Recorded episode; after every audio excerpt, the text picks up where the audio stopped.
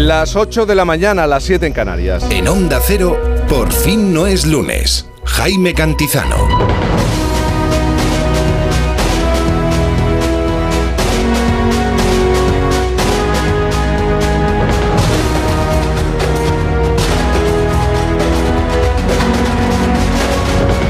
¿Qué tal? Buenos días, ¿cómo se encuentra? No puede ser. En este fin de semana no podemos llegar tarde. Otro cualquiera sí, pero en este fin de semana es que no nos lo podemos permitir, no se puede llegar tarde. Bienvenido a este 23 de diciembre de 2023, a solo un día de la Nochebuena y la Navidad. Y sí, hemos sobrevivido a la travesía y no hemos sido arrollados por toda la gente que se mueve en las calles de este país. Si hoy vuelve a casa por Navidad, en uno de esos 20 millones de desplazamientos previstos este fin de semana por la DGT, y lo hace triste y lloroso, llorando por los rincones, porque ni de lejos ni de cerca le rozó el número del gordo, 88.008, mira que raro y que suena raro. Sepa que en la península y Baleares se prevé tiempo anticiclónico con predominio de cielos poco nubosos o despejados. Únicamente en el Cantábrico Oriental y Pirineo más occidental habrá cielos nubosos con precipitaciones débiles. Y acordándonos de Canarias, precipitaciones localmente fuertes en las islas montañosas de Canarias, intervalos de viento fuerte con rachas muy fuertes en el Ampurdá. A esta hora de la mañana, en Belén, Palestina, 11 grados. Y ya en nuestro país, ¿qué nos vamos a encontrar? Pues en Barcelona 8 grados, en Madrid 3 grados, en Santa Cruz de Tenerife 14 grados, en Palma 8 grados, en León menos 2 grados, en Bilbao a esta hora 9 grados, Isabel, por si te interesa, en Zaragoza 9 grados, Valencia 5, Sevilla 4, A Coruña 9, Cáceres 3 grados o Pamplona 7 grados. Por cierto, en el festoral de Por fin no es lunes, ¿le parece poco lo que tenemos que celebrar?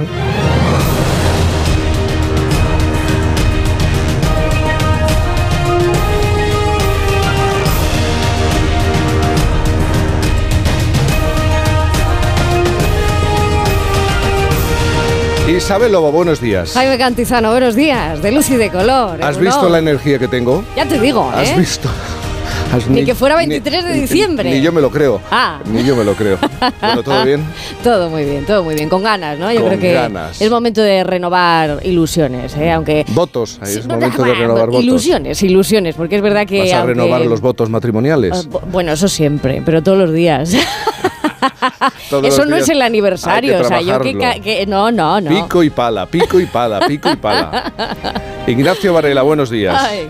Buenos días, me parece un una barbaridad, eh, 11 grados en Belén, si en todos los Belenes se ve que se ve nieve y estas cosas. ¿no? Sí, pero hay hoguera, climático. hay, Claro, hoguera, claro, hay claro. fuego, hay fuego, siempre Bueno, en todos los belenes. Yo con la vejez me estoy haciendo un blando y estoy dispuesto a hacer una tregua con la Navidad a condición de que la Navidad me respete a mí. Sí. Bueno, Bueno, Ignacio Varela, llega la Navidad. Ayer vimos esa fotografía, ese encuentro. Tú lo vas a calificar y lo vas a analizar como un encuentro de cuñados, casi casi gobierno y oposición, a propósito de una, de una reunión. Algo, algo, algo se consiguió. ¿Eres de los que piensa que menos da una piedra? Sí, sí, sí, eso. Por eso digo lo de la tregua, porque voy a ser así apacible y bondadoso. Pero ¿qué de todas maneras, he estado, Se he, estado nota busca- nieve, ¿eh? he- he estado buscando en el álbum de fotos del encuentro y no he encontrado ni una sola en la que se miraran el uno al otro. Lo que se llama un diálogo normal, ¿no? Una, Exacto. Una conversación normal, mirarse a la cara, oh, ojos, ojos, ojos. Ay. Juan Diego Guerrero, como yo lo hago contigo, ¿cómo estás? Buenos días. Hola Jaime, yo voy a renovar los votos con B, voy a ver si me compro unos zapatos nuevos esta Navidad. Uno- y unos co- zapatos. coincido con lo que dice Ignacio, es que realmente no se miran, salvo cuando se dan la mano, que es inevitable ya mirar al que tienes enfrente, e incluso ahí es casi de soslayo todo el rato. El- la- uno mira a un lado, miran mucho a los periodistas, a los eh, Pero- fotógrafos, pero... Pues se pierden mucho, ¿eh? Pero vamos, sabiendo cuál es mucho. la realidad política en este momento para ambos líderes, ¿alguien esperaba un encuentro cálido? Sí, efusi- ¿Alguien esperaba efusivo, algún tipo de resultado? claro. ¿Alguien incluso puede pensar que estaban Ignacio realmente interesados en acordar algo? No, lo, como luego explicaré, si por el camino se encuentran con que están de acuerdo en algo, habría sido un problemón para ambos. Pero vamos. Eh, pero, en fin, hoy voy a ser bondadoso. Ya, ya, ya, ya veo que insistes. Ya, ya veo que insistes. Bueno, eh, está imbuido el espíritu de Santa Claus, Ignacio. Qué bárbaro. Esto es una fiebre, debe ser una fiebre o algo. Pues vamos bien, ¿eh? Pues sí, empezamos bien. No le falta decir jo, Bueno. bueno, tres claves para entender esta jornada, aunque estemos ya tocando, tocando la Nochebuena y la Navidad. Hombre, la primera es saludar a todos aquellos a los que no les ha tocado la lotería, o sea, a la inmensa mayoría, y felicitar a los que les ha tocado, como tú decías antes, Jaime, porque este gordo tan tardón ha sido el que más tarde ha salido en toda la historia, ha estado muy repartido, pero hay lugares como Madrid, Jaén y Écija, donde sin duda ha causado sensación porque se ha repartido mucho. Y una vez más ha tocado en Doña Manolita. Todo el mundo dice, ¿pero qué toca? Natural que toque. Hay tanta gente que compra décimos en Doña Manolita que es habitual y normal y comprensible. Es decir, ha habido un día en el que por fin hemos podido abrir el programa de noticias de la mañana con buenas noticias, Jaime. Alegría e ilusión. Y ayer no veíamos más que alegría e ilusión. Pero, y esta es la segunda clave, vamos a ver qué dirán hoy los líderes de los partidos políticos. Han anunciado pocos actos, pero desde luego todavía tiene mucho eco esa reunión de la que hablábamos con Ignacio Varela y que luego va a comentar ampliamente entre el presidente y el líder de la oposición. No ha habido cruce de miradas y ha habido un pequeño acuerdo para tratar de empezar la renovación del Poder Judicial supervisado por la Comisión Europea, es decir, con la ayuda de un tercero, de un... Eh, eh, no, no lo digas, mediador no. No, no, de un, tercero iba a decir, no, no, no, uy, mediador, ni... No digas mediador. Ni verificador tampoco. Ni verificador. No, no, no, exactamente. Y lo que van a hacer es tratar también de eh, eliminar el término disminuido de la Constitución. En eso se han puesto de acuerdo, lo único en lo que están de acuerdo a estas alturas del progreso de la humanidad. Y llegamos tarde, y llegamos muy tarde. Muy tarde porque, este asunto. efectivamente, a estas alturas del progreso de la humanidad parecía que esto estaba superado, pero no está superado. Hay que arreglarlo y nos parece natural. Y la siguiente clave tiene que ver con esta, es que el presidente Biden, el presidente norteamericano, ha telefoneado en las últimas horas al presidente Sánchez para hablar con él de varias cuestiones, para felicitarle por la formación de gobierno. Y bueno, según decía la embajadora norteamericana en España anoche en La Brújula, en Onda Cero, pues eh, fue una reunión bastante amplia y bastante cordial. Y creo que esto es una buena noticia, porque evidentemente España sigue perteneciendo a la OTAN, España sigue formando parte de Occidente, y creo que la naturalización, las relaciones entre los eh, líderes políticos, los mandatarios, los mandatarios, debe ser lógicamente eh, cordial y natural, ¿vale? Estas y otras noticias a las 2 de la tarde Noticias Fin de Semana con todo el equipo que acompaña a Juan Diego Guerrero, pero seguro que hay una noticia que te gustaría dar. Por supuesto. Y la tengo ya pensada para el 22 de diciembre del año que viene. Quiero que alguien de este equipo le toque la lotería y quiero contarlo aquí como una de las claves del día. Enhorabuena. Pues ya está, lo, firmamos. Que me toque a mí. Que me toque a mí. Por ejemplo. No, por ejemplo, no, que sea yo. o sea, tú, vamos, básicamente. ni ejemplo ni leche. No hay que discutir nada, en, absoluto. Lo que diga el director. Sí. Bueno, estamos en tiempo de Navidad, está claro. Desde el 15 de noviembre eh, vivimos en ese tiempo. Seguro que tienes un regalo dulce eh, de algodón de azúcar. Absolutamente para los oyentes y, para el equipo de Por fin no es lunes. Llego aquí al estudio, te veo. Este año te veo menos, pero te veo. Esto, esto apunta a algo horroroso. Te veo y te digo que estar y formar parte de este equipo durante estos minutos me hace sentir que mi mejor regalo eres tú. Y hoy veré la estrella al pasar y hará que recuerde. Son India Martínez y Maldita Nerea. De mi barco vela, de mi norte sur, mi mayor regalo esta noche eres tú. Navidad que llega del inmenso azul.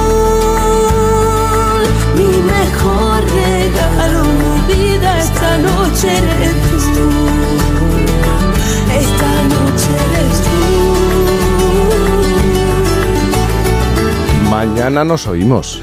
Mañana nos oímos naturalmente. Así que será mañana cuando yo te diga aquello de feliz Navidad mm. en la distancia, porque estaré en Jerez. ¿Mm? Buen sitio. Eso es una buena tradición. eso, eso y por mucho tiempo, sí. Siempre se cumple. la sigamos viendo, ¿verdad?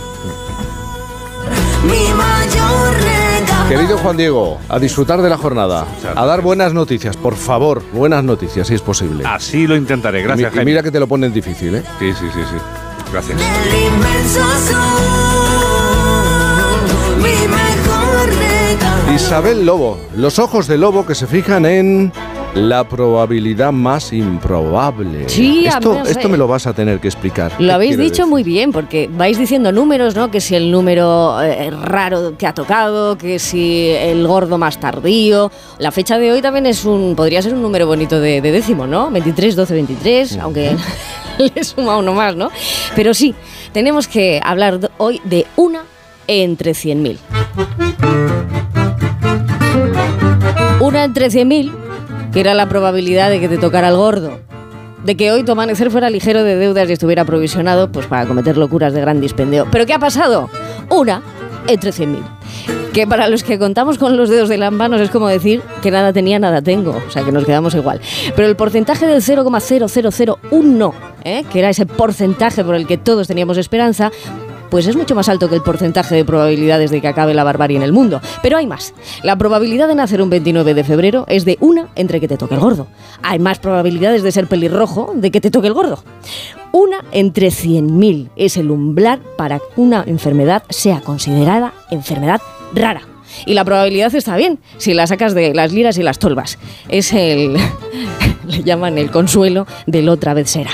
Y vale para un día al año, pero mientras se requiere que el bombo de la actualidad saque números ganadores, como por ejemplo, al menos tres números. El primero, había una entre 100.000 y si tocó. Si sale adelante el Pacto de Estado por la salud mental con abstenciones. Es que la suerte está echada. Estás conmigo, ¿no? en ese caso. Es un buen décimo. Y en esto salimos todos a repartir. Está bien que este décimo en forma de pacto de Estado haya salido justo en la semana en la que la carga mental de los españoles está al límite. La planificación de comidas, de los presentes, los disfraces navideños, las funciones, los detalles, las actividades en estos días agobia a la mitad de las españolas. A más de la mitad, al 55,7% para ser exactos. Sigue tocando la misma pedrea. El espíritu de la Navidad siguen siendo ellas, aunque se suele decir eso que queda también de que ha quedado muy repartido todo. El 2. Perderse entre tanto cero.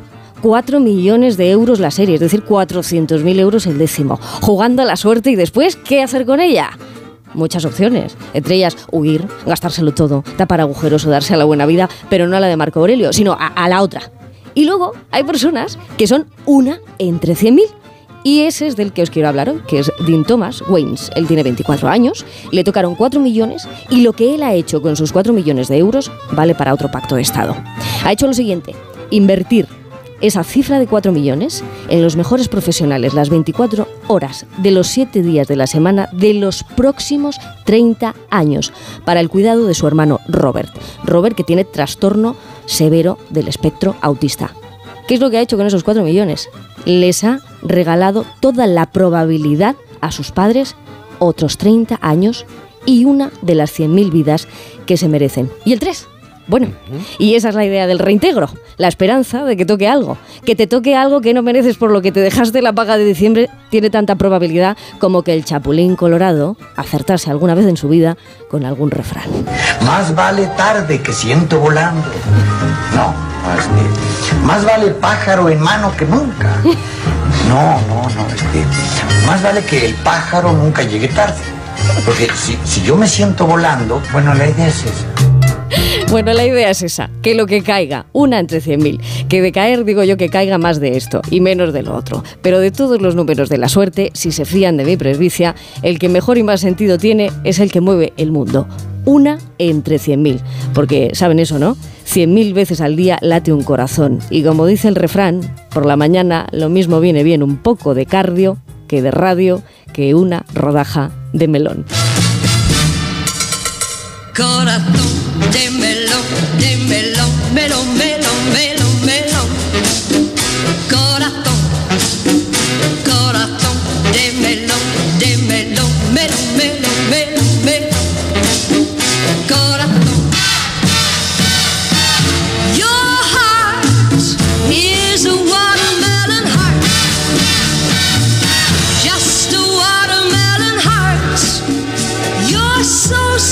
ya lo saben, ya lo viven, algunos ya lo sufren. Falta tan solo un día para uno de los momentos más mágicos de la Navidad, la llegada de Papá Noel, sobre todo para ellos, para los pequeños. Y existe un lugar en el mundo donde ya se encuentran trabajando a toda máquina para cumplir los sueños de los más pequeños de la casa. En ese lugar además no cumplen con el convenio laboral porque es que tienen que trabajar mucho.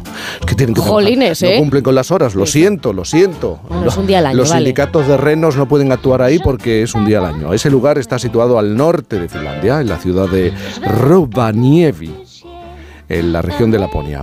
Es la aldea de Papá Noel donde se encuentra el parque temático Santa Claus Village. Hasta allí llegan millones de cartas escritas por niños de todas partes del mundo. Esto que cuento es real. Es que llegan las cartas. Los elfos se afanan por dar respuesta a cada una de ellas. Es que dan respuesta. Mientras Papá Noel, con su traje rojo y su enorme barba blanca, recibe a los niños y se prepara para el día de trabajo más duro del año. Toda ayuda es poca. Por eso, para echar una mano, se ha trasladado hasta allí Nahuel Ríos, el único argentino que trabaja en este fascinante complejo turístico donde los huéspedes tienen que hacer reservas con dos años de antelación. Llegamos tarde. Ah, Ahí sí que llegamos tarde, ¿verdad? Pero hay más, porque aparte de la aldea de Papá Noel, en Laponia los adultos también tienen reservas, eh, reservadas actividades extraordinarias como ver las auroras boreales o zambullirse en aguas congeladas de la mano de un veterano guía turístico llamado Javier Olaya. Vamos a saludar primero a Nahuel Ríos. Nahuel, buenos días. Hola chicos, ¿qué tal? Buenos días, ¿cómo están? Muy ¿Todo bien. Feliz Navidad. Feliz Navidad. Feliz. Navidad. Yo no sé si la, Navidad llega antes ahí que a España. No sé, no sé cómo va el calendario.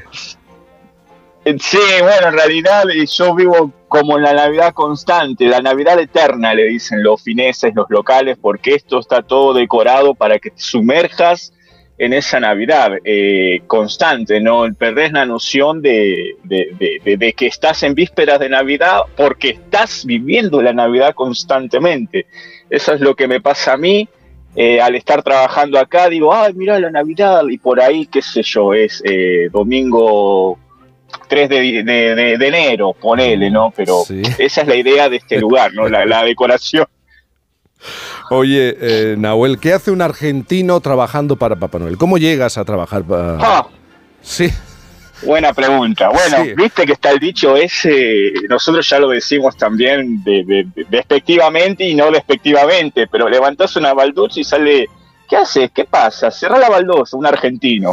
Y bueno, y en mi caso no fue, no fue la excepción. Eh, yo la verdad es que eh, vivía en Helsinki y bueno, después de la pandemia dije, bueno, mi mujer me propuso porque tiene esas ideas un poco que yo no sé de dónde le sale, pero le salen muy bien. Me dice, ¿qué te parece si vamos un invierno a Laponia? Mm. Ya es demasiado con los 20 grados, 20 grados bajo cero en Helsinki. Vos querés ir a menos 30 o menos 40. Bueno, vamos a probar. Y yo la sigo, ¿viste? Y nada, agarramos a Laponia y vivíamos en un departamentito. Teníamos un piso alquilando en Helsinki y conseguimos una casa rodante, una furgoneta camper. Claro, imagínate dos locos inconscientes en una furgoneta camper a menos 30, menos 40 grados. No es algo que vas a ver habitualmente, menos en el norte de Finlandia. Sí. Y bueno, puedo decir que después de tres años eh, haciendo esa vida un poco nómada, estamos todavía y caímos en la aldea de Papá Noel. La verdad que se fueron dando las cosas y me hizo reír el jo, jo, jo, jo, jo, pues yo digo lo mismo a mis compañeros. y... y bueno, y acá, y acá quedé, ¿viste? Y la verdad es que, claro, vivir con noche polar, menos 30 grados, Sí. y eso no es la ¿Cuántas parte horas más de luz? agradable, ¿no? ¿Cuántas horas de luz? Y ahora, ahora en Rovaniemi lo que es luz solar no tenemos, estamos en la noche polar. De hecho, ayer, o no sé si ayer u hoy es el- lo que sería la, el día más oscuro eh, en esta parte de Finlandia. Mm. Ya después de mañana, ponele, ya vamos camino hacia la, hacia la luz, a donde aparezca la, Ve la- hacia la luz, como la película, ve hacia la luz. Oye, Nahuel, hay una cosa, bueno, son varias las cosas que nos llaman la atención. ¿De verdad se reciben cientos, miles de cartas y de verdad desde esa aldea se responde, aunque lleguen tarde las respuestas, pero se responde a esas cartas?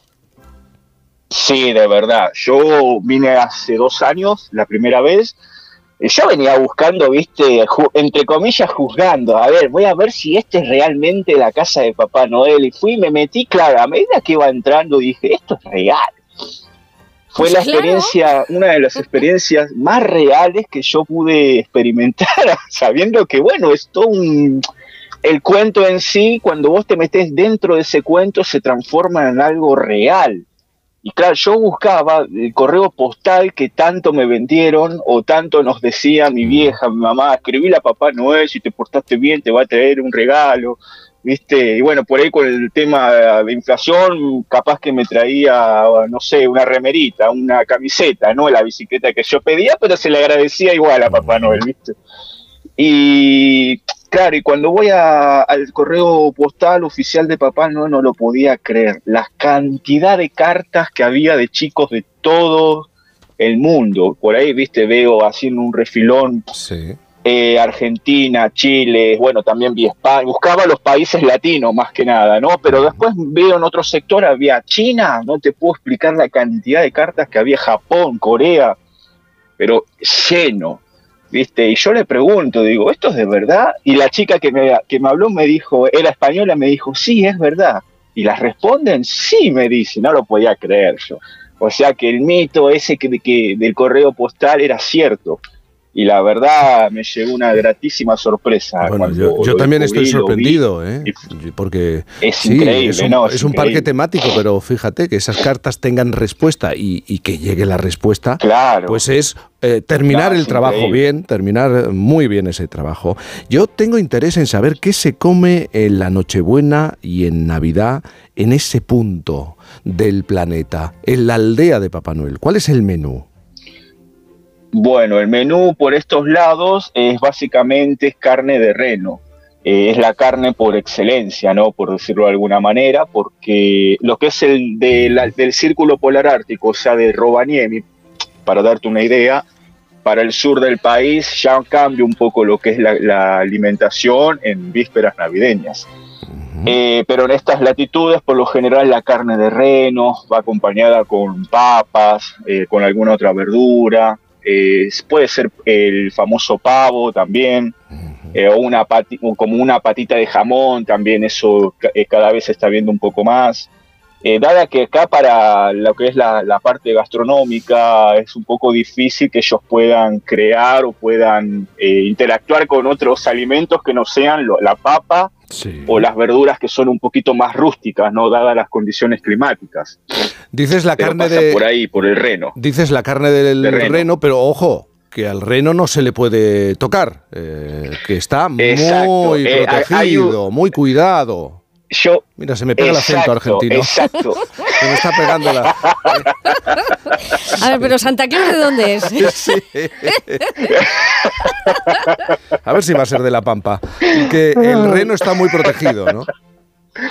Claro, de hecho el año pasado estuve, estuvimos con mi mujer también, ella es finlandesa, y estuvimos trabajando en otro lugar, en Sariselka, que es más al norte, de la, a 400 kilómetros al norte de la aldea de Papá Noel, y nos hacían firmar por contrato que está totalmente prohibido decirle al cliente en el rubro hotelero que la carne que sirven en el restaurante es de reno Ah, por los chicos, para que los chicos no se sientan mal, porque es el animal de Papá Noel y te lo estás comiendo y no tiene lógica, ¿viste? por para que no se sientan mal. No, no, está todo estudiado. Claro, y- por y contrato. Que todo. Sea, no hay un detalle que se les escape. Bueno, Yo siempre digo que esta zona de Laponia eh, son como las propagandas o las publicidades de Coca-Cola de los años 90, que sí. vos la veías y decías, ay, mira qué lindo. En mi caso, en mi familia, me acuerdo que por ahí mi vieja, mi abuela, ellas estaban esperando la propaganda que salga porque le encantaba, acá en Argentina, el- el- a- esta, esta fecha sí. se la pasa a 30 grados, con un Eh, calor sofocante que es. Claro, todo sudado, ¿viste? El asado, pero es otra, otra realidad, es el Mm. opuesto, ¿no? Claro, y ellas miraban, esperaban la propaganda, la publicidad. acuerdo. perdóname porque eh, tengo también a Javier Olaya, que es guía turístico de Sí. viajes El Corte Inglés, que conoce y está además Sí. allí. Javier, buenos días. Sí. Muy buenos días a todos. ¿Qué Bueno, tal? Javier, eh, tú también conoces muy bien cómo es esta aldea, el poblado de, de Papá Noel, pero además nos puedes hablar del el interés no solamente para descubrir el poblado, a Papá Noel, a Mamá Noel, sino la cantidad de personas que buscan una experiencia visual, natural eh, y descubrir las auroras boreales, ¿no? Es otro de los atractivos del lugar. Sin duda, sin duda. Bueno, de hecho, el destino ofrece multitud de actividades y de experiencias maravillosas. Claro está que el culmen siempre será el avistamiento de la aurora boreal, pero como digo, hay diversidad de actividades aptas para todos los públicos, por cierto. Ujú. E- incluso se pueden hacer cosas como eh, pescar en ríos y lagos helados. Sin duda, una de las, últimamente, de las atracciones, claro. Imaginen el lago o río congelado, allá que nos trasladamos con todo el equipo que normalmente nos facilita eh, Tour Mundial, marca del grupo de viajes del Corte Inglés, y con ello que nos eh, aventuramos a la pesca. Mediante unos birbiquines abriremos orificio en el hielo y allá con nuestro cedali carnada intentaremos la captura. Un poco gorroso porque una vez que no ha pasado nada en unos minutos, claro, eh, los peces semihibernan, no van a gastar mucha energía, así que seremos nosotros los que nos trasladaremos y abriremos otro edificio y otro y otro, hasta que, bueno, pudiéramos tener la oportunidad, ¿verdad?, de esa maravillosa experiencia, culminarla con pesca. Javier, Pero es- claro, hay muchas otras actividades, sin duda. sí, pero algo muy importante, ¿es verdad que eh, hay una plantilla de elfos que hablan en español, eh, que atienden en español? Sin duda, sin duda, el español como tal, claro, extendido, y allá como no, se ocupa de, claro, tantos eh, orígenes, ¿verdad?, que hablan nuestro idioma y por tanto enfocado y dedicado a ellos, sin duda, claro. Esto es muy interesante. Sí, sí, pero vamos a ver, ¿cómo? Bueno, Nahuel ya ha dicho cómo ha acabado allí, pero, pero ¿y tú, Javier? ¿Tú cómo acabas por esos países que, que, bueno, a ver, yo noto calorcito en tu acento, entonces, quiero decir, cuando llegas para allá, eh, ¿por qué llegas? O sea, ¿qué fue lo, lo- lo primero que te llama la atención y por qué decides y te quedas? Bueno, yo soy nacido en Granada y claro, allí tenemos mucha actividad, deportes de invierno, quizás fuese esa una de mis principales, eh, bueno, ideas, ilusiones, y allá que me lancé bien jovencito, me trasladé, he vivido muchos años en Suecia, en Estocolmo, pero desde entonces sigo trabajando en turismo con empresas suecas, danesas, y mi base fundamentalmente pues se halla siempre allá, ¿verdad?, en los países nórdicos. Pues Javier Olaya, guía turístico de Viajes El Corte Inglés, gracias por estar con nosotros en esta mañana. Un abrazo muy grande. Muchísimas gracias a vosotros. Felices fiestas. Y. Na- Nahuel Ríos, ¿qué temperatura tienes a esta hora de la mañana? ¿Lo puedes mirar? Bueno, hoy te digo, sí, sí, la, la- la- es algo con lo que aprendí a convivir porque acá en esta parte del mundo todo rige por la temperatura y ahora está haciendo menos 7 grados. No es nada comparado a lo que tuvimos hace tres noches atrás o, o tres eh, mañanas atrás que estábamos a menos 22 grados. Pero chico, Así que menos, te digo menos- que no menos nada. 7 grados, men- A ver. puedes salir a correr en pantalón corto. Nahuel, por favor, Puedo salir con la bermuda. ¿Pero eso qué es, menos 7 grados? Abrigarse es de cobarde. Eso lo tenemos en León, aquí en la provincia de. León, eh, casi todo el Te invierno. estaba escuchando, sí. Reynosa. Te estaba Hombre, por favor. eh, Previamente, ahí cuando empezaron, Sí. y escuchaba las temperaturas, y yo digo, ojo que yo tuve un paso por, por España, la Sí, verdad sí. que lo extraño, lo anhelo otra vez, quisiera volver. Estuve en Barcelona un año, creo que fue un año tan, tan, pero tan lindo. Acá fue mi primer contacto con tierras europeas. Salí de. Argentina y estuve en Barcelona. Sí. Y claro, yo cuando me cambié de Finlandia dije eh, Helsinki, cuando llegué, el primer verano, 10 grados, lluvia, viento, y digo, ¿qué es esto? claro, viste, y no me, me dije, tomé la peor decisión de mi vida, cambié a España, y claro, y en mi inconsciente yo buscaba, escuchaba un español y me iba inconscientemente, y por ahí, viste, un poquito chocante, hola, ¿qué tal? ¿Cómo estás? Y me miraba el español o la española, bien, pero ¿quién sos? Anda para allá. Pero no te pegues tanto. estaba Pensaba, No te pegues tanto, diría. Pero ¿por qué nos persigue? Porque, porque quería hablar con un español. Ay, tú mañana no te subes en el trineo, ¿verdad? De Santa Claus. Tú mañana no subes a hacer la ruta de noche, ¿verdad? Bueno. No, porque si no, no acaba. No acaba. De dar la vuelta al Bueno, Nahuel Ríos, Bueno. gracias por hacernos esta crónica, por descubrir qué es lo que está pasando allí a estas alturas del Bueno, año. El- les agradezco mucho a ustedes el tiempo que me han permitido hablar y expresarme en el idioma en común. Acá tengo una compi que le digo yo, que con cariño le decimos la gallega, es española, Sí. ella es de Madrid y claro, es mi pierna derecha porque eh, somos dos, pero parece que somos 30, porque ella es la, siempre le digo que es como la, la- tiene una luz propia, es la que conecta tan, todas las áreas del trabajo y lo que, el problema que te tiran de un lado, ella lo transforma como en un regalo y te lo da. O sea, Pero desarma, la bomba de tiempo la desarma, o sea, es Pero- una luz esa chica. Oye, pues, La ¿cómo- verdad, ¿cómo se llama? la- Di el nombre, di el nombre, di el nombre, por favor, esa bomba de luz. Mariana Canales. Ea. Mariana Canales. Que no tiene Mariana problemas de electricidad, porque es una bomba permanente. Bueno, Nahuel Ríos, un abrazo grande, feliz Navidad. Gracias, chicos. Y- Feliz Navidad. y Y dile- si nos y- quieren seguir, arroba landing 2. Sí, y dile, y dile a tu jefe eh, que se porte bien conmigo y que no me deje pijama, que, no, que detesto un pijama en Navidad. ¿Vale? Le voy a decir, le voy a decir. Venga. Un abrazo grande. Gracias, chicos. Feliz Navidad a todos y éxitos y buenas vibras para toda España.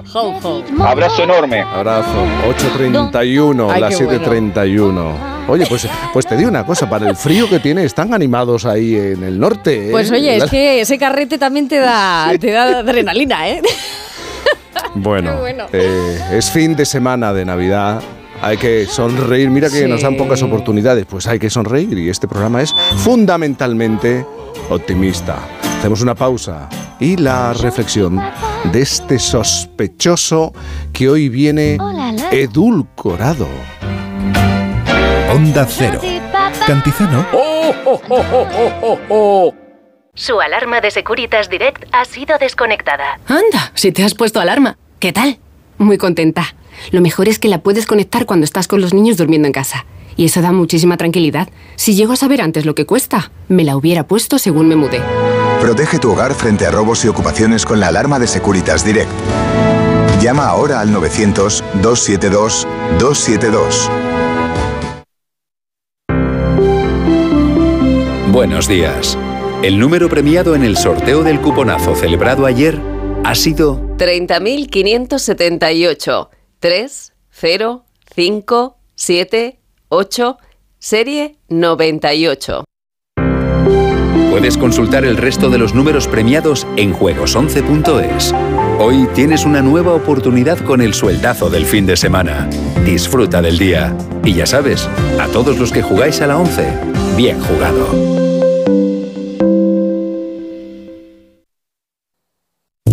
Este año adelantamos las rebajas para ayudarte a preparar tus regalos de Navidad. Con las super rebajas de CIA podrás encontrar cientos de artículos con hasta un 50% de descuento. Tú quieres ahorrar y nosotros lo hacemos posible. Ahora en tu tienda CIA y online. Seguro que has oído que la mejor energía es la que no se consume. Desde FENIE Energía queremos ayudarte a que seas un consumidor eficiente. Te asignamos a tu agente energético más cercano de Madrid para que optimices tu consumo. ¿A qué esperas? Únete al cambio y forma parte de la transición energética. Entra en fenieenergia.es y recibe una oferta personalizada. El manantial de los sueños, el origen de la Navidad, donde los sueños y la magia se hacen realidad. Ven con tus amigos o familia y descubre los reinos fantásticos que aquí conviven. La rebelión de los elfos ha comenzado. Te esperamos en el Real Jardín Botánico Alfonso XIII, Universidad Complutense de Madrid. Más información en elorigendelanavidad.com. Me pongo guapo, cojo el cercanías en Atocha y me planto en la bolera en 15 minutos. ¿Qué dices? ¿En 15 minutos? Imposible. Hombre, claro, tengo un tren directo y llego rapidísimo. Si lo digo por ti, que tú para ponerte guapo mínimo dos horas. El 23 de diciembre se acaban las obras del trayecto Chamartín-Atocha. Ahora disfruta las mejoras con conexiones más eficaces para llegar a todos tus planes sin complicaciones. Seguimos trabajando para mejorar el servicio de cercanías. Renfe, Cercanías. Ministerio de Transportes y Movilidad Sostenible, Gobierno de España. En la ganadería Organic producimos la mejor carne del mundo. Hacemos cría ecológica de las razas Angus y Wayu, 100% sostenible. Nuestra carne es deliciosa y saludable, extremadamente tierna y jugosa. Va del campo a tu casa, sin intermediarios, a un precio justo. Si pruebas Organic, solo comerás Organic. Nosotros te la llevamos gratis a tu casa.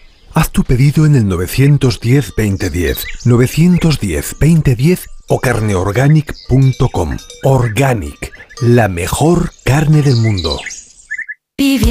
Si te preocupas de buscar el mejor colegio para tus hijos y los mejores especialistas para tu salud, ¿por qué dejas la compra-venta de tu vivienda en manos de la suerte?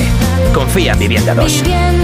Entra en vivienda2.com, la empresa inmobiliaria mejor valorada por los usuarios de Google. Con los ojos cerrados, vivienda 2. El 2 con número.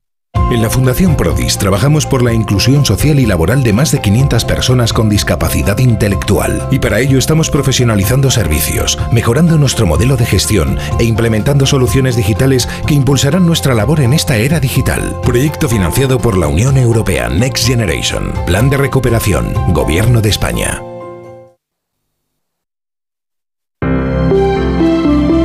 Buenos días. En el sorteo del Eurojackpot de ayer, la combinación ganadora ha sido 4, 6, 12, 31, 38, soles, 2 y 12. Recuerda, ahora con el Eurojackpot de la 11, todos los martes y viernes hay botes millonarios. Disfruta del día. Y ya sabes, a todos los que jugáis a la 11, bien jugado.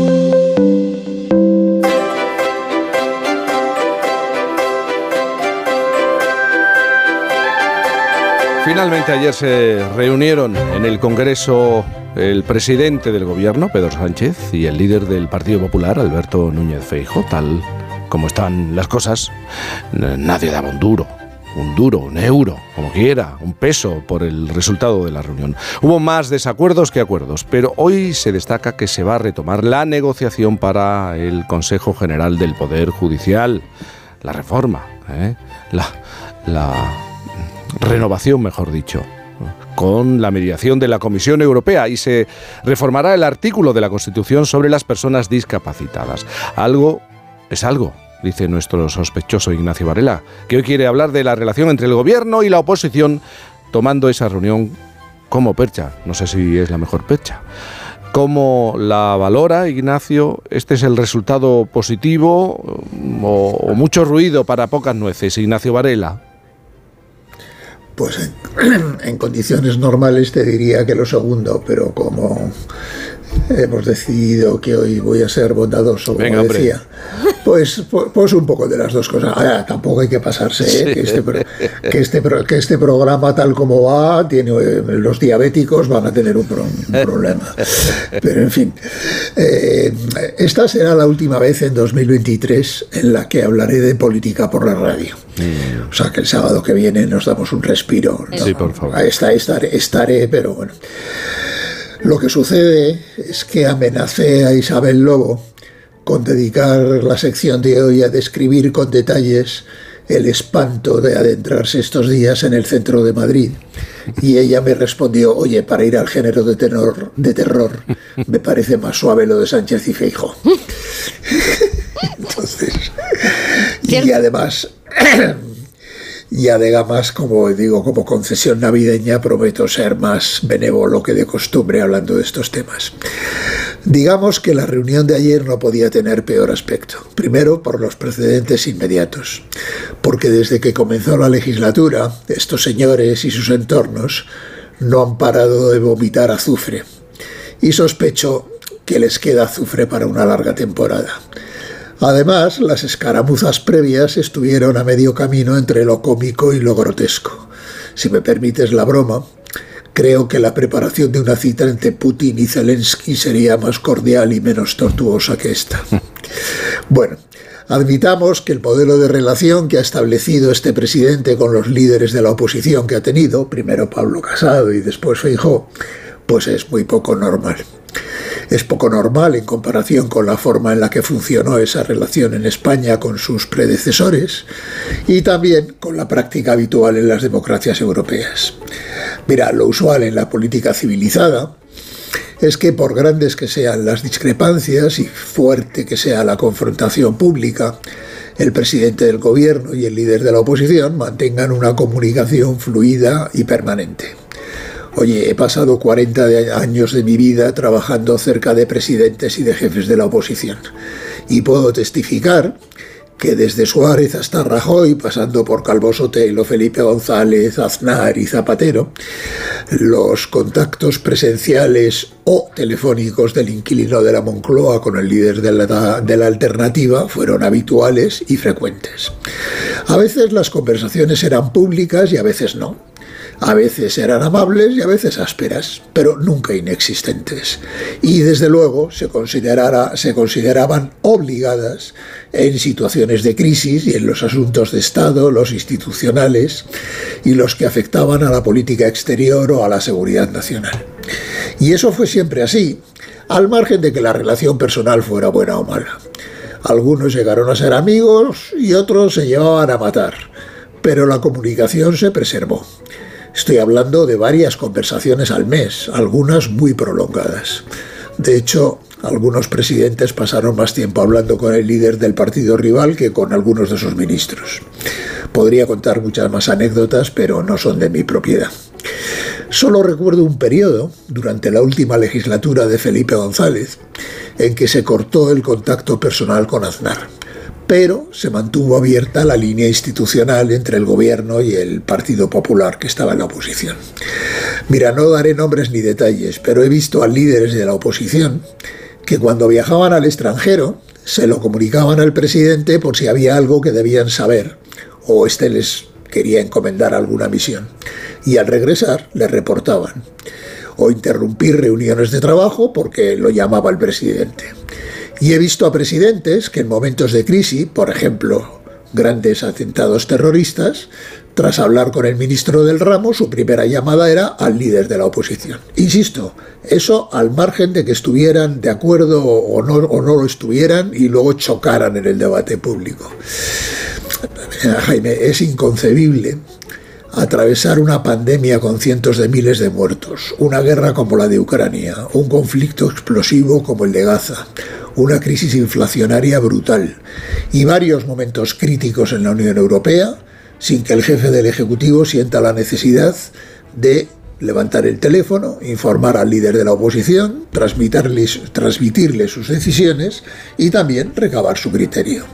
Es increíble, por ejemplo, que el gobierno decida irrumpir como primer accionista en la empresa privada más grande y más estratégica del país, o cambiar de repente las relaciones con el Magreb y el líder de la oposición se entere por la prensa.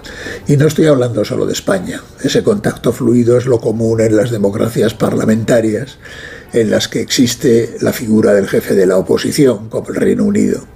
Y en los estados federales, como Alemania, el jefe del gobierno central habla constantemente con los de los territorios sean o no sean de su partido.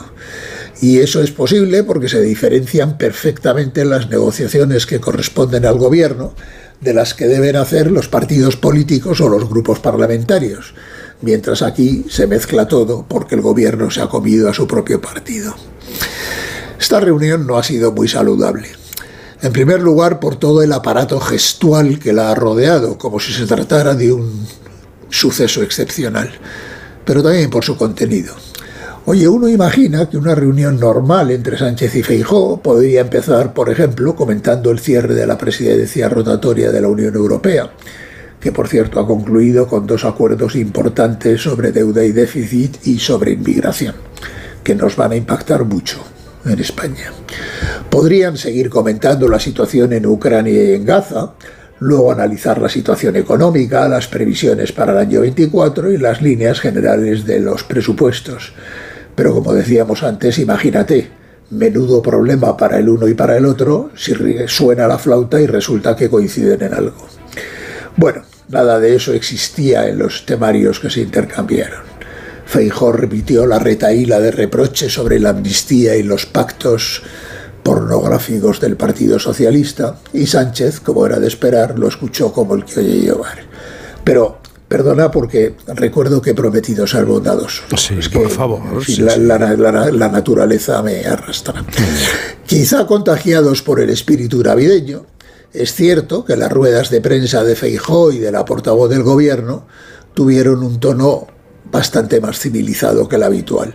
Bueno, se lanzaron sus pullitas, pero por una vez aparcaron los insultos de costumbre. Además, parece que encauzaron lo de la renovación del Consejo General del Poder Judicial y la reforma del artículo 49 de la Constitución para sustituir la palabra disminuidos por personas con discapacidad, que es algo bastante más digerible. Bueno, no nos va a cambiar la vida por eso, pero efectivamente menos da una piedra.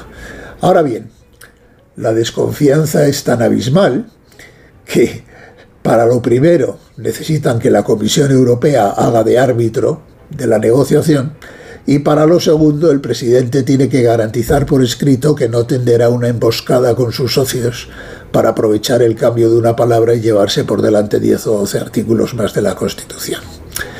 En fin, eh, con algo hay que conformarse. Como cantaba, como cantaba Mary Poppins, una cucharada de azúcar ayuda a tragar el potique. Oye, y si además estuvieran calladitos hasta Reyes y este año nos dejaran tener la fiesta en paz, tan contentos. Así que, feliz Navidad. I've heard there was a secret chord that David played and it pleased the Lord. But you don't really care for music, do you? Well, it goes like this the fourth, the fifth, the minor fall, the major lift, the baffled king composing hallelujah. Hallelujah. Hallelujah. Hallelujah. Tienes un reto navideño ¿eh? por unos segundos, unos minutos en esta, en esta mañana, pero, pero Ignacio Varela, es que no se dan las condiciones mínimas para que estas dos personas lleguen a algún tipo de, de convencimiento, de, de- de acuerdo. Es, no, no, es, es prácticamente imposible. eh, Por, No, pero por sí la consideración incluso que tienen el uno del otro. Es que, ¿cómo, cómo se va a hablar si, si cada uno piensa lo que piensa de- del otro, no? No, es que mm, yo creo que aquí el factor personal, en este caso concreto, influye bastante menos. Sencillamente, pero es que, en fin, se, no es imposible, se hace imposible y se hace imposible porque la, como hemos comentado muchas veces, eh, la pelea, la bronca, forma parte, es, el fundamento de sus respectivos planteamientos estratégicos, pero, en fin, hoy no vamos a profundizar, so- so- no vamos a profundizar No sobre voy a eso. arrastrar. Oye, si he dicho, si he dicho lo que he dicho, no, imagínate si me dejo ir, ¿no?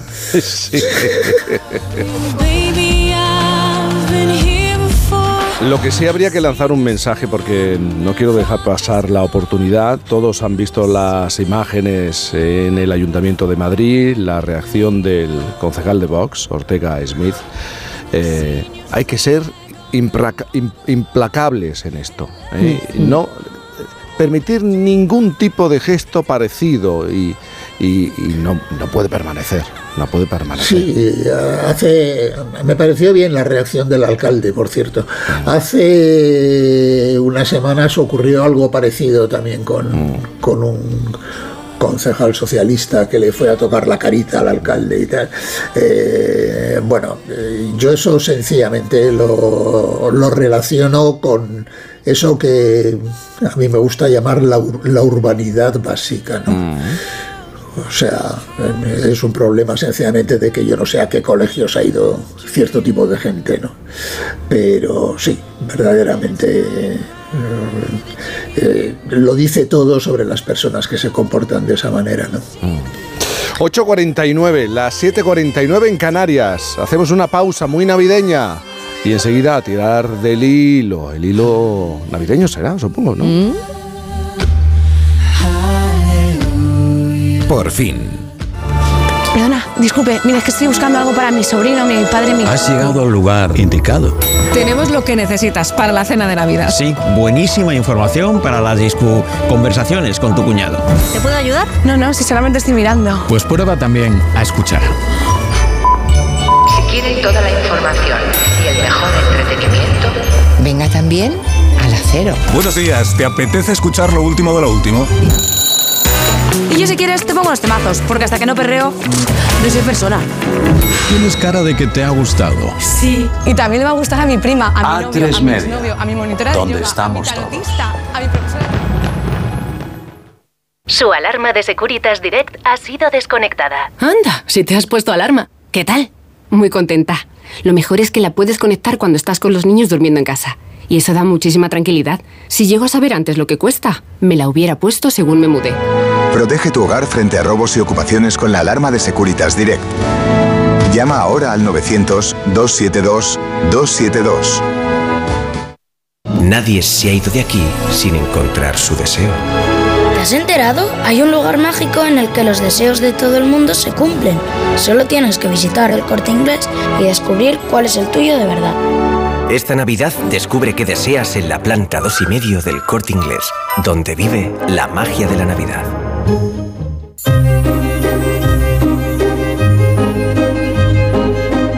Isabel Lobo, si me apartas eh, este roscón de Reyes, por favor. Está me bien haces bueno, el ¿eh? favor.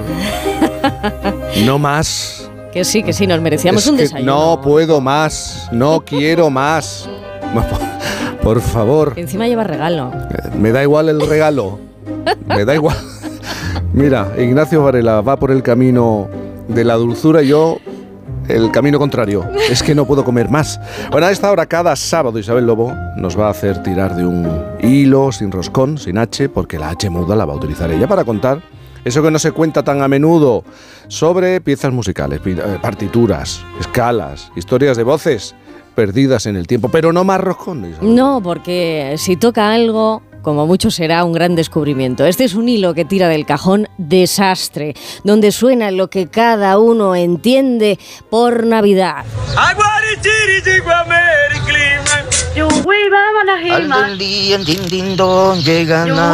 Empecemos por dar bien la nota sin mucha letra.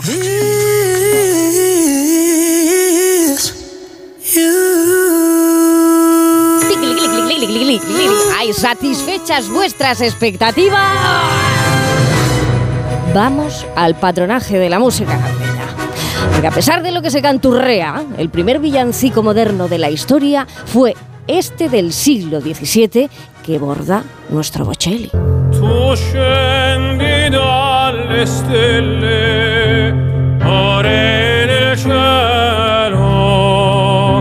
Luego ya se armó la marimorena. Yo tengo una acogida con Ande, alfileres. ande. Eso es. Y tengo esta acogida con alfileres, digo, porque es una marimorena que cantaba una rubia muy Rafaela.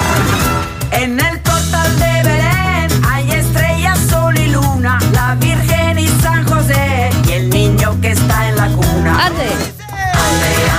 Sigamos. Agarrarse al árbol de Brenda Lee es un cántico que siempre te reconcilia. Rocking around O escuchar la versión de John Lennon, pero en la voz de Miley Cyrus.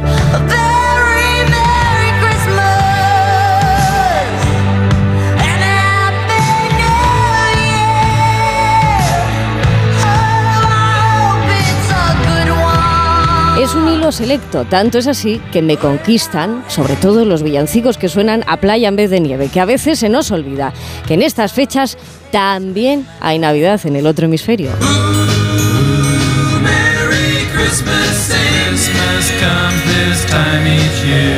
Los Beach Boys, que me gustan a mí, ¿eh? son de todos los colores, como la Navidad, que la Navidad la hay blanca, lo sabemos, y azul.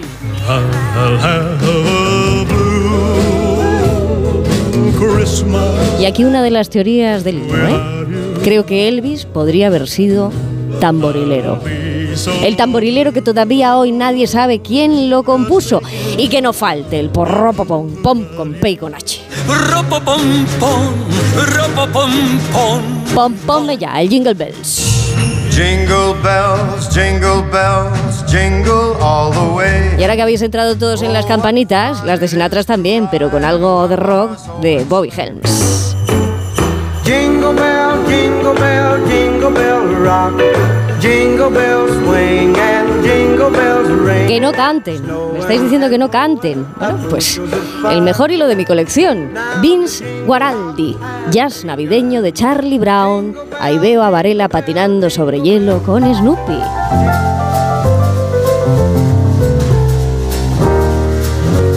Jaime se está poniendo los guantes. Le ha gustado, ¿eh? La imagen. Y dejo ya de tirar y estiro de lo que siempre funciona, un buen piano y una magnífica calidez vocal.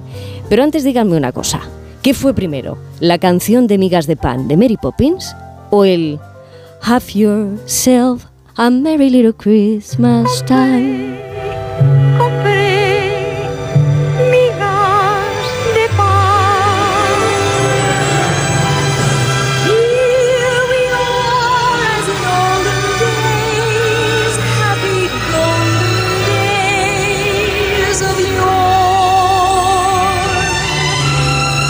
Entre la voz de Julia Andrews y la de María Teresa de las Heras, no salgan de ese asombro, se lo han creído, porque entre la coincidencia y el descubrimiento hay cosas en las que uno se queda para siempre. La Navidad en miniatura se abre paso en esta antena y por pedir que suene a Dougie. Have yourself a merry little Christmas. Let your heart be light. From now on, our troubles will be out of sight.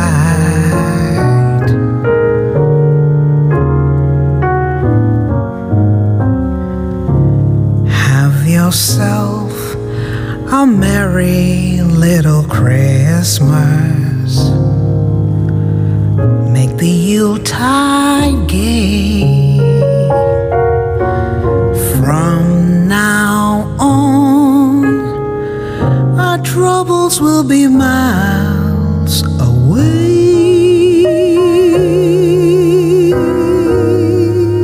Querido Ignacio Varela, hay muchas maneras de celebrar la Navidad, incluso no celebrarla. Pero que sepas que, como siempre en estos años, muchos nos acordamos de ti. Así que feliz Navidad. Yo también me acuerdo de vosotros, sin duda. ¿Eh? Oye, y digo yo una cosa, A ver. que a, lo mejor, que a lo mejor la semana que viene hablamos de esto.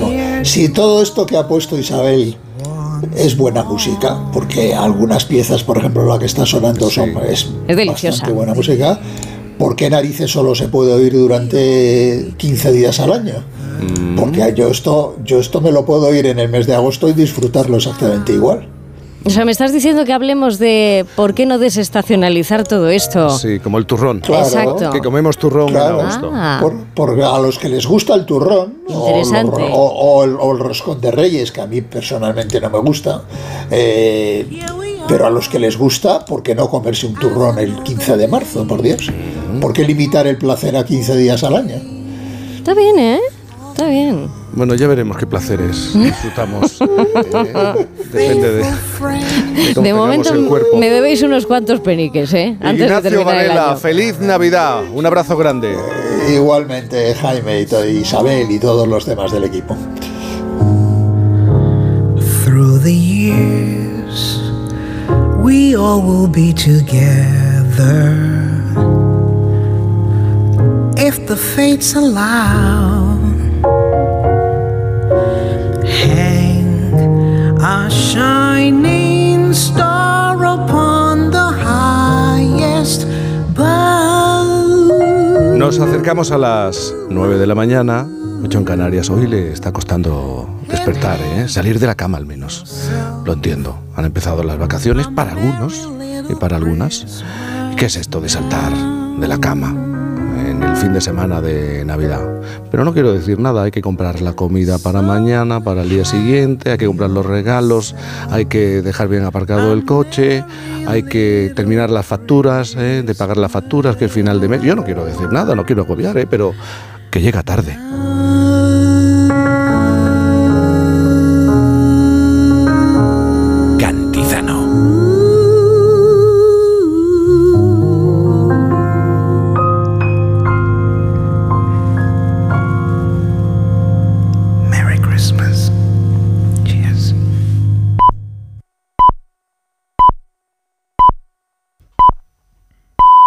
Son las 9 de la mañana, las 8 en Canarias.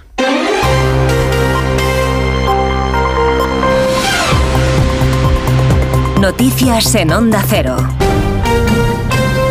Buenos días. En este fin de semana plenamente navideño recogemos la llamada que el presidente de Estados Unidos, Joe Biden, ha realizado al presidente del gobierno, Pedro Sánchez, para felicitarle por su nuevo mandato. Durante esa conversación, ambos abordaron la relación bilateral y la dramática situación en Gaza, según ha informado el presidente del gobierno a través de las redes sociales. También la Casa Blanca ha asegurado en un comunicado que esa llamada telefónica al presidente del gobierno se realizó. La relación entre los dos dirigentes ha sido muy fluida en los últimos tiempos, sobre todo desde que España fue de la cumbre de la OTAN celebrada en Madrid en junio de 2022. En la brújula de Onda Cero, Julisa Reynoso, embajadora de Estados Unidos en España, ofrece más detalles de esta conversación entre ambos mandatarios. La llamada fue muy positiva, hablaron de varios temas. Obviamente uno de los propósitos de la llamada fue para felicitar al presidente Sánchez por la formación de gobierno y expresar eh, de manera muy concreta el gran deseo de Estados Unidos de poder seguir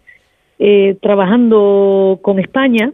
Eh, fue una conversación bastante bastante amplia que tocó varias varias varias áreas de, de cooperación.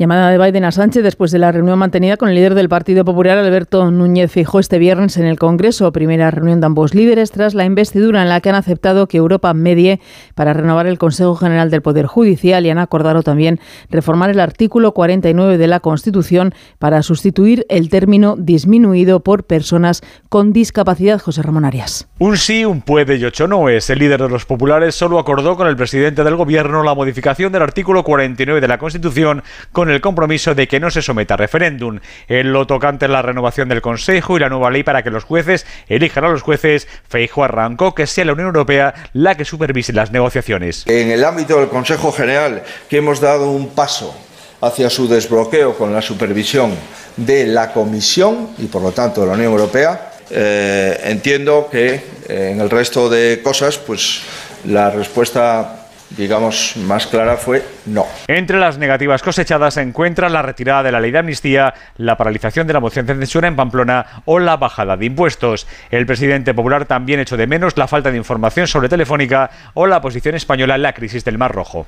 Es día de resaca además para todos aquellos que hoy se despiertan con la alegría de haber sido agraciado en la lotería de Navidad. El gordo más tardón de la historia, el 88.008, ha caído sobre todo en Madrid, Jaén y Écija. Marisa Menéndez. El gordo más tardío de la historia ha caído en varios sitios de Madrid, pero sobre todo ha regado de dinero el barrio del Pilar, donde una administración en la avenida Monforte de Lemos ha vendido 50 series, un total de 200 millones de euros. También ha caído en Doña Manolita, mítica administración del centro de Madrid, que se ha pasado la mañana del 22 de diciembre repartiendo premios, tres quintos premios y el gordo, la gerente Concha, estaba pletórica. Cuatro premios, es verdad, cuatro premios con el gordo, no nos olvidemos de los otros. Estamos muy contentos, muy felices.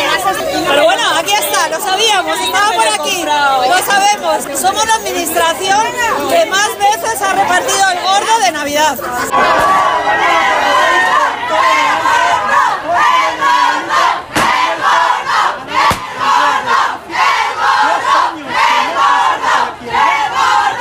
No solo en el centro de Madrid, además varios municipios de la comunidad como Aranjuez, Las Rozas o Getafe han podido celebrar también que les ha tocado el gordo.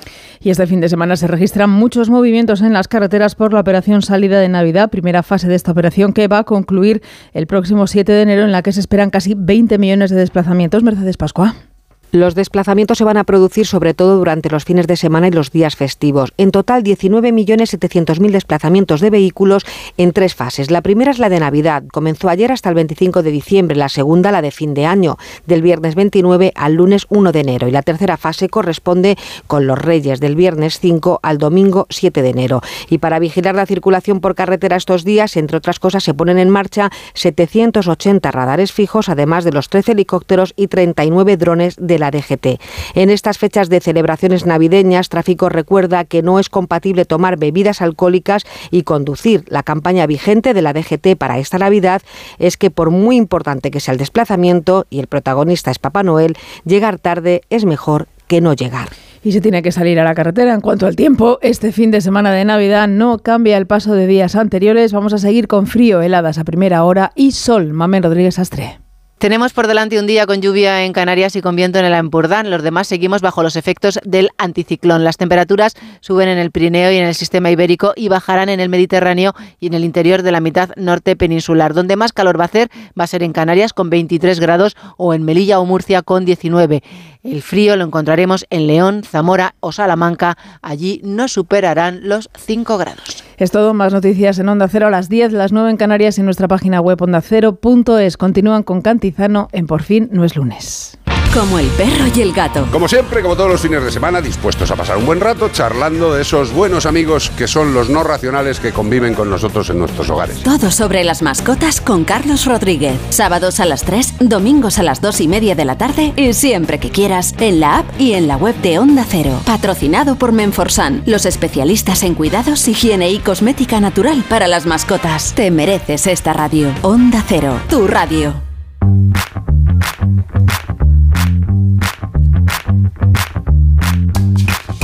En Onda Cero, Here we go.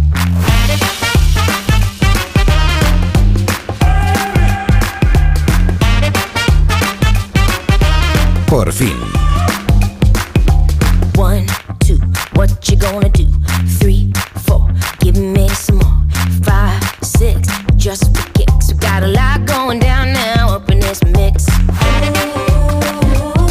We like nothing that you've ever seen. So naturally. Come on, can you feel that rhythm underneath your shoes? It's all about style and the way move. We got the vibe on lock and we're ready to roll. Come on, show us what you got. 'cause 9686 en Canarias, en estas fechas tan entrañables. ¿Qué queremos hacer? Bueno, también ocurre en verano y en los puentes. Viajar, tomar vacaciones. Hay quien cuenta los días, yo el primero, los tacha en el calendario, yo el primero, hasta llegar al momento soñado en el que se puede, o al menos se intenta desconectar. Y muchos de nosotros asociamos esa idea de disfrutar de nuestro tiempo libre con viajar, viajar a otros lugares. Pero claro, hay otras muchas personas como uno que piensan en ese lugar. ¿Y qué es lo que ocurre? Pues atascos. Atascos de turistas, de visitantes, de paseantes. En eso tenemos muchos esa sensación. Se ha convertido esto de hacer turismo, de tener vacaciones. Fernando Airas, buenos días. ¿Qué tal? Buenos días. Tú eres un hombre afortunado porque tú no te mueves de aquí, por Y ejemplo, guapo, en y Navidad. guapo. Y guapo siempre. pero Está- sí, lo sabemos. Sí. Muchas gracias. Yo estas navidades no, claro, yo soy de aquí. Mm. Entonces, por ejemplo, en los trabajos yo siempre me he ofrecido a, si habría que hacer turnos, hacerlos en este puente o Mm. en Nochebuena, porque yo salgo de trabajar, cojo cualquier cosa y estoy en casa de mi familia enseguida porque somos de aquí. Pero claro, los que sois de fuera, yo me imagino lo que tiene que ser esto, claro. Bueno, sobre todo en estos tiempos, ¿no? Bu, pero bueno, es que ahora mismo todo el mundo que vuelve a su casa, porque ahora mismo yo creo que turismo de vacaciones no hay mucho. Digo, me refiero en Mm. Sí. Nochebuena. No, Año Nuevo es otra cosa. Sí, hay mucha gente que viaja. Ahora mismo yo creo que es la gente que vuelve ¿no? a su hogar, como ocurre en China con no sé qué fiesta y con la acción de gracias. Pero ¿no? para ti viajar se ha convertido en algo incómodo. para mí viajar se ha convertido en algo muy vulgar. Muy... algo muy vulgar, lo siento. Algo muy vulgar. Judith Claro, González, sí, buenos días. Buenos días. Buenos días. ¿Para ti se ha convertido en algo incómodo eso de viajar? En absoluto. En absoluto. En absoluto. Claro, tu visión de viaje es muy distinta porque tú Yo- de pronto y nos vamos al verano de 2023, te coges una furgoneta, empiezas a hacer kilómetros, Es que ella kilómetros, sabe. Eso no y es te vas a, lugares, viajar, a la claro. tundra Claro. Y, y ahí no te encuentras a nadie, claro, eso. Yo me deslocalizo rápidamente. No, pero está muy bien lo que ha dicho. Eso no es turismo, es viajar. Claro, ¿Qué- Claro. qué- ah, ah. Claro. distinto. Es que incluso eh, en la siguiente conversación vamos a poder diferenciar entre turista, viajero y paseante. Viajero. Qué gran palabra, viajero. Sí, teniendo en cuenta que la gran parte de la población libra casi al mismo tiempo, la pregunta sería, ¿dónde metemos a tanta gente? Lo habrán vivido, ¿no? Centros de ciudades saturados, aglomeraciones en torno a grandes monumentos y sobre todo en fechas señaladas, casi no podemos andar por las calles principales. Y es que además de tener esos días libres, casi a la vez también queremos ver las mismas cosas. Si estamos en Sevilla, contemplar la Giralda. Si nos encontramos en Barcelona, pues pasear por las Ramblas. Si estamos paseando también por Valencia, eh, hay que visitar su mercado central y en Madrid en estas fechas. ¿Quién se pierde el bocata de calamares en la Plaza Mayor a nivel internacional? La Fontana de Trevi. Quieren poner límite, ¿eh? Quieren poner límite. La muralla china también límite. Times Square, Nueva York, la Plaza Roja de Moscú o los canales de Venecia, donde por cierto ya se han establecido medidas desde 2018, cuando se instalaron tornos en el único acceso por tierra a la ciudad. Y este año se ha convertido en la primera del mundo en poner como obligatorio reserva para entrar en el núcleo central y así evitar las aglomeraciones. El turismo se ha masificado. En muchos lugares hay una sobrecarga de personas, sobre todo en vacaciones, algo que resulta incómodo, tanto para el que visita como para el vecino que intenta hacer su vida normal. Es verdad que en España no estamos a los niveles de Italia, pero podríamos llegar a algo parecido y por eso es momento de pensar en soluciones. Yo quiero saludar a Antonio Guevara Plaza, que es decano de la Facultad de Turismo de la Universidad de Málaga y presidente de la Conferencia Española de Decanos y Decanas de Turismo. Antonio, buenos días. ¿Qué tal? Buenos días. Buenos Encantado días. estar con vosotros. Y José Luis Roch, periodista licenciado en Ciencias de la Información por la Universidad Autónoma de Barcelona y escritor. José Luis, buenos días. ¿Qué tal? Buenos días, Jaime. Os pregunto a los dos, ¿esto de viajar, hacer turismo, se ha convertido en algo especialmente incómodo, Antonio? Bueno, mm, yo siempre digo lo mismo, cuando hablamos de turismo mm, siempre estamos hablando, hay, que tener dos premisas claras, ¿no? Una que eh, estamos hablando en general de turismo, es como si estuviéramos hablando de otro ámbito de conocimiento, como la economía en general, o estuviéramos hablando de la medicina. Entonces, mm, es muy complicado, mm, eh, digamos, tener una visión global de algo que a lo mejor en determinadas cosas son las que eh, tienen los, los temas que estoy escuchando de que habéis empezado. Entonces, viajar se ha complicado. eh, como bien has dicho Jaime, en determinados momentos del año, eh, en determinadas situaciones y a determinados lugares pero no a todo a todos los lugares. Luego eh, el problema está, como bien has planteado, en un, en un tema clave que yo siempre le referimos a, nuestros alumnos cuando entran. El turismo es una, un sector económico que se desarrolla en el espacio público y se comercializa por la empresa privada. ¿Vale? Entonces, ¿qué ocurre? Ese es el, el gap en el que hay que trabajar, ¿no? Porque la empresa privada, porque alguien ha dicho, eh, se pone de moda un destino y vamos todo a ese destino. No se pone de moda, lo ponen de moda. No- uno no piensa en algo porque sí, ¿no? Entonces, ¿qué ocurre? Como la empresa privada lo pone de moda, que es los turoperadores, los que comercializan, todos los que están y cada vez que buscáis aparecen esos destinos, en la publicidad, etcétera. ¿Qué ocurre? Pues cuando vas a viajar a ese destino te vas a encontrar que muchísima gente va a ir a ese sitio, ¿no? ¿Qué pasa? Que el sector público o la, digamos, o, lo- o los espacios donde viven los residentes y las ciudades, pues eh, eh, tienen que acoger a esa, a esa much- mucha gente que va a esos sitios y entonces ¿qué ocurre? Pues que se produce esa sobrecarga en determinados aspectos. Si estoy todo el día diciendo que las luces de Navidad están muy bonitas en tal sitio y hay que ir a verlas, pues entonces, pues como tú comprenderás, Despiertas "Pues la a verlas". necesidad, ¿no? La necesidad. Que hay dragones en no sé dónde. ¿eh? Claro. Eso. es. Pero ¿qué ocurre? Eh, eh, eh, mm, por ahí habéis dicho, yo mm, ah, no quiero hablar mucho, ah, voy a dejar la palabra, pero quiero decir que eh, el problema es que ahora se ha puesto de moda es a, a decir que yo no soy turista, soy viajero. Yo siempre le digo a la gente que nadie quiere ser turista cuando hace turismo, porque nadie va a un lugar a, a Madrid y digo, voy a ir a los bares de los turistas. No, yo que voy, soy de Málaga, cuando voy a Madrid no quiero ir a los bares de los turistas. Es decir, todo el mundo, nadie quiere ser turista, porque se ha puesto, se ha como denostado esa palabra, ¿no?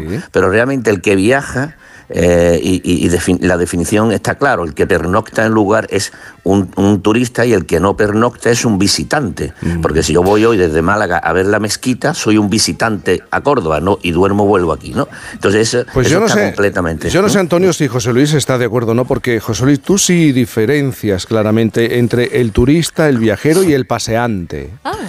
Sí, bueno, a mí lo primero decir que, que el problema principal que estáis comentando es que, que está de moda, decir, que se ha convertido todo esto de viajar y de hacer turismo en una moda. Pero sí, yo distingo porque el primer grado sería turista, que es la persona que en un mismo día o en unas pocas horas ve varios países, varias cosas, es decir, una persona que simplemente lo que quiere es decir que pudo estar ahí, he estado en tal sitio y tal, pero tampoco ha visto ese sitio, simplemente ha pasado. Pasan más los sitios por él que él por los sitios y ese es el problema. Luego está la persona que viaja realmente con calma, elige el destino y elige el momento. Y luego el paseante, que es para mí la persona ideal, que es el que realmente ve las cosas.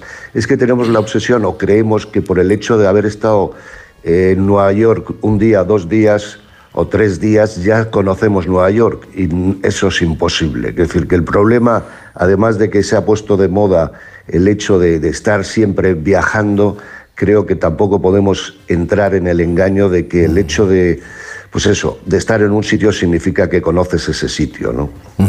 Antonio, eh, estamos hablando de se ha puesto de moda tal lugar, pero una vez que ya llega la gente y que se producen las aglomeraciones, hay un concepto que, eh, que inquieta bastante, que es planificar y gestionar ese tráfico de personas. Ya en algunas ciudades, en algunos lugares, ya se lo han tomado en serio, es decir, poner un control y evitar que eso sea un atasco permanente. Efectivamente, eh, el tema eh, eh, liga con lo que acabo de decir anteriormente, es decir, el espacio público, porque no estamos hablando de un turismo que se desarrolla, por ejemplo, en Disney o que se desarrolla en por aventura, en un parque de atracciones concreto, ¿no? Estamos hablando de un turismo que se desarrolla en la ciudad, como bien ha dicho, si voy a Nueva York, yo voy a Nueva York, quiero ver la ciudad y quiero ir a ver lo que va todo el mundo, ¿no? Entonces, ¿qué ocurre? Eh, los- lo- digamos, la comercialización turística, que nosotros lo distinguimos muy claramente, que son todas aquellas empresas por, a las cuales a través de, físicamente o por internet tú le compras, lo que quiere es vender y los que están en los sitios, los hoteleros y ahora otro tema de las viviendas con uso turístico, etcétera, lo que quieren es llenar sus espacios. Entonces, ¿qué le ocurre a la parte pública? Que siempre va tarde. Entonces, cuando los demás empiezan a enviar eh, eh, em, turistas, que serían turistas, yo siempre digo que yo me tengo que digamos, ceñir a lo que dice la Organización Mundial del Turismo. Un turista es aquel que pernocta en un lugar uno o varios días. El otro es un viajante, que es el que va, como decía, eh, por ahí. hasta- Entonces, ¿qué ocurre? Cuando el espacio público no lo planificas y dejas en manos de todos los que quieren traer gente a un territorio que lo traigan, pues mm, cuando no hay, digamos, no hay mm, eh, demanda de tu lugar, no hay ningún problema, porque no tenemos sobrecarga en determinados sitios de España, por poner un ejemplo, ¿no? Ya si nos centramos en España. ¿Qué tiene que hacer en los lugares donde, donde realmente reciben esa cantidad de, de personas? Tienen que planificar. Y esta palabra a nuestro gobernante le duele mucho, porque parece que cuando hablamos de planificar es que estamos hablando... Es que no lo han de hecho. control- de controlar ¿No? el mercado. Sí, lo han hecho, Primero que no lo han hecho mal. después que te- creen que van a O lo han hecho mal, claro. Claro, pero yo pongo siempre el ejemplo, que es se ve gráficamente, el tema de, de los cruceros. Si tú no planificas que en un puerto, ya están empezando a planificarlo, si tú no planificas, por ejemplo, que en un puerto te lleguen siete cruceros el mismo día y cada uno trae dos mil o tres mil personas, pues se monta una manifestación en el centro histórico. Un tsunami Eh, de personas. Está claro, ¿no? Entonces y, to- todos quieren entrar al Museo Picasso. Claro. y Al- mismo entrar al tiempo. Museo Picasso. Entonces, claro, eh, ¿qué ocurre? Eh, eh, pero, pero ahí hay que entrar y ver por qué la planificación. Ahora resulta, si analizamos, cuando entramos en esto, resulta que el- si hablamos de Málaga, el, Ayuntamiento de Málaga no tiene competencia en el puerto. El puerto lo, tiene otra administración. El, el del puerto lo que quiere que haya atraques. El otro, y entonces resulta que no se planifica lo que hay que hacer. Planificar, pero eh, no, no podemos llegar a los niveles, y enseguida voy con, con José Luis, no podemos llegar a los niveles, Antonio, de Shanghai, por ejemplo, ¿no? Claro que no, sé. claro que no. ¿Qué es lo que hacen en Shanghai con el turismo? Pues mira, en Shanghai, en Shanghai, que además he estado un par de veces, eh, es la primera vez que he visto policía urbana eh, dirigiendo el tráfico de personas. Es decir, eh, existe como si fuera una policía directamente para poder cruzar la calle, para trasladarse. Las calles están en una dirección, en otra dirección. Eso lo he visto ahí y en alguna. Recientemente lo he visto que he estado en Lyon en una fiesta, pero son unas cosas puntuales. Una fiesta que se cierra el centro y entonces planifica el tráfico de las personas, del volumen de personas que van a una fiesta concreta. ¿no? De todas maneras, eh, esto yo creo que hay que hacerlo mucho antes de encontrarte el problema, porque cuando te encuentras el problema ya lo tienes. el problema. Y eso se llama y se estudia, se llama capacidad de carga de los territorios ¿eh? y de los monumentos, por supuesto. Y hay algunos que ya la tienen puesta. La Alhambra de Granada no puedes ir tú el, el- el miércoles a ir a verla, no, tienes que tener tu entrada con una capacidad, porque tiene una capacidad, porque es patrimonio ¿no? de la humanidad. Pues hay determinados lugares que vamos a tener que hacer eh, eso. Quien no, me parece que ha sido eh, Números clausus. eh. Bueno, ya Es en España hay algunos, como el- en la playa de las catedrales, ¿eh? pero ya en- ahí em- empezamos a poner algunos, porque si no se genera una masificación. José Luis, eh, tú eres eh, periodista, licenciado eh, en Ciencias de la Información por la Universidad Autónoma de Barcelona, escritor, conoces muy bien la ciudad de, de- de Barcelona y tú hablas de, es lógico que, que surja, que nazca ese sentimiento de rechazo al, al turista. Barcelona sería uno de los principales ejemplos eh, en nuestro país. Sin duda, sin duda, porque es una ciudad, eh, muy atractiva y en todos los sentidos, no solo en el clima, sino también, bueno, pues eh, la arquitectura y todo esto. Y además ahora hay que, hay que sumarle una moda más o un problema más. La gente va a ver, pues bueno, como se decía, la Alhambra, o vas a ver a Gaudí, o vas a ver la Sagrada Familia. Eh, pero luego también hay otro tipo de turista gastronómico.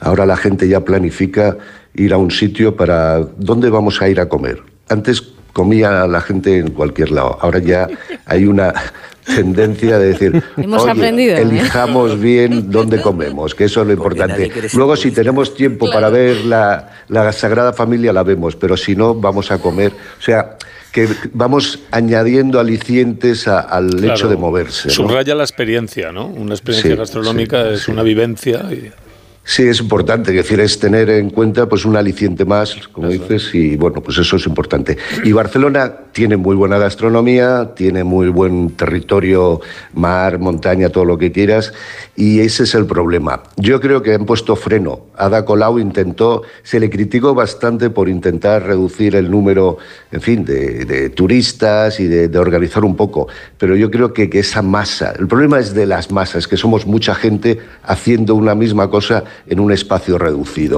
Y eso causa problemas. Es decir, que no, no somos almas ni espíritus que podemos movernos y no pasa nada. Aquí una persona que está a mi lado me quita mi espacio y yo se lo quito a ella. Es decir, y eso pasa. Yo recuerdo en los años 80, 90 podías viajar perfectamente y era un placer. Ahora subirte a un avión es una lata de sardinas. O sea, la gente ya se plantea viajar en un jet privado para poder disfrutar, porque si tienes que subir en un avión como todo el mundo, o te vas a business o te complicas la vida, porque en fin, que, la cosa es complicada. Y claro, la gente, en fin, aspira a más, todos queremos más y mejor. Y ese es el problema, que la masificación hace que las cosas sean un poco peor. De todas maneras, eh, yo recuerdo, estuve mirando algunos datos, antes de la pandemia, eh, mil millones de personas se movieron en el planeta, se movieron, ejerciendo de turistas. Mil, mi- claro, con estas cifras...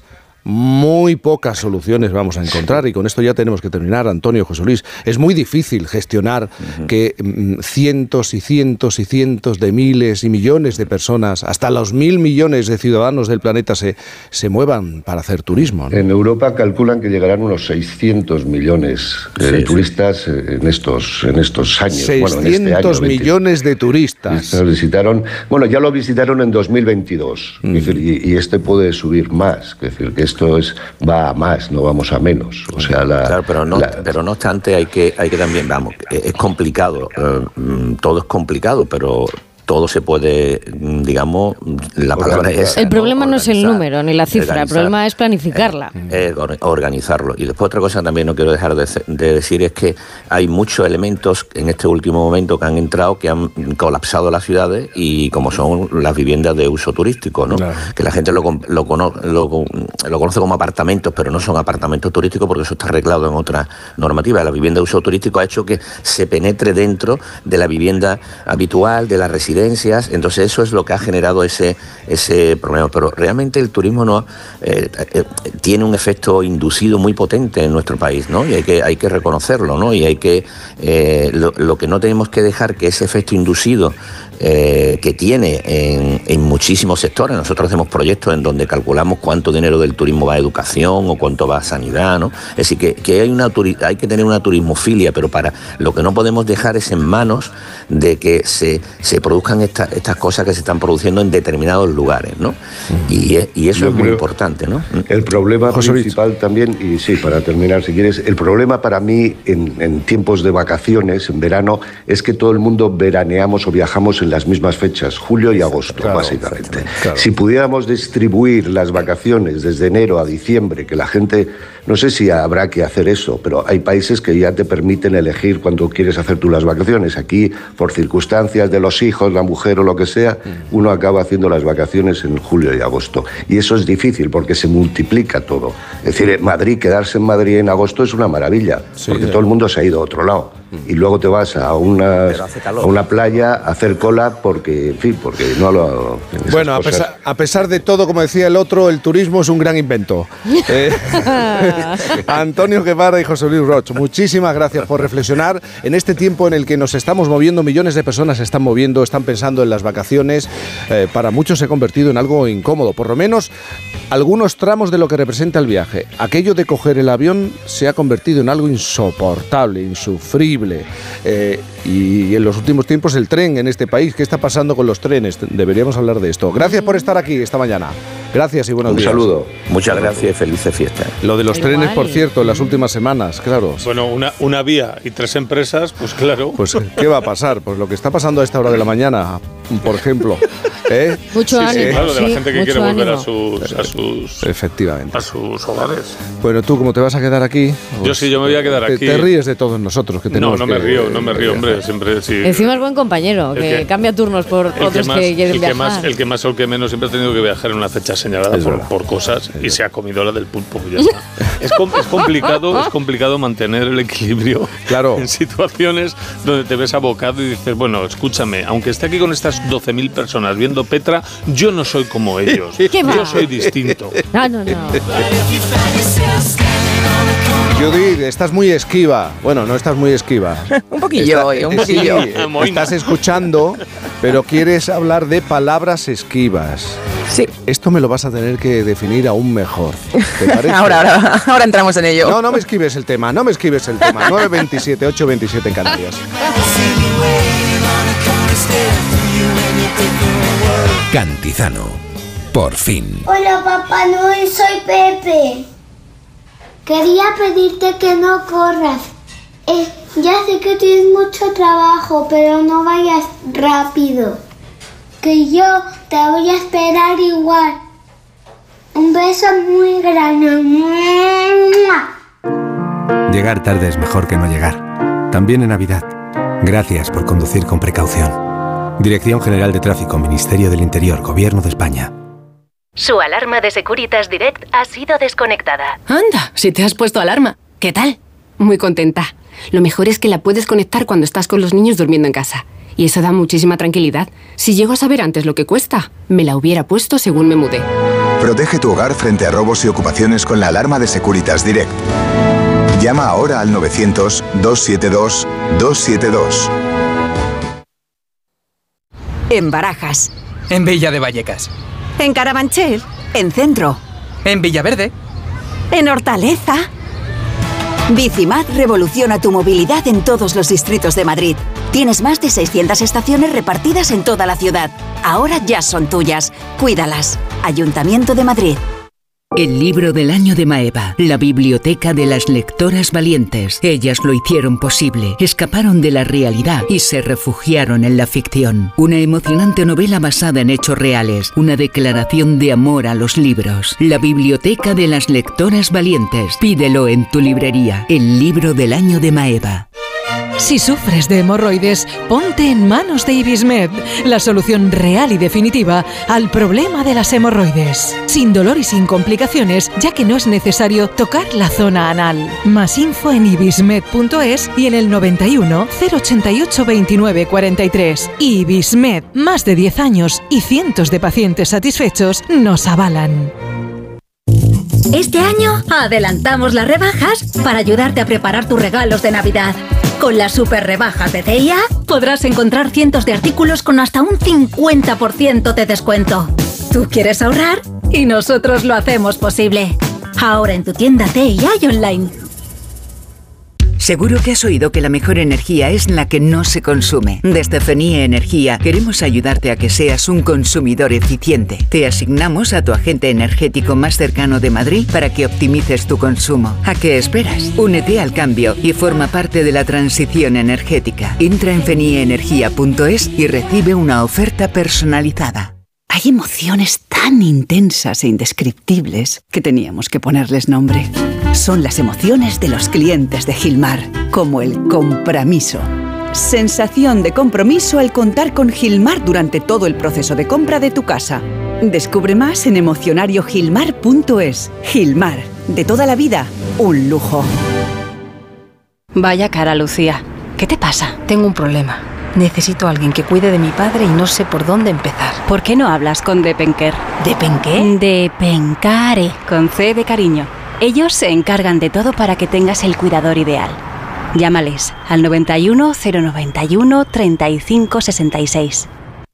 Sí quiero un seguro de salud a mi medida. No quiero carencias en mi seguro de salud. Sí quiero asesoramiento y buenas promociones. No quiero imprevistos. Sí quiero un amplio cuadro médico y máximas coberturas. Está claro, quieres un seguro con segurosquiero.es. Llama ahora al 91 156 7156 o contrata 100% online en nuestra web. Segurosquiero.es. La salud que Sí quiero. Compare, contrata en seguros quiero. Punto es. Su alarma de Securitas Direct ha sido desconectada. Anda, si te has puesto alarma. ¿Qué tal? Muy contenta. Lo mejor es que la puedes conectar cuando estás con los niños durmiendo en casa. Y eso da muchísima tranquilidad. Si llego a saber antes lo que cuesta, me la hubiera puesto según me mudé. Protege tu hogar frente a robos y ocupaciones con la alarma de Securitas Direct. Llama ahora al 900-272-272.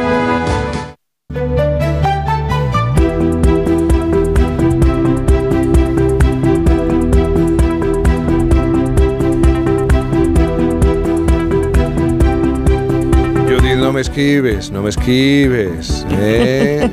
No me esquives. Hoy Judith viene a hablarnos de palabras esquivas, de palabras... Ella dice que tiene incluso una lista que a la humanidad en general le ha costado definir y hasta entender, pero hay tantas, Judith. Pues eh, sí que hay, sí que hay. Cuando te pones ahí a notar, ves que en las lenguas pues hay palabras, no sé, que no tienen trampa ni cartón, Jaime. Son fáciles de definir y fáciles de usar. Muchas palabras son, no sé, como muy bien mandadas, ¿no? Tienen sus significados, sus contextos y oye, pues aunque cambien y evolucionen con el tiempo, en general uno sabe a qué atenerse con ellas. Pero luego hay otras que nos son mucho más huidizas, más esquivas. Hay palabras sobre las que, a ver, la humanidad ha escrito libros y libros, sobre las que filósofos y pensadores han disertado ahí en diálogos perpetuos, mantenidos incluso a través de las distintas épocas del pensamiento y sobre las que ni siquiera así hemos logrado alcanzar un consenso plenamente satisfactorio. Entonces, yo tengo una lista de palabras de este tipo. Dos ejemplos que mm, creo que son claros serían voces como belleza o felicidad. Nos han dado ambas, yo creo que, bueno, verdaderas bibliotecas de Alejandría, diríamos, ¿no? Pero en este listado mío eh, hay una, Jaime, que sobresale en estos tiempos especialmente y sobre la que yo querría que, bueno, pues si os apetece, habláramos hoy un poco. Entonces, la palabra esquiva que os propongo este sábado es inteligencia. Y mi reflexión, la voy a confesar desde el inicio, es que como no podría ser de otra manera con una palabra huidiza, pues yo la verdad es que no entiendo el uso que hacemos de ella. Como poco a mí me genera cierto desconcierto, os diría, ¿vale? Inteligencia, a ver, es un término que hemos definido de muy diversas maneras a lo largo de la historia. Y como en estos casos anteriores de belleza o felicidad, yo creo que tampoco hemos dado a una definición universalmente aceptada. La inteligencia ha sido la capacidad de resolver problemas, el conjunto de habilidades que le permiten a los seres adaptarse a un determinado entorno, la habilidad de razonar, el pensamiento abstracto, la capacidad de tener un comportamiento adaptativo también, ¿no? Y esto, bueno, pues por citar solo, digamos, algunas de sus definiciones más, conocidas o más célebres. El diccionario académico, eh, en su primera acepción, la define como la capacidad de entender o comprender. Y si vamos a la cualidad, a el adjetivo inteligente, vemos que los dos primeros sentidos que tiene en el diccionario son en realidad el mismo, pero en distinto grado. Inteligente es quien, primera acepción, está dotado de inteligencia, sin más, y la persona, segunda acepción y distinta intensidad, dotado de un alto grado de inteligencia. Está bien que, que inteligencia sea aquel que tiene inteligencia y también aquel que tiene más inteligencia que los inteligentes. Sí, sí, es totalmente de esas definiciones que le dejan a uno un poco así, ¿no? Yo es que soy muy tonta, ya me he perdido en esa. Qué ¿eh? paradoja. Claro, claro. Ser inteligente es ser más inteligente. Que los inteligentes. Esa, esa es la Si cosa. todos somos más inteligentes, entonces es ser más inteligentes que los que son más La parte contratante de la primera parte, Ahí- es por ahí tanto la primera parte de la parte contratante. Ahí está. Es totalmente así. Pero es que, oye, no sé cómo lo veis vosotros, pero yo lo que observo es que aplicar este adjetivo inteligente no es fácil. Yo veo que en general inteligente es un adjetivo que nos cuesta prodigar. Fijaos en cuántas palabras, eh, digamos, pseudosinónimas de inteligente tenemos y en cómo empleamos estas otras alternativas con mucha más ligereza y más soltura. Cuando alguien, por ejemplo, tiene muchos datos, ¿no? Esas personas que hablas con ellas y es como abrir la británica, ¿no? O sea, te- se saben todas las fechas, todos los nombres, ¿no? Te- yo creo que a estas personas tendemos a calificarlas de sabios, ¿no? Em, no sé, eh, ¿en qué año ocurrió la batalla que enfrentó a, bueno, bueno, fulanito? Fulanito es un sabio y eso te lo dice sin mirar el móvil, ¿no? Sabia es la persona que yo creo que entendemos que tiene grandes conocimientos en una materia.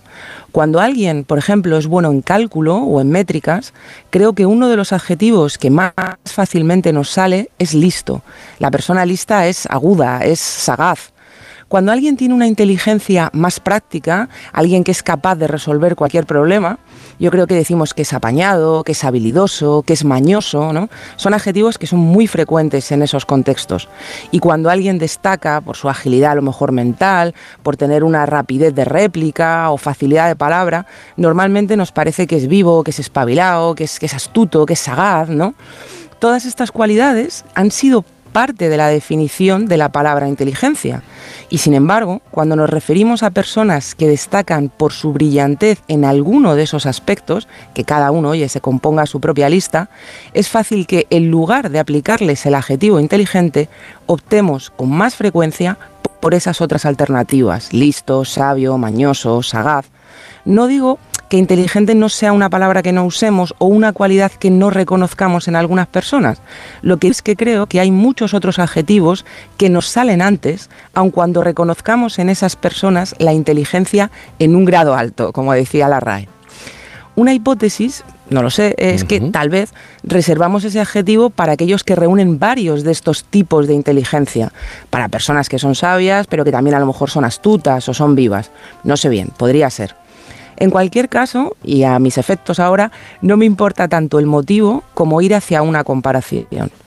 Y es que mientras veo que utilizamos este adjetivo con cuentagotas y solo para algunas personas, pues a mí no deja de asombrarme la absoluta facilidad con la que, de un tiempo a esta parte, usamos este adjetivo para infinidad de objetos. Nos lo han colado y colocado en una multitud de productos con, la verdad, yo no tengo claro qué sentido preciso. ¿no? Dale. Hace unos años empezamos a tener teléfonos inteligentes. Teléfonos inteligentes. Claro, oye, ahora lo decimos todos porque ya damos por hecho que son así, ¿no, Jaime? Pero esto hace unos años lo decíamos un montón. Siguieron, yo creo, los televisores inteligentes, Exacto. los relojes inteligentes, la iluminación inteligente, las neveras inteligentes. Esta semana he visto que por La lo visto, aspiradora inteligente. Menos la personas. aspiradora es otra. A eso voy, a eso voy. Fernando. Por ahí, por ahí. A eso voy. Esta semana yo vi que existen marquesinas inteligentes. Oh, que tienen, por lo visto, fuerte. cámaras. Y leí, esto te va a encantar, Fernando, leí que dan sensación de seguridad. O sea, me encanta que no den seguridad, solo Sí. la sensación. Sensación. Si con, que, si con que no te cale cuando llueva, ya es A mí me sirve. Tampoco hay que irse a vivir.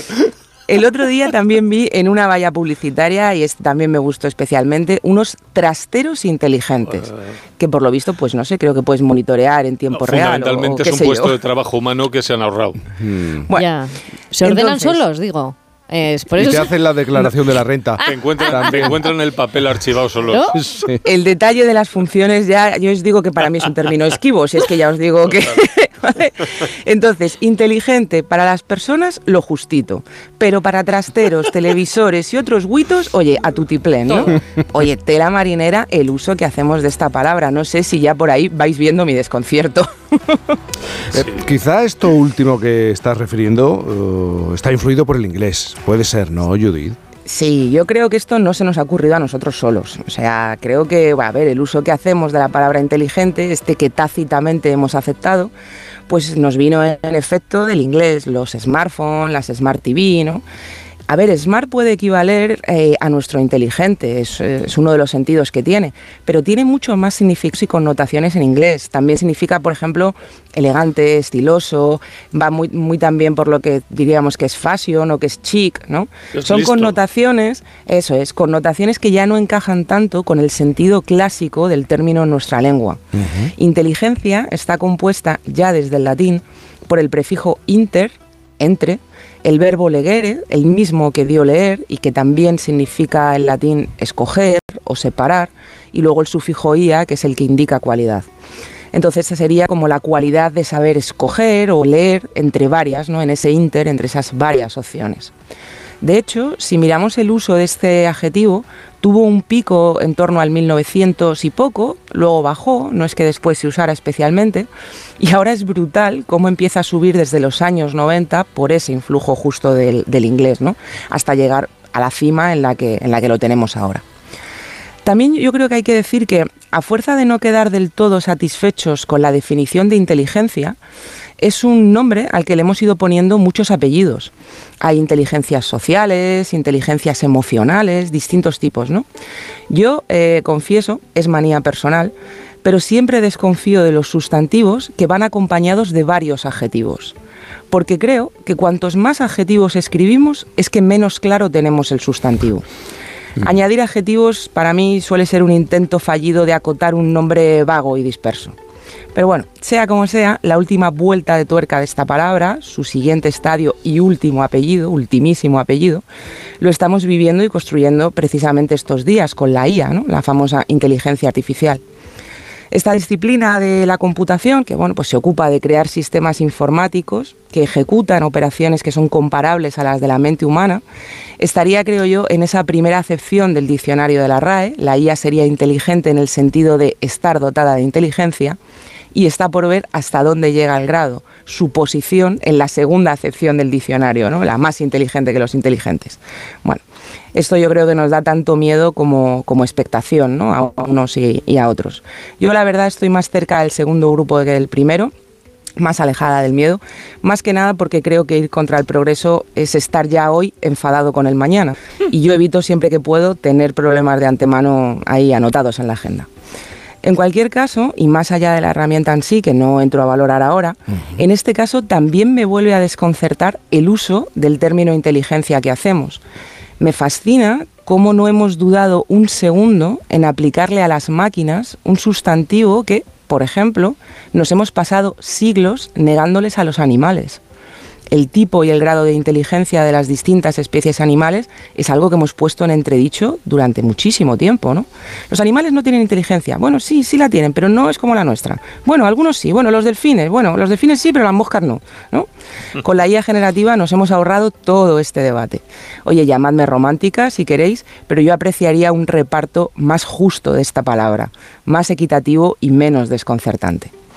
A la par que veo estos datos, eh, no puedo dejar de, comentar la claridad con la que percibimos y decimos, cuidado, que alguien es sencillamente tonto. Incluso la ligereza con la que en ocasiones nos aplicamos este calificativo, oye, a nosotros mismos en alguna situación, ¿no? ¿Quién no se ha sentido así alguna vez, ¿no? Sabéis, yo, eh, bueno, a lo largo de mi vida he tenido la suerte de tener muy buenos jefes, también aquí, todo se ha dicho de paso en Onda Cero. Personas de las que he podido. Hay que meter un poquito de peloteo en Navidad, Fernando. A ver, a ver, a ver, a ver. No, pero bueno, personas en serio de las que he podido aprender mucho. ¿no? Y uno de ellos, eh, Mario Tascón, me decía: Judith, rodéate siempre de gente que sea mucho más inteligente que tú. Así que si alguna vez estáis en una reunión rodeados de esas personas sagaces, listas, apañadas, mañosas, de esas que no llamáis inteligentes aunque lo sean, y sentís que sois la persona más tonta de la mesa, es una sensación algo incómoda, ¿eh? ya, ya lo digo yo, no os preocupéis que a mí me ha pasado, pues recordar que paradójicamente, donde seas el tonto del grupo, por lo visto ahí, ahí es donde tenemos que estar. Eres tonto, muchacho, tú eres tonto. Y en tu casa lo tienen que saber. Porque aquí estamos hartos de saberlo. Que eres tonto y qué le vas a hacer. Eres tonto, muchacho, tú eres tonto. No sé por qué he pensado en esta palabra y en los encuentros familiares, en Nochebuena y en... Es, es muy esta época también. Sí, es que es un Florece, florece. tonto, Estaba ¿no? hablando de máquinas ¿no? y tonto y digo la rumba. La, La rumba es la máquina por más eso tonta. decía, sí, es, es un poco... Es muy tonta. Y venga a dar vueltas, y venga a dar tonta. vueltas. Pum, y se da contra la Y- pared, Y, venga, pum. eh, y exacto. el tonto que le pone una flamenca encima, y tonto- Pero es que este tiempo de Navidad, Yurid, es muy propicio para el uso de la palabra tonto. Lo que pasa es que no se proyecta. Yo- Se queda en el interior. Sí, en, sí. en el interior. No se puede exteriorizar siempre. No se puede exteriorizar. Es que os iba a preguntar, mira, los oyentes sabéis que intervienen los domingos. Sí. Y antes de ir con la extra actualidad, os iba a preguntar por vuestras navidades. Porque estoy seguro, Fernando, que tú te has liado en más de una Navidad, por Sí. ejemplo. ¿Cómo, o ¿Cómo va a ser tu Nochebuena? O, o la Navidad? ¿O qué tradición O sea, yo no soy ni la sombra de lo que he sido. Tú no eres ni Pero la por- sombra por- de lo que has no, por- sido. Por decisión. O por sea, salud, yo- quieres decir. También. A ver, a ver, O expláyate. sea, yo quiero decir, eh, los días más complicados siempre han sido la noche anterior a Nochebuena. La noche anterior. Y O sea, yo en. Nochebuena he llegado en estados La deplor- previa, la previa. deplorables a cenar con mi familia. ¿Me entiendes? Que me miraban como si yo fuera una rumba. ¿Entiendes? Que te Entonces, tropezabas con la pared. eh, que te casi. tropezabas con Casi, la silla. Casi, algún vasito he tirado, algún vasito he tirado. Y conmigo mis dos hermanas, éramos tres perlas de cuidado. Y eso ya, eso ya pasó a mejor vida. Este es buen ejemplo. Le, le voy a pedir a los oyentes que nos eh, expliquen cómo han sido las navidades más complicadas y por qué. ¿Cuáles han sido las navidades más complicadas y por, ¿Por qué? qué? Te lo puedo decir. Más complicadas no me acuerdo. ¿Por qué se convirtieron en algo muy complicado? 620-621-991 para mañana tener conversación con los oyentes. ¿O qué tradición? algo de qué hablar. ¿Qué tradición mantienen con el paso del tiempo? ¿Qué cosas hacen en Nochebuena, en Navidad? Yo siempre eh, digo que el peligro mayor está en la mañana del 24. El aperitivo. En el por aperitivo. favor, Eso es otra. Totalmente. Eh, en Jerez, cuando yo vivía en Jerez. No y- tiene peligro nada eh, tu ciudad. eh, sí, No tiene mucho peligro No mi tiene. ciudad. Y la costumbre era ir a las zambombas que organizaban las diferentes emisoras de radio. Y claro, empezaba siempre, no te rías, a las 11, 12. Y, habitualmente las zambombas se hacen en bodegas. Sí, sí. En bodegas. Pues imagínate cómo llegabas tú a la cena mira, del Sí, 24. pero escúchame, igual llegabais todos igual. Mi problema era peor, que yo llegaba como llegas tú, pero me encuentro ahí con el Sanedrín. Sentados todos ahí. Exacto, ellos no se habían ido de zambomba Pero ni oye, oye, y luego llegabais a casa y estaba toda la Bueno, mesa puesta y toda la familia- comida hecha. Toda Bueno, mi familia siempre ha sido yo muy tuve buena un año en el que me metí en la cama. Ay, madre. llegué de, No, que también, oye. Y dije, pues me voy a acostar. Y, y pasó el 24. Pues los que tienen lío de verdad, Una- también que lo cuenten, una ¿eh? Los que van a estar. Llegó, en Nochebuena con dos amigos. y hasta ahí puedo leer. Los ¿Y tu- amigos que no tenía con quién y tu padre, ¿y estos? tirón. Pues donde caben seis, caben. Bueno, estaban ya un poco curados de espanto todo el mundo, pero bueno. Bueno, pues que los oyentes nos hablen de celebraciones navideñas 620-621-991. ¿Hasta qué punto se llegó a liar una Navidad? ¿Qué de especial haces en el tiempo de Navidad o hiciste? eh? ¿Qué tradición mantienes? 620 621-991 que envíen una nota, una nota, no te rías, una nota de voz. Éramos jóvenes, Fernando, po- podemos Claro. arroparnos con ese argumento. Éramos jóvenes. En fin, eres joven, menos. ¿Quieres que le dé a la mandanga? Sí, pero le vas a dar a la mandanga Venga. como si fuera Navidad. Pues vamos a darlo todo. Venga. Vamos con el aperitivo, como siempre, ¿vale? Si en vuestra cena de empresa os pasasteis con la bebida, ¿El mañana, cuál? mañana tenéis una segunda oportunidad, la cena de Nochebuena, ¿vale? Para controlaros. Para arreglarlo. Eso es. sí. Y para eso voy a hablar de una cosa. Se ha hecho viral el anuncio de una cooperativa de vinos aparecido en la prensa de finales del siglo XIX. Ahora veréis dónde voy. Adjunto una copia, ¿eh? no me lo he inventado. Es una recomendación sobre beber vino con moderación. Y viene firmada por un tal Armand Gautier. Y claro, yo digo, voy a buscar a Armand Gautier para documentar. Tiene que ser importante. Este señor Armand Gautier fue un reconocido químico y médico francés que ¿Ves? realizó estudios sobre la influencia de los alcaloides en el cuerpo humano y sobre la vid y el consumo de vino. ¿Y cuál es la recomendación de este sabio químico sobre el vino? Tomad nota. El uso de vino a dosis moderadas no es peligroso. Beba en cada comida una botella de tres cuartos de litro. Eh, según Armand Gautier, sin contar el desayuno, no es malo pimplarse dos botellas de vino al día, comida y cena. Tú date, Cantizano, ¿eh? no estoy tan mal. Tú date. Pese a lo que habláis a mis espaldas, no estoy tan mal. Tú vienes Claro. con la prueba hecha. Ahí está el secreto. Si uno piensa que esto es lo que se recomendaba a finales del siglo XIX, es que iban todos mamados todo el día. O sea, si uno piensa más, los grandes hechos de la historia estoy convencido de que han sido protagonizados por personajes que iban mamadísimos. pero hasta arriba. mamadísimos. Pero desde Ramsés II a Boris Yeltsin o Isabel Ayuso, me da igual la que sea. Mamadísimos. Y abrimos la actualidad con una sorprendente noticia. La sexta. Madrid adelanta a Japón en longevidad. Las madrileñas alcanzan una esperanza de vida de 87 con 11 años. Ole las madrileñas. Según el Instituto Nacional de Estadística, Madrid tiene la mayor esperanza de vida del mundo. Los madrileños viven dos años más que el resto de los españoles, la media es de 84,8. Eh, las cañas bien tiradas tienen recompensa, amigos. que diría Armand Gautier, que diría Armand Gautier. bueno, la siguiente pregunta sería, ¿es Madrid la mejor ciudad para vivir por esto de la calidad? Bueno, pues eso es opinable, ¿sabes? Muy opinable. Yo creo que las ciudades no son un lugar para vivir, pero bueno, eh, no lo es. No lo es sobre todo para Eric ¿A Adams, dónde quieres llegar? alcalde de Nueva York. Ah, Para él, eh, la mejor ciudad es Nueva York. De hecho, esta semana ha declarado, sí, lo he escuchado. Sí. Nueva York es la mejor ciudad del mundo. Pasa de todo. Un día te levantas y se estrella un avión. Incluso, Y se ha quedado tan pichi. Incluso con mucha suerte se estrellan dos. Es que- si ya, si ya, te- si ya tienes súper suerte. Y esto es lo que pasa, amigos, cuando das un discurso después de seguir los consejos de Armand Gautier. Todo nos lleva, Armand. Todo nos lleva a dos botellas de tres cuartos de... Madre mía. Y cambiamos de tema para hablar del milagro de la vida. El periódico de Extremadura. Bebé a la vista para la extremeña Soraya Arnelas. Vamos a ser familia numerosa. La artista de Valencia de Alcántara, Qué bonito, qué bonito. not- qué bonito, ¿verdad? Un Sí. retoño. Eh, notificó el embarazo de su cuenta en Instagram y oye, qué diferentes son las notificaciones de embarazo según las personas. Os digo por qué. Por ejemplo, esta semana una chica llamada Ana Contreras publicaba en su cuenta, voy a tener gemelos. Y un tal Carlos Chacón, su primo, le No. comentó, felicidades prima, por fin dos hijos del mismo padre. Diplomático. Una cosa, fiestones gordos del planeta. Sí. Sí, sí. Nochevieja, Sí. el 4 de julio y el Día del Padre en casa esta chica. Claro, que peor lo lleva otra llamada Stephanie. Al menos si le hacemos caso a su perfil de Tinder. Escuchadme, un perfil de Tinder. ¿Quién, o sea, ¿quién se escribe en un perfil de Tinder lo que vais a escuchar Vale, ahora? para ligar, vale, vale. empieza muy arriba Todo es posible. y encima luego mejora. Atentos. Stephanie. 28 años. Hola, tengo 27 años. Pues ya empezamos. Y soy madre soltera.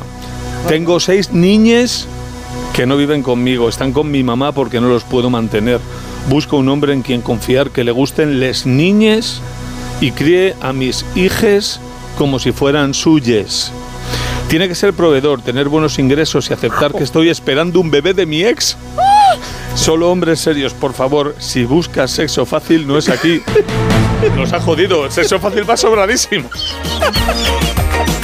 Bueno, habría que hacer una inspección, Está ¿eh? pasada de rosca ya de sexo fácil, ¿sabes lo Habría que te hacer digo? una inspección de los dos lados. Además, con tanto niñe ya no sabe ni contar. Stephanie 28, la tengo 27. Siete, es que. Igual una cifra son los años y otras son los niños.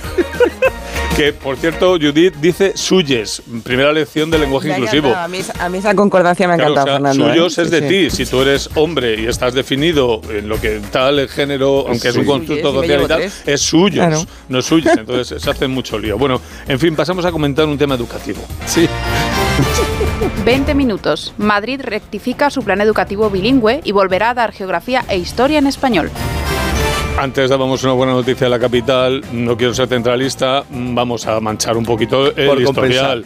Claro, para compensar, porque esta es una noticia regulera. Resulta que este plan bilingüe de enseñanza, bien lo que se dice bien, no, no ha salido.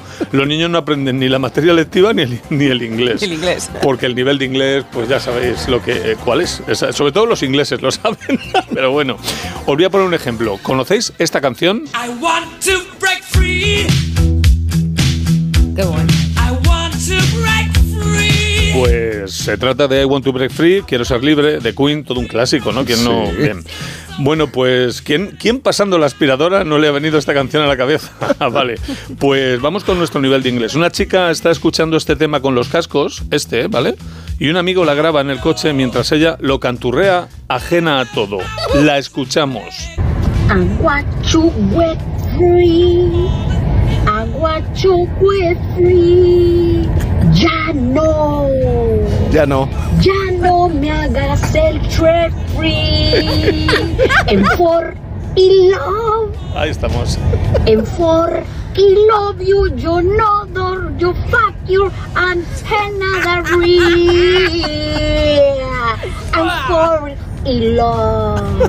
Ya no. Ya no. Ya no abras el refri. Ay, qué bueno. Ya no abras el refri, refrigerador. Bueno, lo vive, lo canta con sentimiento, eso no se lo podemos quitar. No se le puede. También os digo que canta mucho mejor a Queen que un inglés a los chunguitos. Esto habría que comprobarlo. Cambiamos de tema, una noticia de calado social. Gasteiz hoy, Paula Fernández, la influencer alavesa que lucha contra la gordofobia. Pues se trata de una joven y estilosa influencer vitoriana, activista del body positive, que denuncia la gordofobia, a- la gordofobia allí donde se encuentre. Eh, y no está sola. Quiero que escuchéis este tuit que subió el pasado lunes la escritura, la escritora Lucía Echevarría. Queridos trolls de la izquierda brilli brilli, tenéis que poneros de acuerdo. O la gordofobia es muy mala o me llamáis Lucía Echevarriga. pero, pero las dos cosas no pueden ser. Perdón, he perdido, he el tipo por un momento. Empleo el humor. Tiene razón, muchas veces se la quita, pero ahora creo que tiene razón. Ahora, también te digo, que cuánto talento hay para hacer el mal. Echevarriga es buenísimo. bueno, ya que hablamos de sobrepeso, no está de más recordar un gran momento que, que vi una vez en Canal Sur. ¿Qué me dices? En un programa que se llamaba La Báscula, donde hacían, hacen, creo que ya se acabó el programa, hacían seguimiento a personas con mucho sobrepeso para que Ah, adelgazaran. formato, sí. El momento estrella, claro, era cuando los participantes se enfrentaban a subirse a la báscula. Total, se sube uno de ellos y la báscula marca 125 kilos con 400 gramos. Le echan una bronca que flipas, no ha adelgazado suficiente y llega el tipo y suelta. Tengo que decir en mi favor que me he pesado con las gafas puestas. Qué gracia tiene mi gente, de verdad. Es que. Es que mi gente, claro. O sea, se había pesado con tara y no era el peso. Igual las gafas le pesaban 25 kilos. Eran de pasta. Porque se las había hecho el artesano en forja que se las hacía Rocío Jurado. Pero si no, no hay ninguna explicación. Y vamos ya con la última noticia de hoy. Venga. El Heraldo de Soria. Brad Pitt cumple 60. Luces y sombras del guapo oficial de Hollywood. Noticia parecida en el Alto de Soria. de los que me gustan a mí. Luces y sombras, dice. ¿Qué más da? Es guapo a contraluz, a claroscuro, Sí. muy contrastado, con demasiada exposición, da igual. Lo de Brad Pitt no tiene nombre, tío. El resto es envidia. Tanto es así que es un referente de la guapura. Por ejemplo, este perfil de Tinder de un chico llamado Marcos. Escucha. Marcos, 31 años. Elegante, seductor, carismático, exitoso, adinerado. Así es Brad Pitt. Yo soy Marcos. Me encanta. Marcos es un cuadro y no de Brad Pitt. Pero honesto, honesto, pero sí, honesto, no hombre, y claro, quitar, y- no se le puede señalar como una persona que engañe. No, no, él va. No, señor, se eso, todo. eso no. Lo otro ya, si quieres lo hablamos, pero eso no. Bueno, Momento, Fernando Eiras. Un, un- un producto. Sí, venga, venga, ¿Me da venga, venga. Sí, sí, sí, Bueno, sí. Si no, vale, pues nada, un producto de segunda mano de la red. Un útil instrumento de homenaje del hogar. En la foto se ve una olla a presión. A y presión se escriben separado. Una olla a presión. Lo que dice el anuncio, aunque también va separado, viene junto y así es como hay que entenderlo. Dice 25 euros. Olla de presión. Es como tenía en la cabeza cuando puso el anuncio, ¿sabes? Salen los garbanzos tristes de cojones. Es que. Bueno, esta noche no va a ser una noche, no, esta noche Y no, encima le mañana. falta el pitorro, la de perdón, mañana. ¿eh? a la olla. No va a ¿Qué ser cocido? ¿Qué, qué te parece el cocido? Pues está un poco triste, claro. Es que lo he hecho con la de presión. mañana no va a ser una noche de presión, no, no, va mañana a garbanzos ser muy depresivos. mañana muy. Sí. Ya veremos cómo sale No, de, no, de esa. no, no, no, no. Estas son cosas que se ven de lejos. que se ven, que se huelen. Sí. Fernando Eiras, feliz Navidad, amigo. Oye, feliz Navidad a Sí, todos. sí, sí. Un placer desearosla otro año más. la un verdad. año más, efectivamente. Claro. Judith, un, un beso enorme y feliz Navidad. Feliz Navidad, Besito, Jaime. Besos Judith. para todos. ¿Cómo nos has aguantado todo este tiempo? Me pregunto yo. ¿Qué te ¿Cómo nos parece? has ¿Qué te aguantado? parece? Ella con el ojo crítico. Y diciendo lo que esta te de- queda. Esta panda de un beso a los dos. Llegan las noticias a la sintonía de Onda Cero.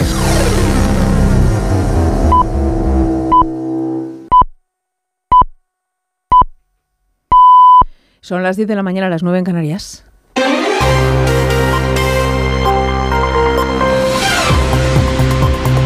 Noticias en Onda Cero.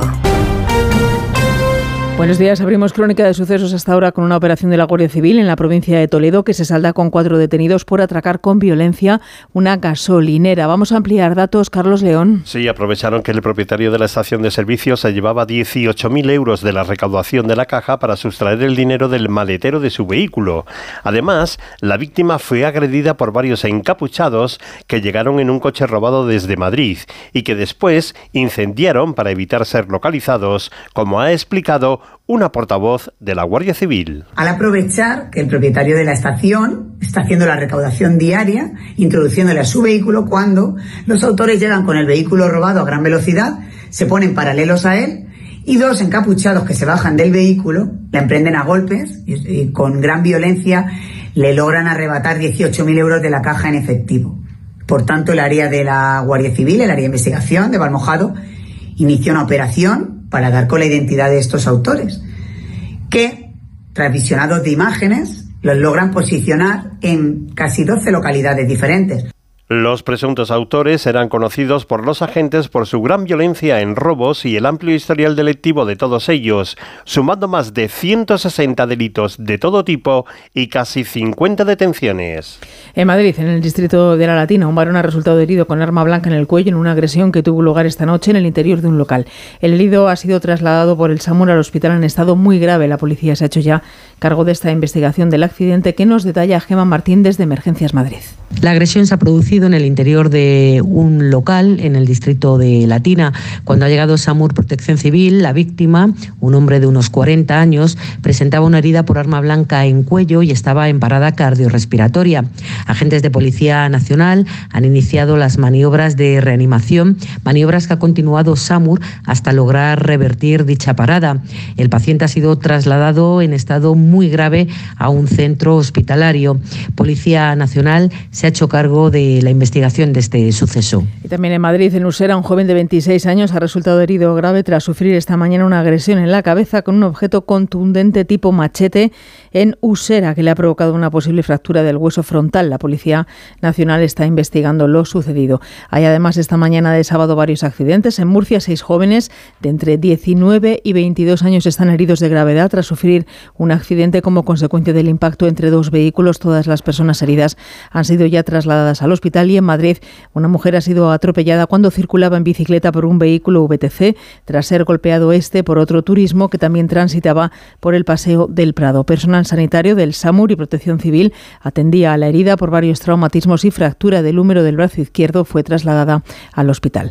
La Dirección General de Tráfico tiene listo ya su dispositivo especial que comenzó ayer por la tarde se va a prolongar hasta el domingo 7 de enero con más de dos semanas en las que se prevén casi 20 millones de desplazamientos en las carreteras españolas. Pero no solo estos días se registran muchos movimientos, es un fin de semana también con mucho tráfico en los aeropuertos, informa Margarita Zavala. Estamos en uno de los fines de semana con más movimiento del año, como ya hemos comprobado desde este mismo viernes. En el caso de los aeropuertos, hay dos que concentran buena parte de los movimientos, Madrid y Barcelona.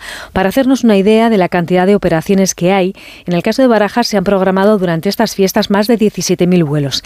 El día más fuerte fue este viernes 22 con 1.333 vuelos. El más flojo será el próximo lunes 25 con 812. Este día parece que no hay muchas ganas de moverse porque de lo que se trata es de estar con la familia. Soy estudiante, así que volver a casa a estas fechas siempre me gusta. Que estoy estudiando aquí en Madrid y bueno, pasar las fiestas con la familia. Eh, ya, ya hay ganas de ver a la familia, reunirse todo en Navidad. Después de todo el cuatrimestre fuera, apete- apetece ver a la familia y juntarse otra vez. Luego está la opción de ir en tren. Aquí Renfe ofrece hasta el lunes 8 de enero más de 5 millones de plazas de cercanías, media y larga distancia, incluidos los AVE. Aquí los destinos más demandados son Andalucía, Cataluña, la Comunidad Valenciana y Galicia, aunque no sabemos si es para ir a ver a la familia o para disfrutar de unos días de vacaciones o ambas cosas. Deportes, David Camps. Se cierra el año en Primera División con el encuentro Atlético de Madrid-Sevilla, aplazado desde el 3 de septiembre por la Dana. El conjunto rojiblanco está obligado a vencer si quiere mantener el pulso por el título. Es cuarto a 10 puntos de los líderes, mientras que el equipo hispalense pretende refrendar las buenas sensaciones en la victoria cosechada en Granada para alejarse así de los puestos de descenso. Los entrenadores Simeone y Quique Sánchez Flores. Desde que empieza la temporada estás con la misma responsabilidad.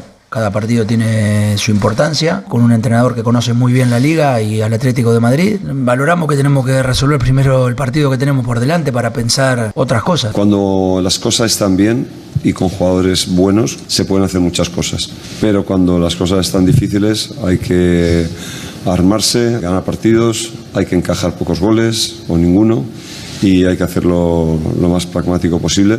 El Manchester City gana el Mundial de Clubes al imponerse en la final 4-0 ante el Fluminense. El español Rodrigo es designado mejor jugador de la final. Además, cerrada la decimosexta jornada de la Euroliga de baloncesto con las victorias del Barcelona ante el Zalgiris 80-85 y del Basconia ante el Efes en Estambul 81-87. El líder es el Real Madrid con solo una derrota. Además, se juega la decimoquinta jornada de la Liga Endesa. El Unicaja vence al Murcia 65-88. Paso atrás del Tenerife en sus aspiraciones coperas. Pierde ante el Zaragoza 64-70. Todo lo contrario que el Gran Canaria, que gana 71-98 en Andorra, el Bilbao toma aire al ganar al Girona 80-74 y hoy se juegan los partidos Juventud-Real Madrid, Valencia-Granada y Breogán-Obradoiro. Es todo, más noticias en Onda Cero a las 11, las 10 en Canarias y en nuestra página web ondacero.es. Continúan con Cantizano en Por fin los lunes. Este sábado vive el último partido del año en Radio Estadio. La liga se pone al día y el fin de fiesta se celebra en el Metropolitano. Atlético de Madrid, Sevilla. Con visita a los partidos más destacados de la Premier inglesa, la Serie A en Italia y la Liga ACB de baloncesto. Este sábado desde las 3 y media de la tarde, vive la liga en Radio Estadio. Con Edu García. Te mereces esta radio. Onda Cero, tu radio.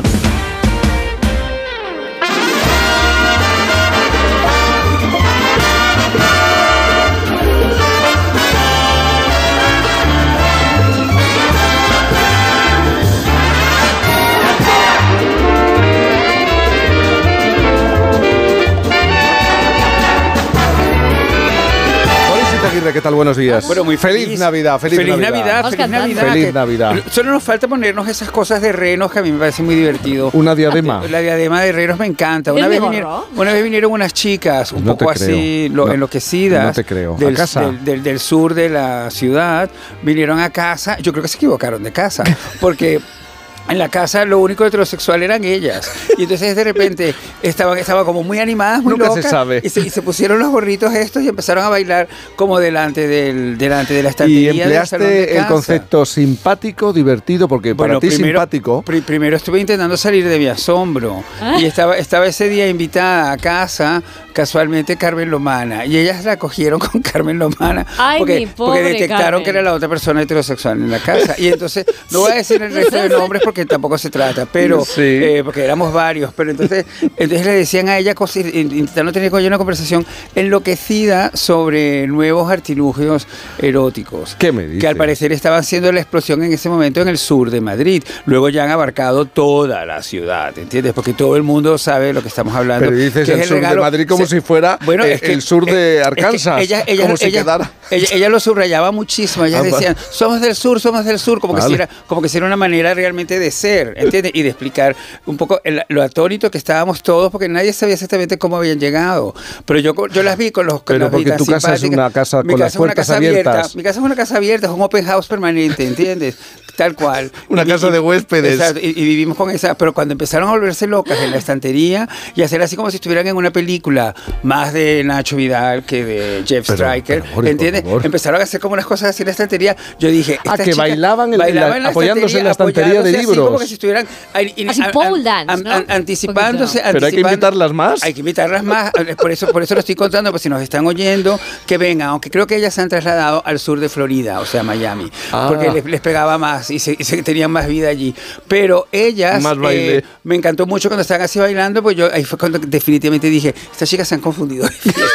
Totalmente, están confundidas de mercado y aquí no sé qué van a hacer. ¿entiendes? Pero- fue divertidísimo. Pues fue mira, me increíble. gusta que me hayas contado esta anécdota Sí. porque mañana hablamos con los oyentes sobre en qué momento la Navidad se fue de madre y Exacto. qué cosas han pasado en la Navidad de Sí, sí, sí. su vida, de la vida de los oyentes o qué tradición se mantiene o de qué manera llegaste a la Nochebuena, a la cena de Nochebuena. Anda. ¿Tú has tenido Navidades tranquilas? Mm, La verdad que, hombre, una en Miami que decidieron no invitarnos a una cena de Navidad porque no éramos precisamente heterosexuales y era una cena como, era una cena de una familia muy tradicional católica. Pero es, esa fue un poco Pero bueno, dura. también te Esa- pueden sentar en la mesa, aunque no, sean no, tradicional. No, no, no, para nada, no nos invitaron, nos, nos apartaron completamente y tuvimos que ir a un restaurante, a un restaurante anodino ahí en, en Miami, no tan anodino porque en Miami nada es anodino, No, sino no, más bien todo, todo es muy nodino y muy carino. Y entonces de repente estábamos ahí pasando la Navidad de esta manera y ahí es cuando yo creo que ya empezó a anidar en el espíritu de Rubén de que esta historia americana Ah, era- era había que acabarla. fatídica, había que acabarla, porque estábamos tirados, apartados completamente de todo, y así celebrando. Sin embargo, el martes estaban en la fiesta de cumpleaños ofrecida a Alejandro Sanz, Ah, que ha sido una maravilla. claro, claro, una pero por maravilla, un gran momento, grandes momentos, Pero- grandísimos pero por momentos, favor. pero grandísimos momentos al punto que yo estuve dudando de si hacer crónica o no en mi columna, porque al final lo he hecho. Pero le mandé ayer un mensaje a Alejandro anu- anu- anunciándole esta crónica que él me dijo que le iba a leer y que sabía que le iba a gustar muchísimo y aprovechó para decirme que a él le encantan los cumpleaños temáticos, las fiestas temáticas. Y entonces dejó un mensaje muy interesante opinando sobre el disfraz y la capacidad desinhibidora que tiene el disfraz. disfraz. Que yo creo que es, un, que es un concepto también en el fondo muy español, si me permites decirlo. No voy a decir con esto que yo no soy español, porque yo soy español. eres Pero, pero, español. que, pero que lo siento muy español esta cosa de que es verdad que el carnaval, por ejemplo, es un momento de total exhilaración en este, en, en este país, en esta nación. Yo lo he vivido de, en el, del norte al sur, o sea, lo he vivido en el carnaval español, me lo conozco muy bien, pero muy bien, ¿entiendes? Y todas sus variedades. Y me acuerdo perfectamente cuando en Santiago de Compostela, la primera vez que yo vi ese carnaval, la gente vestida de otro sexo, eh, de otro color, ¿entiendes? Y, y entonces eso, me- eso entiendo que es esa desinhibición a la que se refiere Alejandro Y, y muestras de cariño, y hay mucho cariño. Y hay muchísimo cariño y muchísimo y, ese- y esa sensación de desenfreno que es como necesaria para el propio equilibrio nacional. Claro. Este, este- este país Tenemos está, que está desenfrenar contradictorio. y desembragar. Claro, ne- necesita el desenfreno, el desembrague y el embrague. O sea, todo junto, porque si no, no funciona. Y esta fiesta, pues cuando llegabas, era como increíble, porque es verdad que la, la- la tarjeta de invitación em, eh, ponía un poco los temas su- sugeridos para la Hablas la del temática. cumpleaños de Alejandro El cumpleaños de Alejandro que Alejandro nació el 17 de diciembre, Brad Pitt el 18 y la infanta Elena yo creo que unos días antes. O sea que son todos sagitarios, es un mundo de sagitarios, que se lleva muy bien con Libra, por cierto, esto siempre hay que decirlo. Y entonces de repente en esa, eh, eh, decidieron celebrar la fiesta el martes 19 en lo que era Pachá, que ahora se llama Teatro Barceló, cuyo arquitecto es el mismo arquitecto del, del- del seguro del, del Fénix, que es ese Sí. edificio negro en la castellana, y es un arquitecto mío fetiche. Y entonces cuando entramos a la fiesta con este motivo, que era Gran Gatsby, Charleston, años 20, ese era lo temático, ¿entiendes? Entonces de repente estaba eh, era ese ambiente fitzgeraldiano del Gran Gatsby, de la película, de la película de la, de la última película, la, la- la de Leo DiCaprio, pero con unos eh, trapecistas y equilibristas como del Circo del Sol, que se subían en esa altura interior que tiene el Teatro Barceló, que es como de 15 metros, con unas Pero cuerdas y con unas cuentas. sedas y unos terciopelos, y así entrabas a la fiesta. Eso fue lo primero que vimos. Entonces fue como increíble. Rubén y yo nos sentimos como fascinados. Rubén y yo decidimos... Con lo que tú has visto. No, con lo que yo he visto, pero te, que por eso lo estoy comentando hoy, porque esto para mí ha sido una fiesta de verdad, verdad. Una auténtica gran fiesta. Ay, mira, hablando de fiestas, de encuentros. Nacho Gay, buenos días. ¿Qué tal? ¿Cómo estás? ¿Qué tal? Buenos días, ¿cómo Claro, estáis? tú estás en la tranquilidad, has huido ya de Madrid, estás con la familia, tú eres muy listo y, y sabes dónde tienes que, que estar. Claro, tú quieres hablar de otro tipo de fiesta. Bueno, no hay gente que se cuelga con telas, evidentemente. Ni Bueno, no lo sabemos. Bueno, ¿tú, bueno. tú crees de verdad que el cumpleaños de la infanta Elena permitió que señores se descolgaran de- con las telas? se y- descolgaron otras cosas. Ahora Nacho nos lo va a contar, yo espero. Todo puede ser, todo puede ser en un cumpleaños en este momento de, de la Casa Real, de la familia real. Estaba Pero todo bueno, muy medido, ¿verdad, Nacho? La llegada de los invitados, la presencia de casi todos los miembros de la familia real, ¿no? Sí, bueno, fue un cumpleaños normal, porque fue un cumpleaños en un restaurante en el centro de Madrid, 18 personas. Lo que pasa que evidentemente no estamos hablando de una familia normal, por lo tanto, No. eh, este cumpleaños se ha analizado eh, todo, como decíais, ¿no? De- incluso la entrada de los invitados, la salida, cómo se despiden. Eh, evidentemente porque cada vez que ocurre algo así, que la familia real se encuentra, pues se analiza un poco cuál es la situación de las relaciones personales entre ellos, que sabéis que en los últimos años no han sido las mejores y que todavía hoy no lo son, y por eso ha sido tan importante este, este cumpleaños. Me contaba una persona que estuvo dentro del cumpleaños, de entre esos 18, bueno, algunas personas más había por allí, que fue un cumpleaños muy ameno, eh, con muchas risas, eh, con muy buen ambiente, donde todo el mundo aparcó eh, en esas dos, tres, cada uno estuvo el tiempo que quiso, horas, los conflictos, las cosas que les dividen como familia. La infanta se levantó, dio un discurso, hubo un brindis, hubo regalos, es decir, un cumpleaños de, los, de lo más normal, como sería prácticamente el, eh, el de cada uno de nosotros, ¿no? Pero sí que es cierto, como decíais, que había algo de escenografía. Los reyes, de hecho, aparcaron o les dejaron eh, lejos del restaurante y aparecieron andando, facilitando el trabajo de los fotógrafos. No solo eso, sino que evidentemente también vino desde Abu Dhabi el rey Juan Carlos, que sabéis en los últimos privado. eh, 10 años eh, le hemos visto en muy pocas ocasiones en compañía del, del rey Felipe, sobre todo en los últimos eh, nueve, cuando el rey Felipe ya se convirtió en rey. Y evidentemente eh, todos hemos analizado qué significan estas imágenes, si verdaderamente lo que querían es lanzar en un momento complicado, quizá a nivel mediático, una imagen de familia feliz, de familia unida de nuevo. Eh, lo cierto es que algo de eso hay, pero yo creo que en este sentido nos hemos pasado esta vez. Yo creo que ya eh, las relaciones se han calmado un poco. Quien ha vivido los dos últimos encuentros, este cumpleaños, el de Leonor desde dentro, dicen que verdaderamente, que no es una ficción, eh, la familia se lleva mejor ahora. Es cierto que ya desde el punto de vista institucional se han enterrado muchas cosas que hacían mucho daño, todos los problemas judiciales de los miembros de la familia del rey, como sabéis, el, el rey emérito tenía eh, todavía juicios abiertos en Londres que ya están cerrados. Evidentemente, eh, la infanta Cristina y Iñaki Urdangarín dieron muchos problemas a nivel mediático, pero esto ya también está enterrado, apartado. De alguna manera se han eh, olvidado los escollos institucionales, la mayoría, no todos, que separaban a esta familia. Pero si veis, todavía queda da en algunas barreras eh, que el rey no quiere romper, el rey Felipe. Por ejemplo, no hubo imagen, y me dicen desde dentro que no la va a haber a corto plazo. De toda la de familia. los dos reyes juntos, de los dos reyes de juntos. los dos reyes. Es decir, de los dos reyes no va a haber a corto plazo una imagen porque significaría probablemente muchas cosas más, no a nivel familiar, digo, porque sí que tienen relación, no la mejor del mundo, pero sí tienen relación, pero sí a nivel institucional, ¿no? La imagen de esos dos reyes podría interpretarse como, como que el rey eh, actual, el rey Felipe, ampara todo lo que ha hecho el rey Juan Carlos en, en Nacho, los últimos años de- Nacho, de, eh, reinado. perdona, Dime. pero, y por ejemplo, una imagen de las dos reinas juntas. Esto eh, sí que se da, sí que se da. Dices de, de- de Leticia y Sofía. Son las dos únicas reinas que tenemos en el país. Sí, esto, esto sí que se da ah, eh, más habitualmente porque, como sabes, eh, la reina Sí, Sofía pero, sigue pero, formando pero, de la fam- pero se dará, familia real. se, dará al mismo tiempo que esa foto con los dos reyes. Por ejemplo, es la no, pregunta. No, no, Ya, lo de los, la de los dos reyes, ya te digo yo, Tú que a dices corto que no. Exactamente igual que el hecho de que el rey Juan Carlos pueda vivir, que es la otra, la segunda barrera aquí en España.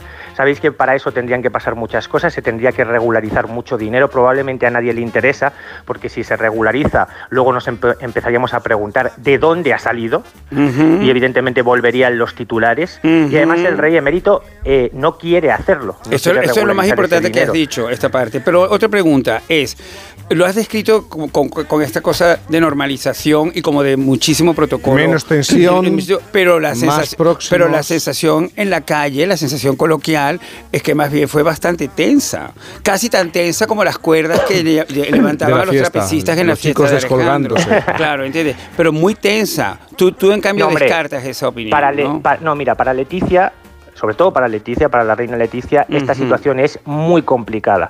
Porque si alguien ha demostrado a lo largo de estos últimos nueve años una conciencia verdadera de Estado, es la reina Leticia. Y por eso ha marcado una diferencia clara entre la familia del rey y la familia real y ha ayudado al rey Felipe a que lo hiciese también. Que el rey Felipe es el que tenía la situación verdaderamente complicada, porque para Leticia es más fácil porque no es su familia directa. Y de hecho el rey Felipe ha hecho muchas renuncias. Le decía Isabel eh, esta semana cuando hablábamos de los contenidos de- del programa que he estado viendo los últimos cinco capítulos de The Crown que han Sí, llegado yo pues, el otro día. Ay, a ver, a Eh, ver. y- sí, a mí me y cuando- adelantáis, ¿eh? Siempre.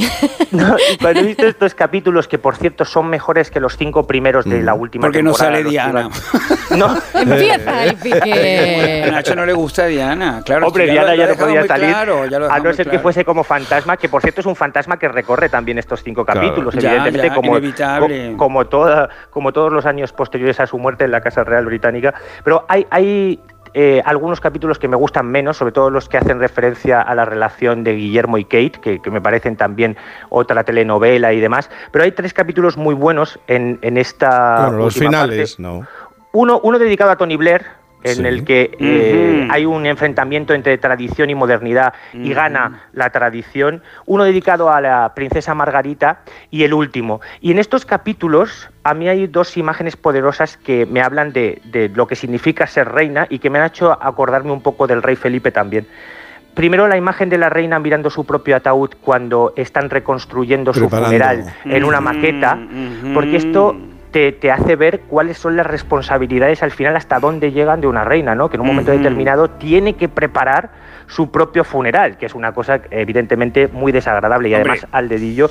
Y luego una reina totalmente atemorizada por la pérdida de apoyos, totalmente cansada, que incluso piensa en abdicar, eh, de- de- agotada de frenar escándalos, de poner Oye, Nacho, pero, pero me estás haciendo la crítica de la última temporada, de los últimos capítulos, y tú lo que En quieres hacer es fiesta, hablar de dejar el mundo atrás de eh, Julia Sí, Roberts no, en un momento. Pero espérate, espérate, porque se me va, se me va, se, Se me va el tiempo, se va tiempo. acumula. Claro, Boris nos ha relatado, nos ha explicado que él era invitado a la fiesta de cumpleaños de Alejandro Sanz. Claro, tú desde fuera quieres decir algo, preguntar algo, porque todo el mundo hablaba de la relación, Alejandro, Obviamente. Mónica Cruz. ¿Le quieres preguntar algo, Monísima, Boris? Mónica, divina. Obviamente. Monísima, monísima.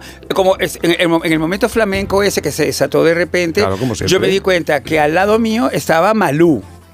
Malú de todas las personas, de todas las personas pasajeras. Con un Malú- disfraz tremendo, Malú, No, cierto. Malú estaba estupenda, con un traje negro, oscuro así, y llevando muy bien las- las- El compás. la- la- el compás, las Claro, palmas de todo ese momento al que se iban agregando otros cantores, que fue como un momento Canta- muy, muy increíble. cantadores, cantadores y, y de cantantes. pronto, enfrente, yo oigo una pregunta que es, pero eres tú, eres tú, y era Mónica Cruz que me preguntaba, porque yo me había quitado mi antifaz, que era monísimo, un antifaz de los chinos que encontró Rubén y que realmente fue muy halagado, porque era perfecto, porque un- entonces, entonces me levanté el antifaz y entonces le pregunté a ella, ¿y tú eres tú? Entonces, luego después me di cuenta de la importancia de mi pregunta, porque claro, yo no sabía toda esta Espérate, cosa que hay Nacho. alrededor. Y Nacho. Lo importante, Boris, ¿viste magreo o no viste magreo? No, a quien vi fue a, a- Alejandro a- Sanz. pero sabes qué, a, a quien vi que fue la, la primera persona que saludé fue a Raquel Perales, la, la- a, a Raquel Pereira, Pe- Pereira, a ¿no? Ra- perdón, Per- Claro. Perales es Perales, que es como otro Alejandro Sanz de otra generación. Para los- pero a Raquel Pereira, que es la ex esposa de,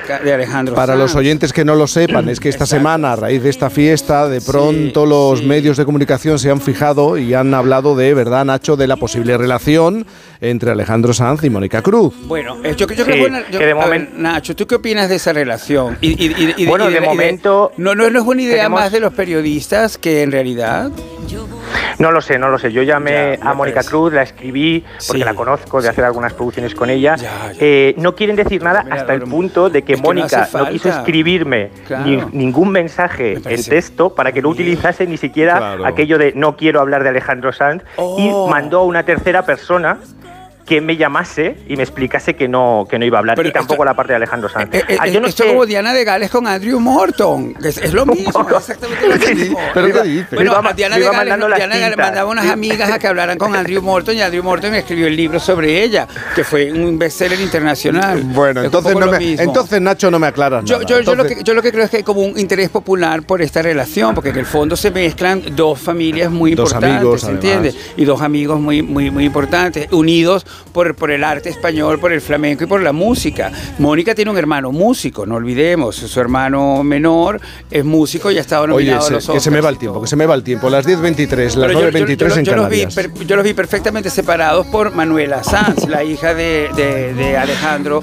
con, con esta queridísima Tenemos, tenemos que hablar enseguida de La Espera. Sí, qué película. Víctor Clavijo habla con nosotros en Por fin no es lunes. Yo voy a seguirte en este viaje, porque a mí me han hecho de corales como a ti.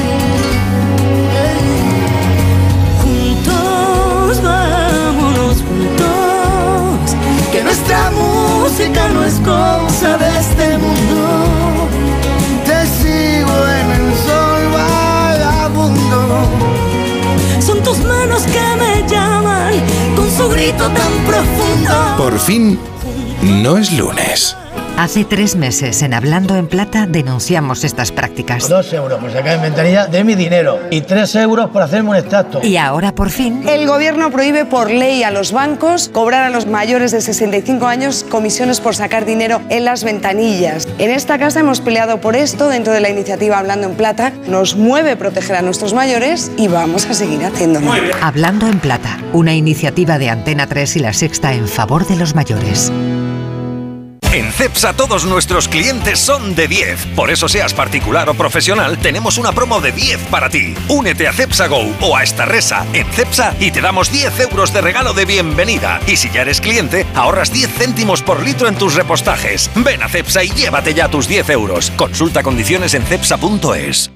Solo cuatro días ofertas que son un regalo en electrónica. Hasta un 50% de descuento en televisores LG, Sony y Philips a partir de 65 pulgadas. Y hasta un 30% en ordenadores HP All-in-One y sobremesas gaming. Solo hasta el domingo 24 en tienda web y app del Corte Inglés. También el lunes 25 en web y app. Consulta modelos participantes. Las Moradas de San Martín, vinos de garnacha centenaria y el Villo Real de la DO Vinos de Madrid, elaborados bajo una viticultura ecológica. Las Moradas de San Martín.es, de Madrid Madrid. ¿Conoces Seniors? Somos la empresa de cuidados a domicilio especializada en personas mayores y dependientes que te ofrece una solución integral con cuidadoras profesionales, fisioterapeutas, terapeutas ocupacionales, psicólogos y un seguimiento personalizado gracias a tu propio coordinador asistencial. Estamos acreditados en la Comunidad de Madrid para cuidar de los que más quieres. Llámanos al 911 31 27 87 y te contamos cómo podemos ayudarte. En Seniors queremos cuidarte. Celebre la última noche del año bajo la espectacular cúpula del Hotel Palace, disfrutando las exquisitas creaciones del reconocido chef dos estrellas Michelin, Iván Cerdeño. Disfrute de una velada de lujo en un entorno elegante lleno de glamour y de historia, con el acompañamiento de música en directo durante toda la noche. Para completar la experiencia, reserve una de sus lujosas habitaciones y reciba 2024 en el ambiente más exclusivo y acogedor del corazón de Madrid. Toda la información en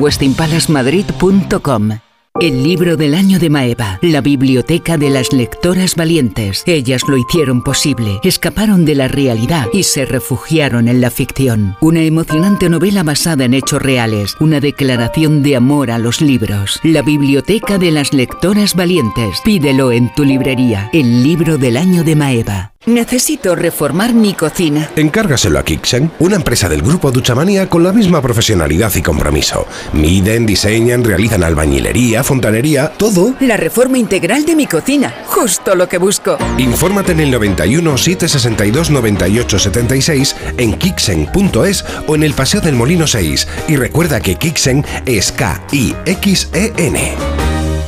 Clínica Oliver y Alcázar. Especialistas en implantes para pacientes con muy poco hueso. Cirugía mínimamente invasiva con prótesis definitiva en un mes como máximo. Diagnóstico gratuito y financiación. Consulte su caso en el 91 564 6686 o a través de la página web oliverialcázar.com. Más de 30 años de experiencia. Venga, que ya tengo los papelitos. Empiezo yo. Toma ya. Lo tengo fácil. A ver yo. Uf, pues yo lo voy a tener complicado. Si a Elena le ha tocado a Alberto y a Alberto... Reconócelo. Un año más vas a intentar averiguar quién es tu amigo invisible, pero esta será la última Navidad que devuelves el regalo. Ven a la vaguada y desbloquea el siguiente nivel. Hola, ¿qué tal? Soy Isabel. ¿Quieres que caigan los kilos como caen las hojas en otoño? ¿A qué estás esperando? Ven a conocernos tratamientos naturales, localizados, personalizados, 40% de descuento y 5 sesiones gratis de presoterapia. 91 192 32 32 91 192 32 32. Su alarma de Securitas Direct ha sido desconectada. Anda, si te has puesto alarma. ¿Qué tal? Muy contenta. Lo mejor es que la puedes conectar cuando estás con los niños durmiendo en casa. Y eso da muchísima tranquilidad. Si llego a saber antes lo que cuesta, me la hubiera puesto según me mudé. Protege tu hogar frente a robos y ocupaciones con la alarma de Securitas Direct. Llama ahora al 900-272-272.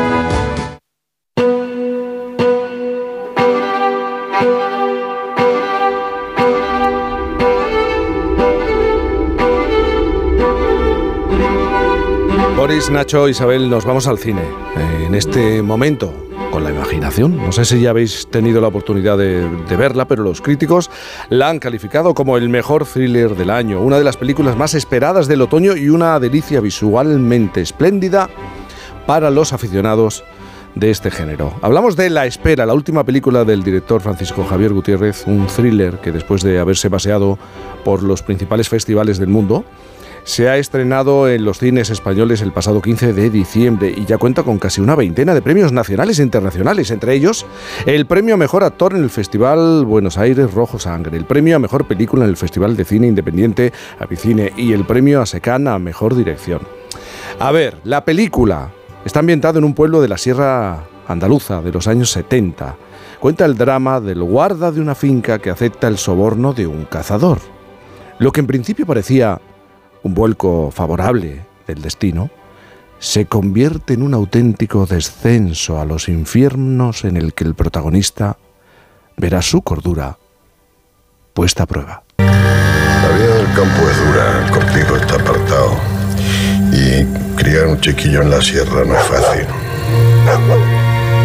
Como ellos lo hemos hablado y estamos conformes. Son 10 puestos. Dos cazadores por puesto con un secretario. Tienen que ser 13 puestos. No es seguro. No quiero que una bala perdida mate a alguien. Te dejo que te lo pienses. no te salgas del puesto y no te levantes. La tierra te maldice, Eladio. Te corrompe.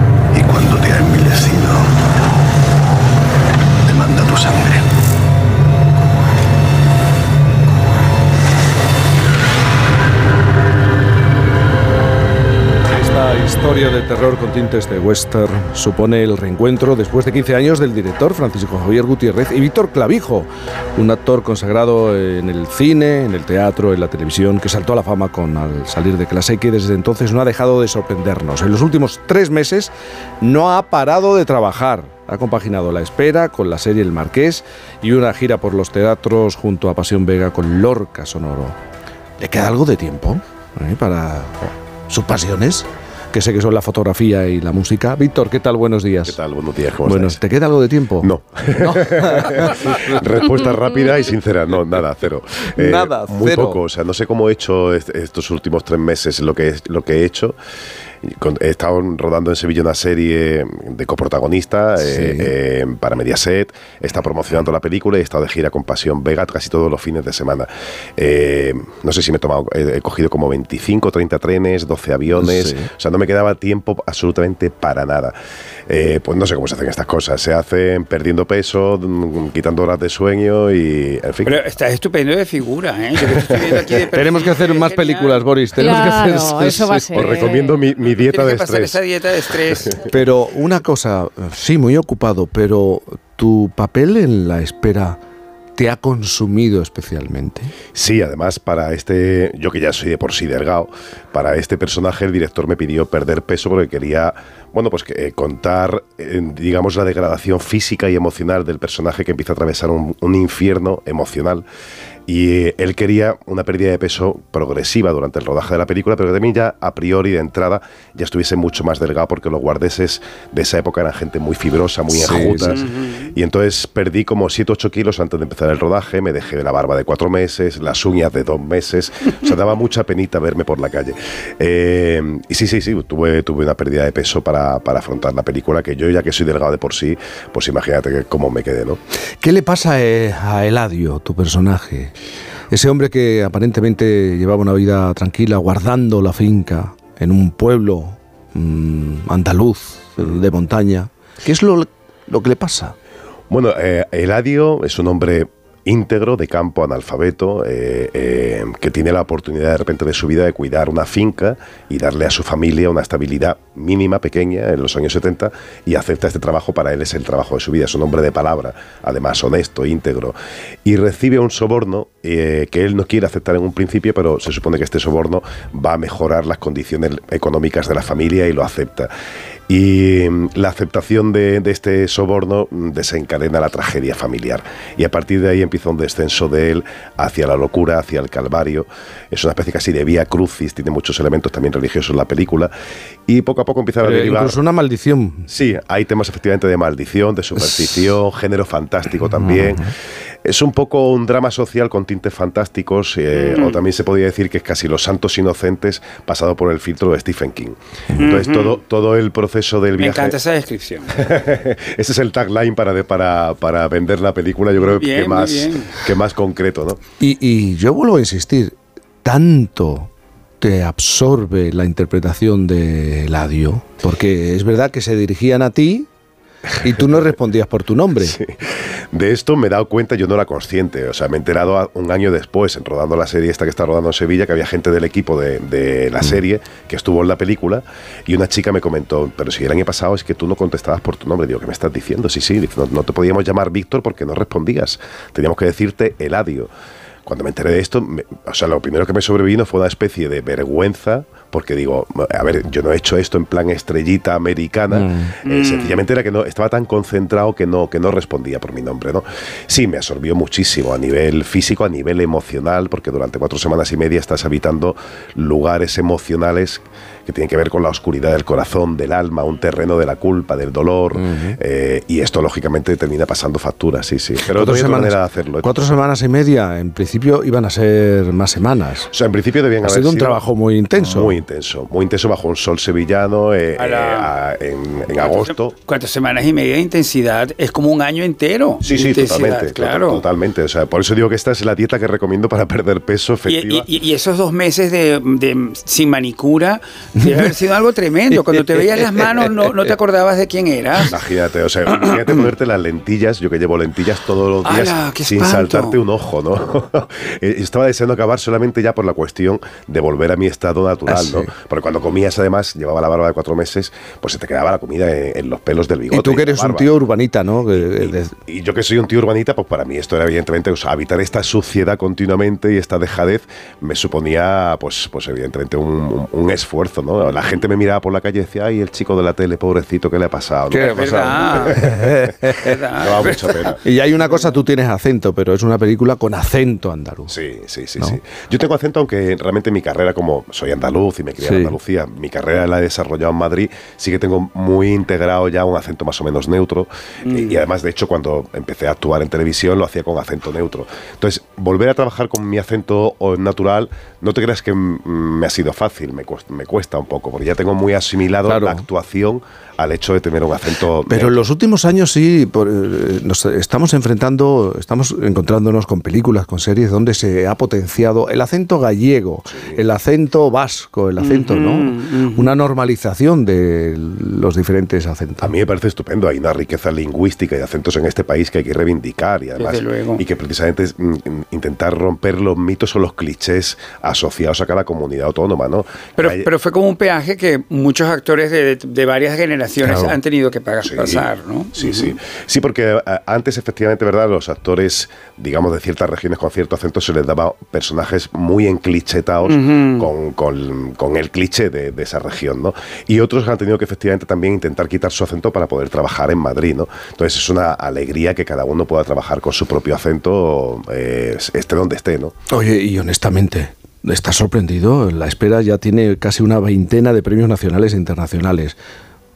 ¿Esto ha sido una sorpresa? ¿O, tú en el fondo decías, esto que estamos haciendo mm, me va a dar alegrías? No, cuando estás haciéndolo no, no eres, no piensas en eso porque piensas- estás concentrado en el trabajo. Ahora, yo sí sabía que el director Francisco Javier, con quien yo ya había hecho una película hace 15 años, que le 15 abrí- años el reencuentro el con él. reencuentro, efectivamente, y esa película le abrió las puertas de Hollywood a él. Yo conocía el talento de Francisco Javier, sabía que algo muy bueno iba a quedar. No sé. Porque ¿qué edad teníais vosotros hace 15 años? Yo 35 ¿Y eh, él? y él también, somos de la misma. 35. Sí, sí, sí. ¡Qué Y- muchachines! ¿Y cómo ha sido volver a encontrarte con él trabajando? Pues maravilloso, o sea, es verdad que no hemos perdido el contacto en estos 15 años, hemos, seguimos siendo, o sea, hemos seguido cultivando la amistad, estábamos en contacto él en Los Ángeles y yo en Madrid, pero nos veíamos cuando venía a España.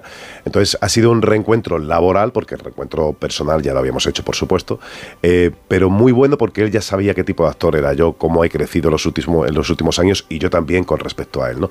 Entonces nos hemos podido, él me ha podido exigir y llevarme a un límite, porque me conoce, que otro director a lo mejor no me habría llevado a ese límite. Digamos que la confianza ha permitido que él me lleve a un lugar donde he sobrepasado mis propios límites, ¿no? Entonces ha sido muy gustoso porque trabajas con confianza absoluta y plena y encima eh, poniéndote en sus manos al 150% porque no hay otra manera de trabajar para mí en, el, en, en- en mi oficio, ¿no? Pero con él pues, uno se entrega al 150, al 200. Pero sorprendido por, por estos premios que se van a conseguir. No, sí, no. O sea, pero es que, eh, como te decía, es, es- sabes que la calidad del director es tan, tan buena que algo bueno va a quedar. O sea, a lo mejor suena arrogante decirte que no estoy sorprendido, pero es que eh, sabía con quién estaba trabajando. Es como si trabajas con un Stanley Kubrick, qué sé yo, y de repente pues no te sorprende que vaya bien la película, ¿no? Eh, pero con Javier pues era igual. Sabía que al- eh, con Javier y con el director de fotografía pues que iba a quedar algo muy, muy especial, único en su género, porque es una película única en su género, y sabía que iba a quedar algo interesante. Sí, sí. La espera ya se puede ver en los cines de nuestro país. Víctor Clavijo, muchísimas gracias por haberte acercado a la radio un sábado, ya pensando en Ya le este vale, tiempo ¿eh? de ya le Navidad. vale, ¿eh? ya le vale.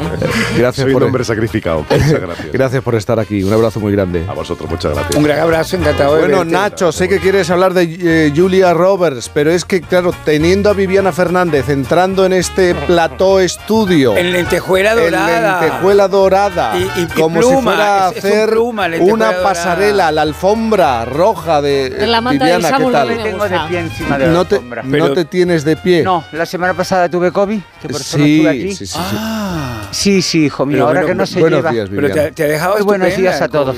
¿Me ha dejado bien? No, Está- no estás te creas. divina. Yo, yo te veo completamente como interestelar, como que se Ah, interestelar sí, gravitar. interestelar sí, buenos días.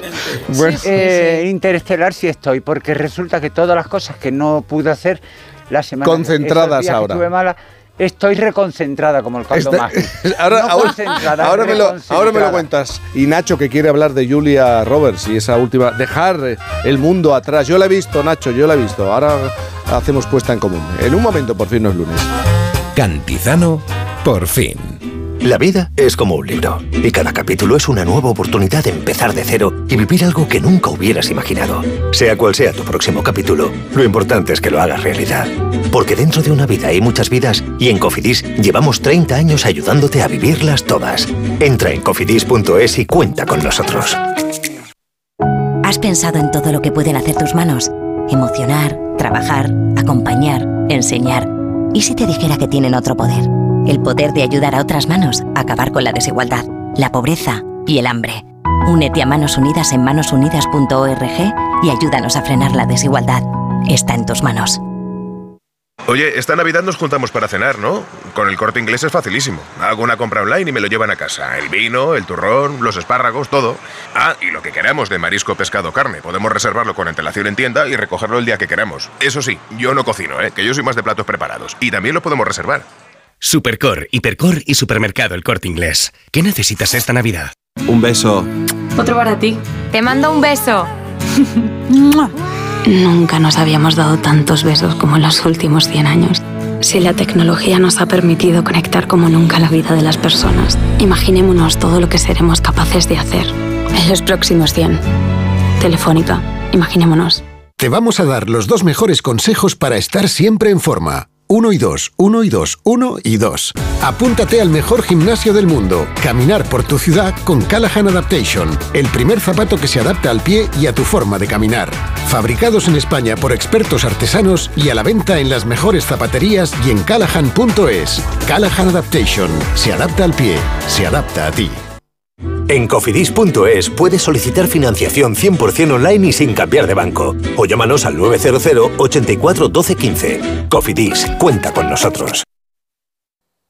Las Moradas de San Martín, vinos de garnacha centenaria y el Villo Real de la DEO Vinos de Madrid, elaborados bajo una viticultura ecológica. Las Moradas de San Martín.es, de Madrid para Madrid.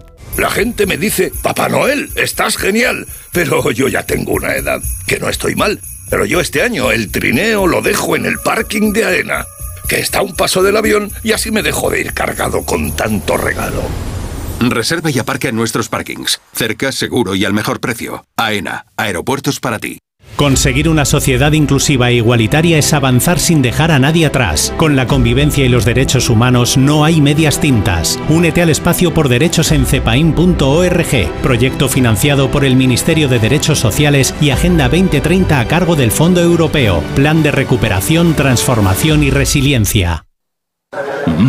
Estos tomates soleados con berberechos al pilpil están buenísimos. Y este dúo de croquetas de queso de tetilla y carabinero, espectacular. Un día de estos tenemos que hacerlas, cariño. Que las haga yo, quieres decir. ¡Qué morro! Mejor las comemos aquí. Atrapallada, cocina gallega, gallega de verdad. Paseo de las Acacias 12 junto a Embajadores.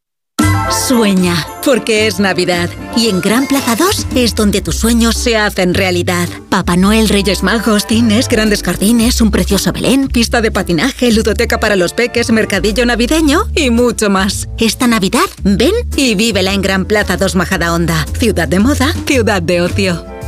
Clínica Oliver y Alcázar. Especialistas en implantes para pacientes con muy poco hueso. Cirugía mínimamente invasiva con prótesis definitiva en un mes como máximo. Diagnóstico gratuito y financiación. Consulte su caso en el 91 564 6686 o a través de la página web oliverialcázar.com. Más de 30 años de experiencia.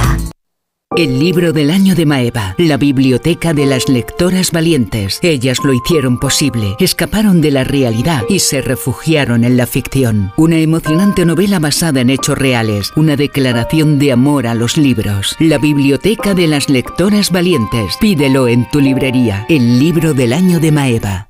Si sufres hemorroides, ponte en manos de Ibismed, la solución real y definitiva al problema de hemorroides, sin dolor y sin complicaciones, ya que no es necesario tocar la zona anal. Más info en ibismed.es y en el 91 088 2943. Ibismed. Más de 10 años y cientos de pacientes satisfechos nos avalan. Liquidación total fin de año en Ocasión Plus. Más de 8.000 coches con descuento y ahorro de hasta el 30%. Encuentra tu nuevo coche a un precio imbatible. Solo hasta fin de mes. ¡Corre! ¡Las mejores ofertas vuelan! Ocasión Plus. 15 centros en Madrid. Nuevas tiendas en Fuenlabrada, Arganda y Torrejón. Localiza tu centro más cercano en ocasiónplus.com. Abierto sábados y domingos.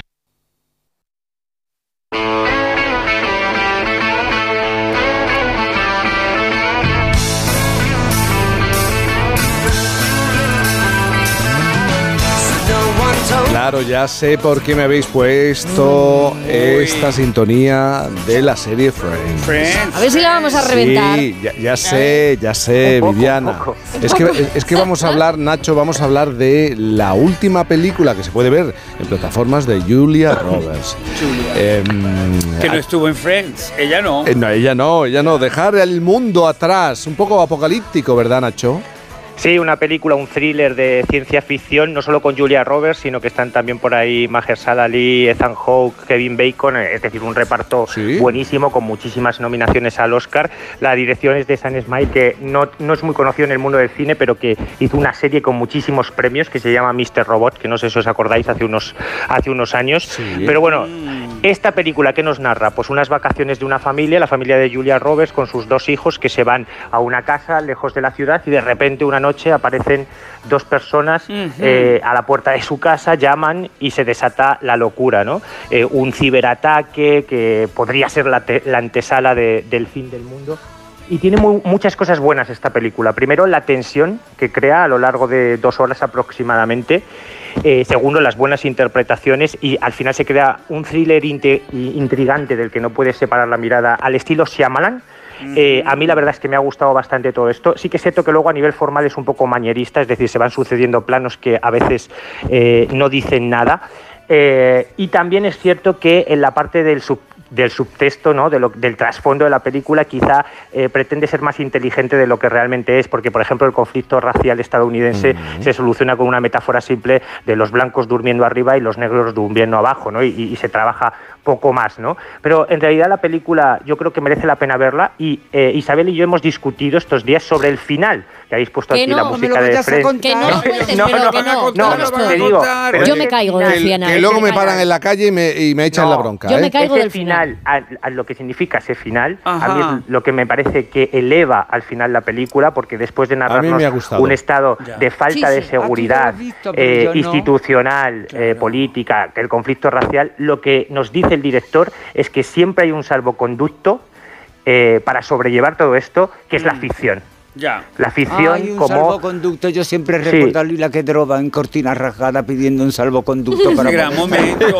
Por favor, usted sea- que sea mi sponsor, le grita ella Claro. a, Paul Newman. Yo que era una actriz muy famosa del, del, del Berliner Ensemble, del mundo Claro. de Bertolt Brecht. Tú también quieres un salvoconducto, Viviana. Yo siempre quiero un un salvoconducto. Todos necesitamos Un un, salvoconducto para salir hacia algún lugar. Y por, y por ejemplo, Nacho, eh, Julia Roberts ha encontrado un salvoconducto para proseguir su carrera precisamente haciendo televisión y también trabajos para plataformas. Sí, señor. No, Julia Roberts yo creo que es una actriz que se la ha valorado menos, digo a nivel interpretativo, ¿eh? evidentemente ha sido una de las actrices más famosas de los últimos 30 años, pero a nivel interpretativo se la ha valorado menos de lo que merece. Yo creo que tiene un talento Tiene grandísimas películas. Grandísimas películas, Come, una reza, ama. Yo creo que ahí es increíble. donde se- Bueno, y ¿Eh? tiene el Oscar de Erin Brockovich, eso también Pues a que mí, a mí no me convence, pero bueno. Julia Roberts no te convence, pero qué antipatía. ¿Ves? Ay, A me parece Es que tú no la viste haciendo de. Parece que tiene dos cosas. No, no, que vais a todos contra mí. Animal perfecto, yo como- Hombre, un Además poco de orden. Es que- es que despiertas es muy difícil en el cine. Que es eh, imán, tiene atracción. Bueno, eh, se lo dijo Catherine Hepburn, ¿sabéis eso? Que Catherine Hepburn la- un día la señaló en un lugar y dijo, tú eres la siguiente. O sea, que eh, tú eres la siguiente Catherine Hepburn, la siguiente Pues con no una llevaría las de gafas ese puestas, nivel. no llevaría la no, gafas. tenía No, no. Parkinson, digamos, que te- le temblaba mucho la estaba viendo. Bueno, pero ya temblaba en el León en invierno, Ya ¿eh? temblaba que es del en el- 68. ya La, la- la estaba viendo como en en- tres dimensiones, pero lo que le dijo yo creo que tenía razón, porque así lo ha demostrado su carrera, ¿no encuentras, Nacho? No. Sí, es una grandísima actriz. Lo que pasa es que yo creo que a Jaime le pasa lo que a mucha gente ha sido devorada por su fama. Al final te la tomas menos en serio porque ha protagonizado tantos titulares, tantas cosas, es tan famosa, Mm. es tan mainstream en realidad Ya. que la gente se la ha tomado luego menos en serio en la pantalla, pero tiene una actriz, calidad actriz. interpretativa mayor de lo que se ha considerado. Yo lo Hombre, creo, vamos. Hay que volver a verlo Y porque me gusta montar un poco de barullo aquí Hay en la muchas mesa. películas. Bueno, haces bien, haces bien, pero es un poco, está llevando el mismo tema que de tu ani- animadversión con Yoko Ono. Ya Porque No, no tiene sentido. Mira, es Navidad, es. Navidad. Es Navidad, Boris, es es Navidad. Pero tiene favor. sentido, Julia Roberts. Hablando de. Navidad, yo creo que me voy a poner plácido.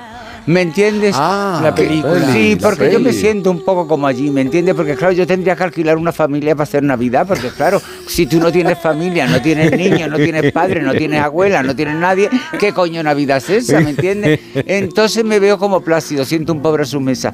A, Sí. a mí me encanta esa película. La, la verdad que no había pensado de, de colocarla dentro de las películas de Navidad. Porque Yo creo que es una película genial. muy navideña. Poco El otro día leía a Isabel Coixet reivindicar Plácido porque es un peliculón. Es verdad. parece muy bien. Y, y yo me parece que es mucho menos cursi, mucho más cítrica. Es ¿me que es- cítrica Y total, que- es y que- amarga. Y que habla exactamente de, de lo que es la Navidad muchas Mira. veces cuando dejamos los niños de lado. Aprovecho, mañana especialmente hablaremos con los oyentes de Por fin no es lunes y le estamos preguntando, eh, tenemos un WhatsApp 620-621-991, por en qué momento se lió la Navidad para ellos, para los oyentes.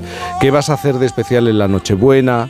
¿Qué tradición mantienes y recuerdas? Aunque a mí lo que más gracia me hace, ¿en qué momento se fue de las manos la Navidad? Bueno, a mí Eh, esta mañana ya, ¿eh? A ti se te ha A ido las ya la- cuatro y media de la mañana estaba montando la mesa de Nochebuena. O sea, este año no me Esto- pilla pero, sin tenedores. Escúchame, esto es un estrés, esto no, No, no, puede ser. la Navidad no Claro, puede claro, ser, claro. lo digo totalmente en serio, Claro, la. Navidad no puede ser estresante. Es un estrés. Ya, ya. Es un estrés. La Navidad, mira, hay un anuncio ahora. me que no estreso, sé lo olvido y después lo que llegues al disfruto. 24 con la lengua Yo afuera. no sé lo que es lo que anuncian, fíjate, porque no me he fijado en lo que anuncian, porque lo que me ¿Eh? interesa es el mensaje que hay detrás. Ya, ya. Se va la luz. Y entonces, ¿y ahora qué hacemos? Pues celebrarlo.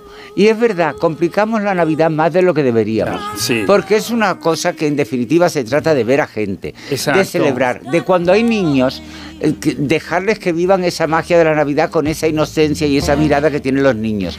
Pero claro, ¿me voy a comprar un niño para mañana? Ya.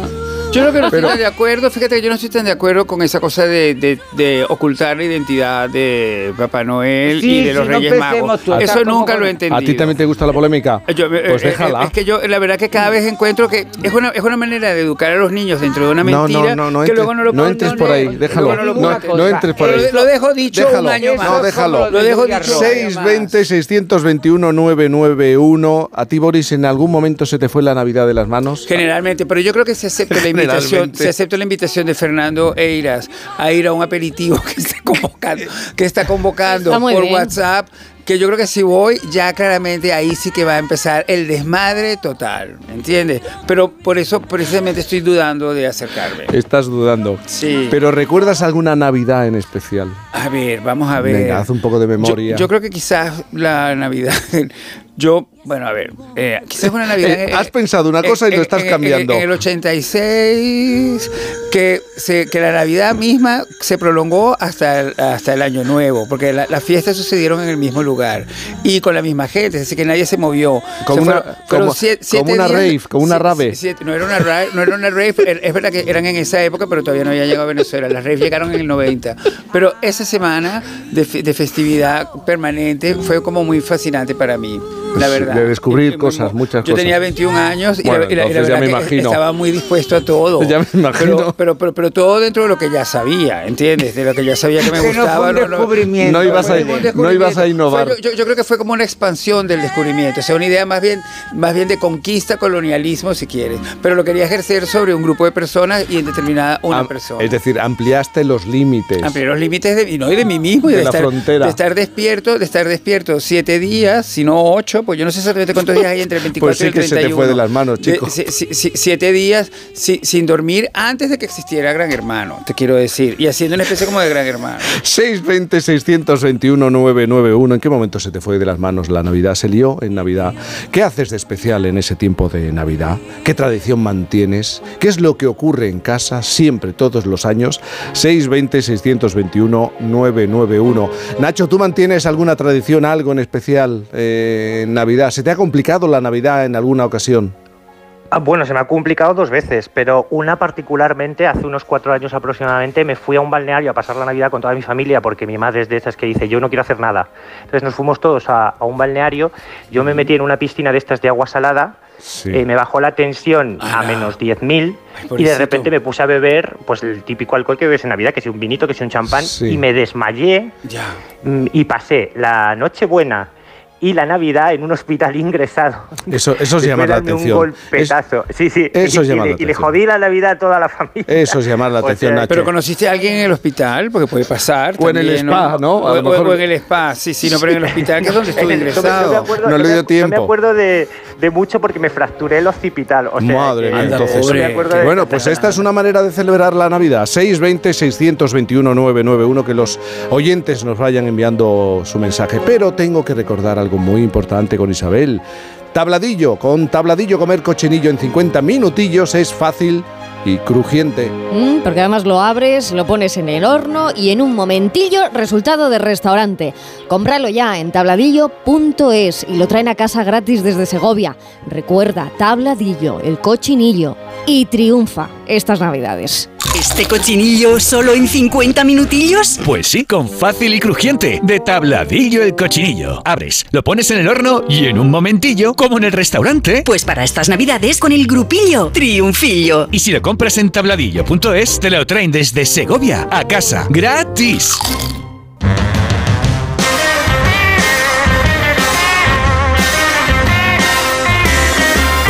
Nos tenemos, te tienes que ir, nosotros no. Me voy a poner esta música para practicar porque voy a hacer un cancán, porque lo vi en la fiesta de Alejandro. También hubo un cancán, un momento así Yo te veo más eh, deslizarte, bajar Era, era mi por, sueño de por infancia. las telas. Era mi sueño de infancia. La trapecista Valentina, un apellido ruso, vino con el circo de Moscú ¿Qué me a Caracas y mis papás me llevaron. Y cuando de repente esa señora apareció, yo creo que ya mis padres dijeron, bueno, este niño ya está completamente perdido al río. Pues yo enloquecí, pero enloquecí porque pensé, La rusa eso lo que tengo caía. que hacer yo, eso lo tengo que hacer Hay yo. una bajada de cuerda muy Sí, es que fabulosa. Novak y Rita Hayworth. Qué divina. Que bajan las dos. de- Ah, ah, eh, ah. y, y- eso es en, en trapecio, ¿no? Porque trapecio es No, en trapecio Tony no, eso es Curtis. una película que se A lo mejor a lo del trapecio ya llegas un poco tarde, Boris, Ya, puede pero ser. Siempre se puede, porque si realmente uno vuelve a nacer, yo pediría realmente ser esa trapecista Valentina. Ya tengo el nombre ruso.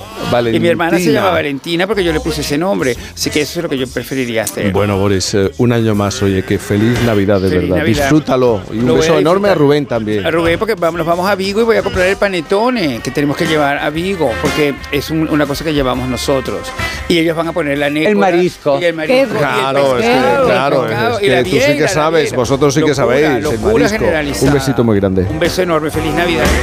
Enseguida llegan las noticias a la sintonía de Onda Cero. No me olvido de Nacho. Nacho, disfruta de la Navidad de verdad. No te caigas en ningún Con spa, conciencia, en la con bañera. conciencia. Nada, Eh, nada. por Voy a comer favor. cochinillo, que soy de tierra de cochinillo. ¿Eh? Ay, qué ahora. rico. Pues un beso enorme. Feliz Navidad, Nacho. Venga, feliz Navidad a todos. Un abrazo. Viviana, tú quédate, que vienes sí. muy de Navidad. Sí, yo, yo, yo soy un árbol. Le hemos hecho una foto, Viviana, con lo que traes. sí, sí. Está la foto. Fantástica. Ahora, ahora lo van a ver los oyentes en tan solo un momento. Aquí, por fin, no es lunes. Con Cantizano.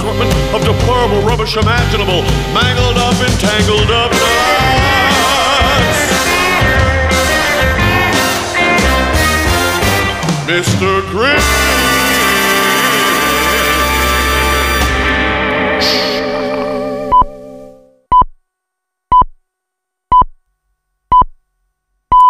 Son las 11 de la mañana, las 10 en Canarias.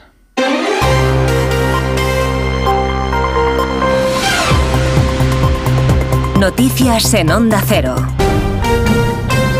Buenos días. Primera parada hasta ahora en nuestras carreteras para comprobar cómo se circula en este segundo día de la operación salida de Navidad. La Dirección General de Tráfico ya ha puesto en marcha esta primera fase que va a concluir el 7 de enero. Se esperan muchos desplazamientos estos días. Vamos a conectar con la DGT Lucía Andújar. Buenos días. Muy buenos días. Hasta ahora estamos pendientes de varios alcances. El primero provoca el corte en Tarragona de la AP7 en Vandellós en dirección a Barcelona y también provoca retenciones en esta misma AP7 en Vandellós sentido Francia. Al margen de esto, Estamos pendientes de tres alcances más. El primero en Barcelona, la P7 en Subirat, sentido Tarragona. En Madrid, de salida por la 3 en Fuentidueña de Tajo. Ya en Zaragoza, de entrada en la A2 a la altura de la Muela. Al margen de esto van a encontrar tráfico lento. En Madrid, de salida por la 1 en el circuito del Jaramaya, 5 en Alcorcón, Arroyo Molinos y Naval Carnero. También en Burgos, en la 1 en Condado de Treviño, sentido Vitoria. En Toledo, en la 5 en Santa La Hoya, hacia Talavera de la Reina. Y por último en Guipúzcoa, en la P8 en Mendaro, hacia Bilbao. Les pedimos mucha precaución en estos tramos y vías. Es noticia además la detención por parte de la Guardia Civil de cuatro personas en Alicante al ser sorprendidos en una nave industrial envasando marihuana en latas de tomate en conserva. Ampliamos datos, Carlos León. Sí, han sido intervenidos casi 100 kilos de estupefaciente en una nave que supuestamente se dedicaba a enlatar tomate pelado natural en conserva. Fueron sorprendidos infraganti por una patrulla del Seprona, como ha explicado Camino Mejías, portavoz de la Guardia Civil. Los detenidos estaban ocultando los cogollos de marihuana en el interior de estas latas de tomate en conserva cuando fueron sorprendidos infraganti en una inspección contra el fraude alimentario. Estas personas complementaban las latas con arena y pesas metálicas hasta alcanzar el peso marcado. A los detenidos se les imputa un delito contra la salud pública por tráfico de drogas y otro de pertenencia a organización criminal. Tras su pase a disposición judicial, se ha ordenado su ingreso en prisión provisional. Y además, agentes del SEPRONA de la Guardia Civil ha investigado a dos personas vecinos de la localidad de La Puebla del Río por la supuesta comisión de un delito contra la flora y la fauna y otro de resistencia y desobediencia a los agentes de la autoridad tras ser sorprendidos cazando de manera furtiva en el Parque Natural de Doñana. Cambiamos de asunto. Acabamos de conocer además que el presidente del gobierno, Pedro Sánchez, va a viajar a Irak la próxima semana, el miércoles y el jueves, para visitar a las tropas españolas desplegadas en el país y felicitarles las fiestas navideñas. Entre tanto, la Comisión Europea ha afirmado hoy que está reflexionando sobre la petición de supervisar la reforma del Consejo General del Poder Judicial tras el acuerdo sobre ello al que llegaron este viernes el presidente del gobierno y el líder popular Alberto Núñez Feijo. La comisión ya ha plasmado su posición en sus informes sobre el Estado de Derecho considera que es importante que la cuestión de la falta de nombramientos de los miembros del Consejo se aborde con carácter prioritario. De esto mismo hablaba Feijo al término de su reunión con Sánchez este viernes en el Congreso. Le corresponde supervisar que en España se cumple el Estado de Derecho, que hay independencia judicial y que el órgano de gobierno de los jueces es independiente. Como le corresponde, pues, supervisar todo esto y lo está supervisando y está mirando de reojo el proyecto de ley de ley de amnistía y lo verá una vez en su caso aprobado, qué mejor que sea la comisión la que supervise el Estado de Derecho en España. En el exterior, además, Israel ha lanzado en las últimas horas una serie de ataques contra Hamas en su objetivo de lograr el control total del norte de Gaza, donde comenzó su ofensiva militar en la franja palestina hace ya dos meses y medio. En otro de sus operativos en la ciudad de Gaza, la aviación israelí ha abatido una célula terrorista. Israel asegura haber logrado el control casi total del norte de la franja, pues sus tropas se encuentran en las etapas finales del control operativo de esta zona. Información deportiva, David Camps. Atlético de Madrid y Sevilla bajan el telón al 2023 en Primera División a partir de las 4 y cuarto de la tarde con el título y la permanencia en juego. El equipo rojiblanco es cuarto a 10 puntos de los líderes, el Real Madrid y el Girona y llega con las bajas en defensa de Savic y Hermoso. Vuelve, eso sí, Jiménez, el conjunto hispalense, al alza después del triunfo en Granada en el debut de su nuevo entrenador, Quique Sánchez Flores, quien con Simeone analizan a sus equipos. Valoramos que tenemos que resolver primero el partido que tenemos por delante para pensar otras cosas, hacer un buen partido de cara a primero solucionar lo que obviamente sí nos ocupa, que es el partido. Tienen una gran predisposición al esfuerzo y cuando un futbolista tiene una gran predisposición al esfuerzo, en mis equipos tiene lugar. Aunque vayamos ganando y levantando la cabeza, nos hará más fuertes, eh, seremos capaces de cortar más leña y, y trasladar más agua a mayor velocidad. Para llegar a donde queremos no lo visualizamos tan rápidamente. La Liga Endesa de Baloncesto vive su decimoquinta jornada con los puestos para la Copa del Rey aún por decidir. El Gran Canaria se acerca a la cita con su victoria en Andorra. Se aleja para el Tenerife, que pierde en casa ante el Zaragoza, y de ello se puede aprovechar el Juventud si consigue vencer esta tarde al líder, el Real Madrid. El Valencia busca sellar su pase recibiendo al Granada, que se juega a su vez la permanencia, al igual que en el derby gallego Breogano-Bradoiro. El Bilbao toma aire al ganar al Girona, el Unicaja vence al Murcia. En 55 minutos más noticias aquí en Onda Cero a las 12, las 11 en Canarias y en nuestra página web ondacero.es. Siguen con Cantizano en Por fin no es lunes. Onda Cero te acompaña en Nochebuena con la mejor música. A partir de las 7 de la tarde y hasta las 12, J. Abril te ofrece una selección de grandes temas y de esas canciones de toda la vida. Recorreremos lo mejor de los 60, 70 y 80 hasta llegar a la música más divertida para disfrutar después de la cena. Es una noche para caderear. No nos olvidamos del tradicional mensaje del rey, que emitiremos en directo a las 9. Y a partir de las 12 y a lo largo de toda la noche, Fernando Mejía te acompañará con mucho ritmo y diversión en Música para la Nochebuena. Este domingo, disfruta de una noche familiar y especial en la mejor compañía. Aquí, en Onda Cero. Te mereces esta radio. Onda Cero, tu radio.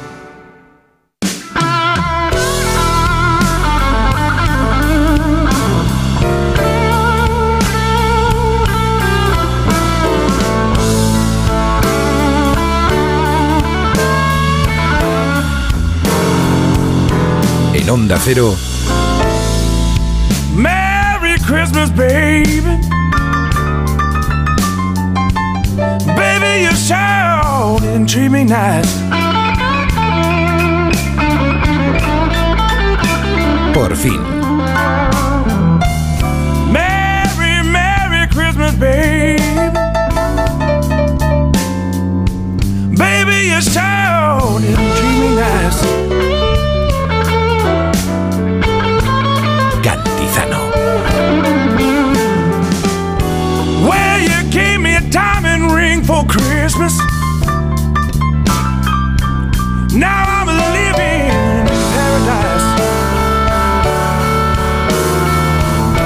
Oye, que sepas, Isabel, que me has dejado muy preocupado, ¿eh? Vivo sin vivir en mí, removiéndome en, en la silla. ¿Cómo que esta mañana a las 4 de la mañana estabas montando la mesa de Navidad? Sí, sí, sí, sí. Porque, Pero, pero ¿esto qué es? ¿En qué se ha convertido la Navidad? Hoy alguien se Pero- merece una gran siesta. Pero escúchame, pero ¿en qué se ha convertido la Navidad, por favor? Hay gente en este en esta sintonía que nos esté escuchando que eh, está montando ya la mesa de Navidad, pero ¿cómo es posible? Pero, Verás que llama Viviana, mucha gente. Sí, espérate, voy a dar el número de teléfono. Atención, el WhatsApp y si no el directo 91 426 25 99. 91 426 25 99. ¿De verdad? Alguien ha planchado el mantel. Bueno, el planchado Alguien mantel puede ser, el número de pero se está montando ya la mesa. Viviana, esto de tengo que, tengo que, tengo no, no, un no, estrés en Navidad, Yo por siempre he favor. dicho que yo he tenido muchas noches buenas, pero no han caído en 24 de diciembre. Sí, Han sí. caído en otras noches, el ver- 14 de abril, el 11 de mayo, yo qué sé, otros días. Yo esa sensación de obligatoriedad me parece que hace perder la gracia cualquier evento, cualquier festejo, cualquier noche de marcha. Yo me acuerdo que una vez, eh, una noche buena muy larga, también complicada, bueno, a mí se me complicó la primera noche buena cuando tenía seis años De que mis vida. padres se separaron Claro. una noche de Reyes, con lo cual esa noche de Reyes yo iba con los juguetes desde calle Gutenberg a calle Viñas, con lo cual después todas las navidades había un problema, se emborrachaban, se mataban y terminábamos yendo a comisaría como la familia Hulot, uno detrás de otro, ¿me entiende? La abuela, el padre, la madre. Entonces, a partir de ahí siempre fue una complicación. Una vez que ya llegué adulta y dejé los novios, porque los novios también era con tu madre o con la mía, eh, mira que mi madre está sola, que no sé cuánto. Sí. Y de La repente... batalla de siempre, ¿no? Eh, esas cosas que pasan. Y un buen día me vi sola con mis perros y dije, fíjate, me he liberado de la Navidad. La Navidad es un momento para querer a los demás, como cualquier día. Es un momento para comer, como cualquier día, poco. Ese día yo me concedo los huevos fritos con patata, que es la comida estrella de mi Este vida. año tendrás patatas. Tengo patatas, tengo huevos, tengo jamón buenísimo, todo lo que necesito para mi comida. Sí, sí, yo no quiero comer otra cosa. Que además es lo único que voy a comer entre hoy y el 31. Que no, mujer. Ojo, ojo. Pero por favor. También, como- también. oye, Es que me voy a comprar un vestido y tengo que entrar dentro de ese vestido. Pero chica, te tienes que alimentar. Bueno, me alimentaré, me alimentaré del aire. Las pa- pero las patatas fritas sientan muy bien, Viviana. Sí, No, no, no, eso, ese día además me voy a comprar un pan bueno, quiero decirte, eso va a ser una ceremonia, pero una ceremonia íntima, yo y los perros, los perros pollo, les gusta con vino, les gusta con, con un pollo poquito con de vino? vino blanco. ¿En Sí, serio? no, no para tomarse el vino blanco aparte, no, les gusta que se lo haga al horno, pero con un poquito de vino. Sí, qué les buen gusta. paladar. Qué buen paladar tienen y que el vino sea bueno. Eh, Entonces sí, eh, Pero tú has tenido mucho tengo que en estos días. no tengo que no, pero yo recuerdo, me acuerdo una Nochebuena, hablando de Nochebuena Rave, como decía aquí el amigo, que eh, montamos la Nochebuena. Entonces estaba yo con Atrúbal y su madre. Y entonces su madre quiso hacer comida cubana, hizo todos los típicos guisos cubanos, el congrí, un, un, bueno, no sé, una serie de platos cubanos y yo una serie de platos españoles. Después de eso nadie cenó, por circunstancias que no vienen a cuenta ahora contarlas. Pero dijimos, bueno, pues ya que estamos así, no vamos a dormir porque nos íbamos a Sevilla, porque íbamos a la boda de Cristina Tárrega, que era el 26. Lo que me dice. Y al llegar a, Se casan 26, ¿en serio? al llegar a Sevilla, día de San Esteban, al llegar a Sevilla vino a buscarnos un amigo nuestro que lógicamente pensó que merecíamos un recibimiento como Dios manda y nos lo dio, con lo cual el 25 tampoco dormimos, que yo pensaba dormir en Sevilla. Y así llegué a la boda de Cristina Tárrega. Así La boda al final de Cristina- año. La, vida de Cristi- la boda de Cristina Tárrega era en una iglesia de Cádiz, el pueblo entero estaba en la calle, la gente nos vitoreaba, nos gritaba. ¿Cómo será que cuando yo entré en la iglesia, el cura estaba parado y los novios habían dado la vuelta a ver qué pasaba? Porque el pueblo entero gritaba. Él gritaba como si fuera Vita Perón. Pero es que no contenta con eso, fuimos a la boda. Y en la boda primero cantó la tata. La tata cantó el long play entero. No es que cantara la salve rociera, cantó todo el long play entero. Dos horas. Después había una- un, un grupo de Jerez. Y Pues- después de un pues grupo sí de que se Jerez. lió, ¿eh? No, no, y después de un grupo de Jerez Ya no la superamos. No, no, eso no había manera de superarlo. Salió la. ¿Cómo se llama? Ay, por Dios. Ay, La Guardia Civil para no, echaros. No, Una que es muy famosa en Cádiz que se llama la Recuenco, la no, no- Total, que ya en ese momento llamó a Trúbal, a un amigo que tenía en. Eh, que estaba pasando una, la noche la noche desde hacía cuatro o cinco noches en Chiclana. Y vinieron los de Chiclana en chándal con cadenas de oro a recogernos. Y claro me acosté el 27 en Cádiz. Pues escúchame, esta historia yo le preguntaba a los oyentes, ¿en qué momento se complicó la Navidad? Esto no se puede superar, pero aún así que envíen su nota de voz 620-621-991, 620-621-991, porque mañana queremos hablar de cómo, cómo de compleja puede llegar a ser la Navidad, cómo de divertida, qué tradiciones se mantienen en casa, qué cosas se hacen siempre, cuál fue la Navidad. La más petróleo, me he acordado del nombre de la de Cádiz. qué susto me has Perdona, pegado, es que me he acordado porque las de Cádiz saben quién es la petróleo. Qué susto. Tenemos que hablar con Miguel Reyán. Sí. ¿eh? Que va en ruta, claro. Es que él trabaja mucho. El teatro. Y los fines de semana, el teatro. Está volviendo de Altea, si no me equivoco. Va en una, en una furgoneta. Bueno, eh, Un insensato, es un insensato, Irá en un. Rolls, ¿no? O en un jet privado. Puede, puede ser. ¿Tenemos a Miguel? No. Venga, lo vamos a intentar en tan solo un momento aquí en Por fin no es lunes. Por fin, con Cantizano. Para guisar, Apis. para salsear, Apis. para condimentar, Apis. para cocinar. Siempre tomate frito apis. Idealmente rico, sano, exquisito. Idealmente tomate frito apis. Ya sea como base de tus recetas o como acompañamiento, el tomate frito apis es el aliado ideal para tus platos. Apis, expertos en tomate. Nadie se ha ido de aquí sin encontrar su deseo. ¿Te has enterado? Hay un lugar mágico en el que los deseos de todo el mundo se cumplen. Solo tienes que visitar el corte inglés y descubrir cuál es el tuyo de verdad. Esta Navidad descubre qué deseas en la planta dos y medio del Corte Inglés, donde vive la magia de la Navidad. ¿A qué esperas para alcanzar tus metas profesionales? En la Universidad Online View te ayudamos a garantizar tu propósito este 2024. Benefíciate de planes de financiación y ventajas exclusivas, disponibles solo hasta el 31 de diciembre. Regálate la oportunidad de crecer. Matrículate ya en universidadview.com.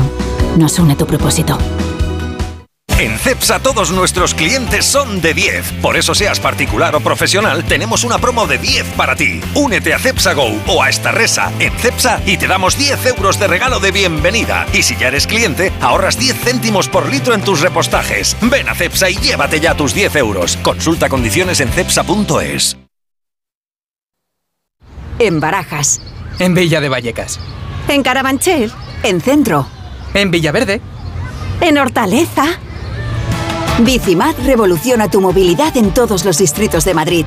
Tienes más de 600 estaciones repartidas en toda la ciudad. Ahora ya son tuyas. Cuídalas. Ayuntamiento de Madrid.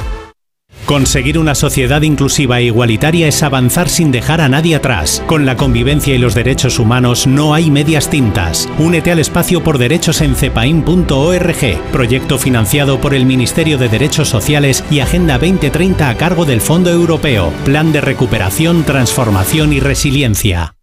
Jaleos Hondos. Vive la experiencia más innovadora y atrevida. Amor. Pasión. Flamenco.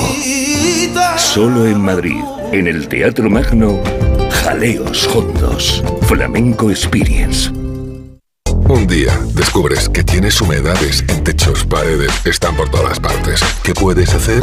Llama a Murprotec. Llama al 930 1130 o entra en murprotec.es. Si con las humedades te las tienes que ver, ¿qué puedes hacer? Llama a Murprotec. 930 1130. Murprotec. Cuidando tu hogar, cuidamos de ti. Me pongo guapo, cojo el cercanías en Atocha y me planto en la bolera en 15 minutos. ¿Qué dices? ¿En 15 minutos? Imposible. Hombre, claro, tengo un tren directo y llego rapidísimo. Si lo digo por ti, que tú para ponerte guapo, mínimo dos horas. El 23 de diciembre se acaban las obras del trayecto Chamartín a Tocha. Ahora disfruta las mejoras con conexiones más eficaces para llegar a todos tus planes sin complicaciones. Seguimos trabajando para mejorar el servicio de cercanías. Renfe, Cercanías. Ministerio de Transportes y Movilidad Sostenible, Gobierno de España. Los Reyes Magos llegan al Real Teatro de Retiro. Celebra la Navidad con Amal y los visitantes nocturnos, una ópera corta con orquesta y un coro de niños para vivir la música en familia. Del 21 de diciembre al 7 de enero por la mañana en el Real Teatro de Retiro, el escenario infantil del Teatro Real y el Ayuntamiento de Madrid. Compra tus entradas por 15 y 20 euros en realteatroderetiro.es. Cuando vas a traer a alguien. Por cierto, qué mono es el vestido que llevas. Un outfit ideal para estos eventos. Se dice outfit, tita. Pues lo que yo he dicho, un buen outfit. No podrás evitar que tu tía abuela te haga la preguntita en cada comida familiar, pero esta será la última Navidad que lo haces sin un lucazo. Ven a la vaguada y desbloquea el siguiente nivel. Estas fiestas, decora tu hogar con Muebles a Dama. Ven a la calle General Ricardo 190 o entra en su web mueblesadama.com. Muebles a Dama les desea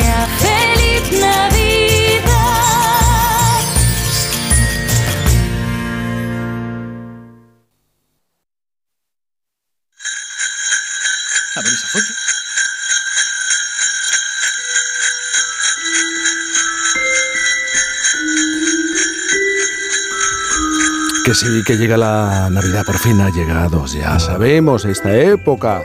La gente que te quiere y tú quieres. Es momento para sentarse, para charlar, para comer, para beber. Y por qué no decirlo también, para las canciones de Navidad, los villancicos. Los hay clásicos, como Los peces en el río, Noche de Paz, o Campana sobre Campana.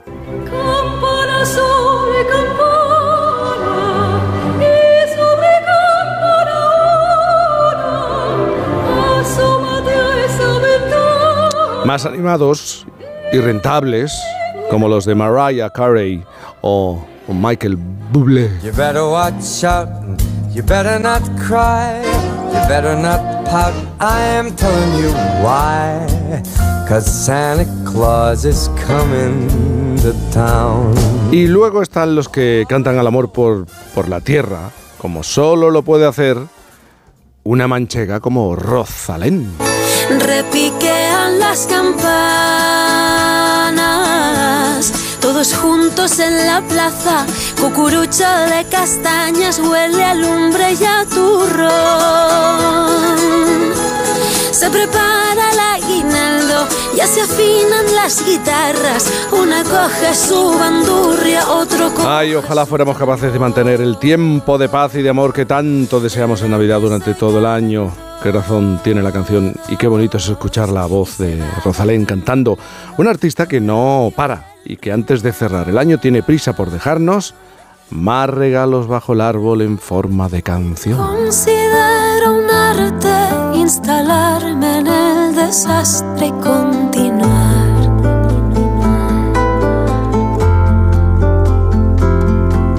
Perdido y asustado al tiempo que encantado de aguantar. 2023 ha sido un año de aparente descanso para ella, y digo aparente porque es verdad que se ha dejado ver menos en los escenarios, en ocasiones más puntuales, pero cuando una persona como ella no está sobre el escenario es que algo trama, ¿eh? algo grande está preparando. Queríamos buscar un huequecito para hablar en este día con ella, con Rosalén, antes de que lleguen las fiestas, antes de que arranque 2024 cargado de fechas, de conciertos confirmados y más que están por venir, seguro, con disco nuevo y con mucho jaleo por delante. Rosalén, buenos días. Muy buenos días. ¿Cómo buenos estás? días. Muy bien, ¿cómo estás tú? Feliz Navidad. Feliz Navidad. Pues mira, hoy estoy en Asturias, que ayer vine a cantar con Rodrigo Cuevas y de verdad, que como estabas diciendo, ha sido mi año de descanso, ¿no? Fíjate, ¿verdad? Eh, que to- todo el mundo cuando me ve me dice, estás en todos lados. Digo, madre mía, si es el año que he parado, o sea, ¿cómo es posible que... Y, y que mira el ritmo que... Fíjate que, que nos llama la atención porque con esto de las canciones de Navidad parece que todo, todo está inventado, que siempre acabamos con las mismas y tú vienes a demostrar que no, que todavía se le puede cantar a la Navidad y, y sacar un villancico, ¿no? Sí, bueno, me lo pidieron de, de los medios de, de mi tierra, de Castilla-La Mancha, y, y bueno, como habéis escuchado, tiene ahí un, un toque muy folclórico, muy Sí. de allí. Y todo el rato, pues la verdad que sí que pensaba de- desde hace años, ¿no? Decir, oye, ¿por qué no hago un villancico? Porque yo no dejo de cantar villancicos todos los años ahí en, bueno, en mi pueblo, eh, a- voy a la misa al gallo y todo eso, la, porque sigo una tradición que yo toco la bandurria desde los ocho años ahí. ¿Qué me dices? Y, y bueno, sí, entonces lo, lo que hice fue pensar en, en mil cosas que son para mí la Navidad. Y, y es verdad que con los tiempos que corren, pues también quería, es como inevitable, pues ya que uno piensa que en la Navidad todos nos esforzamos, ¿no? Para que, para que se esté bien en casa y, y- y no haya, no haya discusiones ni nada de eso. Pues que ojalá y todo el año sea Navidad y, y desear de verdad pues un, un tiempo de paz que, que bueno, que, que evidentemente que si miramos a la sociedad y miramos el mundo, pues, pues te hace dudar mucho. Rosalén, cuando mañana, mañana supongo que vuelves a casa, ¿no? ¿Cómo, cómo celebras Sí. tú la Nochebuena y el día siguiente? Yo es que soy muy de pueblo, mucha honra. Sí, Entonces, claro, mañana claro. llegaré, bueno, llego a Albacete, cojo a mi madre eh, y nos vamos para el pueblo, para Letour. Sí. Y, y bueno, pues en- ahí en Navidad hay muy poquita gente en el pueblo, pero hacemos, bueno, pues la, la cena con los que ya vamos quedando, porque hay muchos que se han ido, por desgracia. Y luego eso sí que la tradición es que me, nos vamos toda la familia a, a la misa A del la gallo, misa ¿no? del que es a las 12 de la noche. Y yo pues toco la, la bandurria y nos juntamos va- varias personas del pueblo a cantar villancicos ahí. Y luego nos vamos a alguna casa de, de la gente aún mayor del pueblo, pues a tomar un dulcecico. Ay, qué rico. Qué rico. Y además, eh, seguro que tienes la mente puesta, pendientes de, de sacar eh, de cuándo sale el nuevo disco, el primer disco desde 2020 con material propio. Eh, hay una canción, Lo tengo claro, ¿no? Lo tengo claro. Mira, la tenemos, vamos a escucharla. la- vamos a buscar, Lo tengo claro. Aquí, aquí, aquí, en, en guion, en guion. Bueno, la, la vamos a buscar. En, en Lo tengo claro, eh, tú hablas del amor una vez más, ¿no?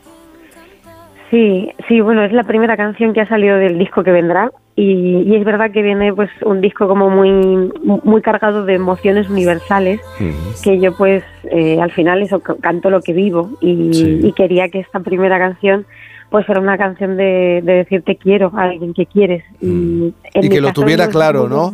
Que lo tuviera claro la otra parte y una misma, ¿no?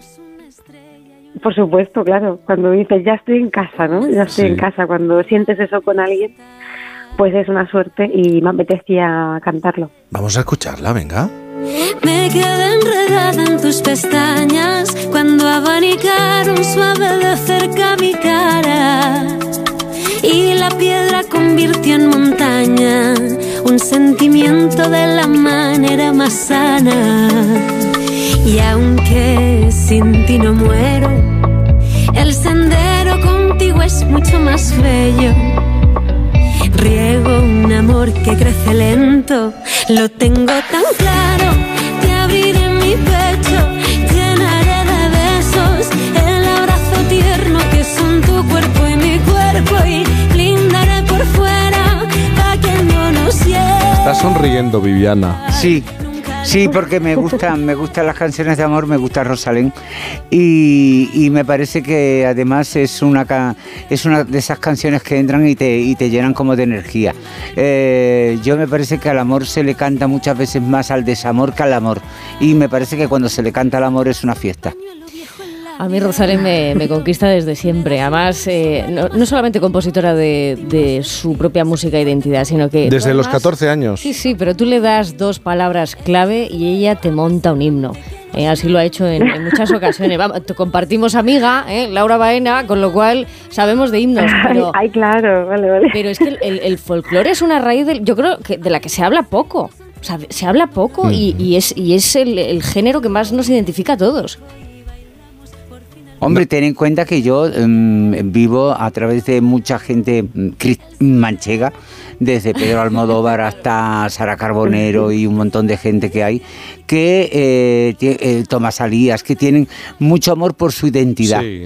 Por, por, por la identidad manchega, por conservar em, lo que son las costumbres, eh, lo que es la cultura manchega, lo que son las lagarteranas, lo que es la cerámica, lo que es lo que es la Mancha. Quiero decirte, la Mancha es también un pueblo muy recogido para adentro. Yo siempre recuerdo a esas mujeres manchegas que me recuerdan a mi abuela vestidas de negro permanentemente.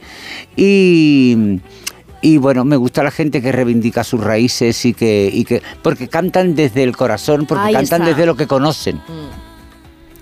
¿Qué piensas, Rosalín? ¿Está por ahí, Rosalín? Sí, sí. Es que claro, estás escuchando nuestros discursos. es- no, me estoy, me estoy sintiendo halagada y os doy las gracias porque, bueno, claro, no, no hago un esfuerzo ¿no? por, por presumir de mi tierra Claro. porque, porque es que me sale solo y es verdad que creo que tenemos muchos motivos para, para estar orgullosos de, ese- de, de Castilla-La Mancha en general, ¿no? Y, y es que, claro, pues la- las mujeres que dice, pues claro, las, las mujeres con las que yo me he criado, pues son la verdad que muchas escenas de Almodóvar total, ¿no? con los abanicos dándose así en el pecho, ¿no? Y, y rezando el rosario y mil cosas preciosas eh, que bueno que, que no dejo de, de vivirlas por suerte. Rosalén, eh, te vamos a dejar. Tienes eh, que emprender el camino de vuelta al pueblo para celebrar la Nochebuena y, y la Navidad. Feliz Navidad, gracias por estar con nosotros. Que sea feliz, Muy feliz misa del gallo. Sí, un beso. Muchas gracias, un besito muy grande. Yo recuerdo la misa del gallo con mi tía Esperanza. Hace un millón de años, en la Purísima, que fue la iglesia donde Uy, me yo, bautizaron en la cáncer. iglesia de Santo Domingo en Jerez, que me llevaban de pequeño. Fíjate, me acabo de acordar. Fíjate, pues yo eh, la recuerdo de la infancia, infancia, y es más, tenía una foto, eh, de esas fotos que yo destruí, tantas fotos, que era de la mano de mi tía Esperanza bajando a la misa del gallo, en el Soco Chico. Eh, entonces sí, sí. Hay, hay en medio de esas lagunas de tragedia donde yo te cuento, hay fotos amables que están en el corazón, como mi abuela amasando los borrachuelos las noches antes, dos noches antes. Los pestiños. Los pestiños los guardaba en la masa en un paño húmedo y al día siguiente los freía. Eh, se ha parado Miguel, claro, ha parado el jet privado, el avión privado, no sé en qué aeropuerto de nuestro país, porque él viaja en jet privado. Menos cachondeito.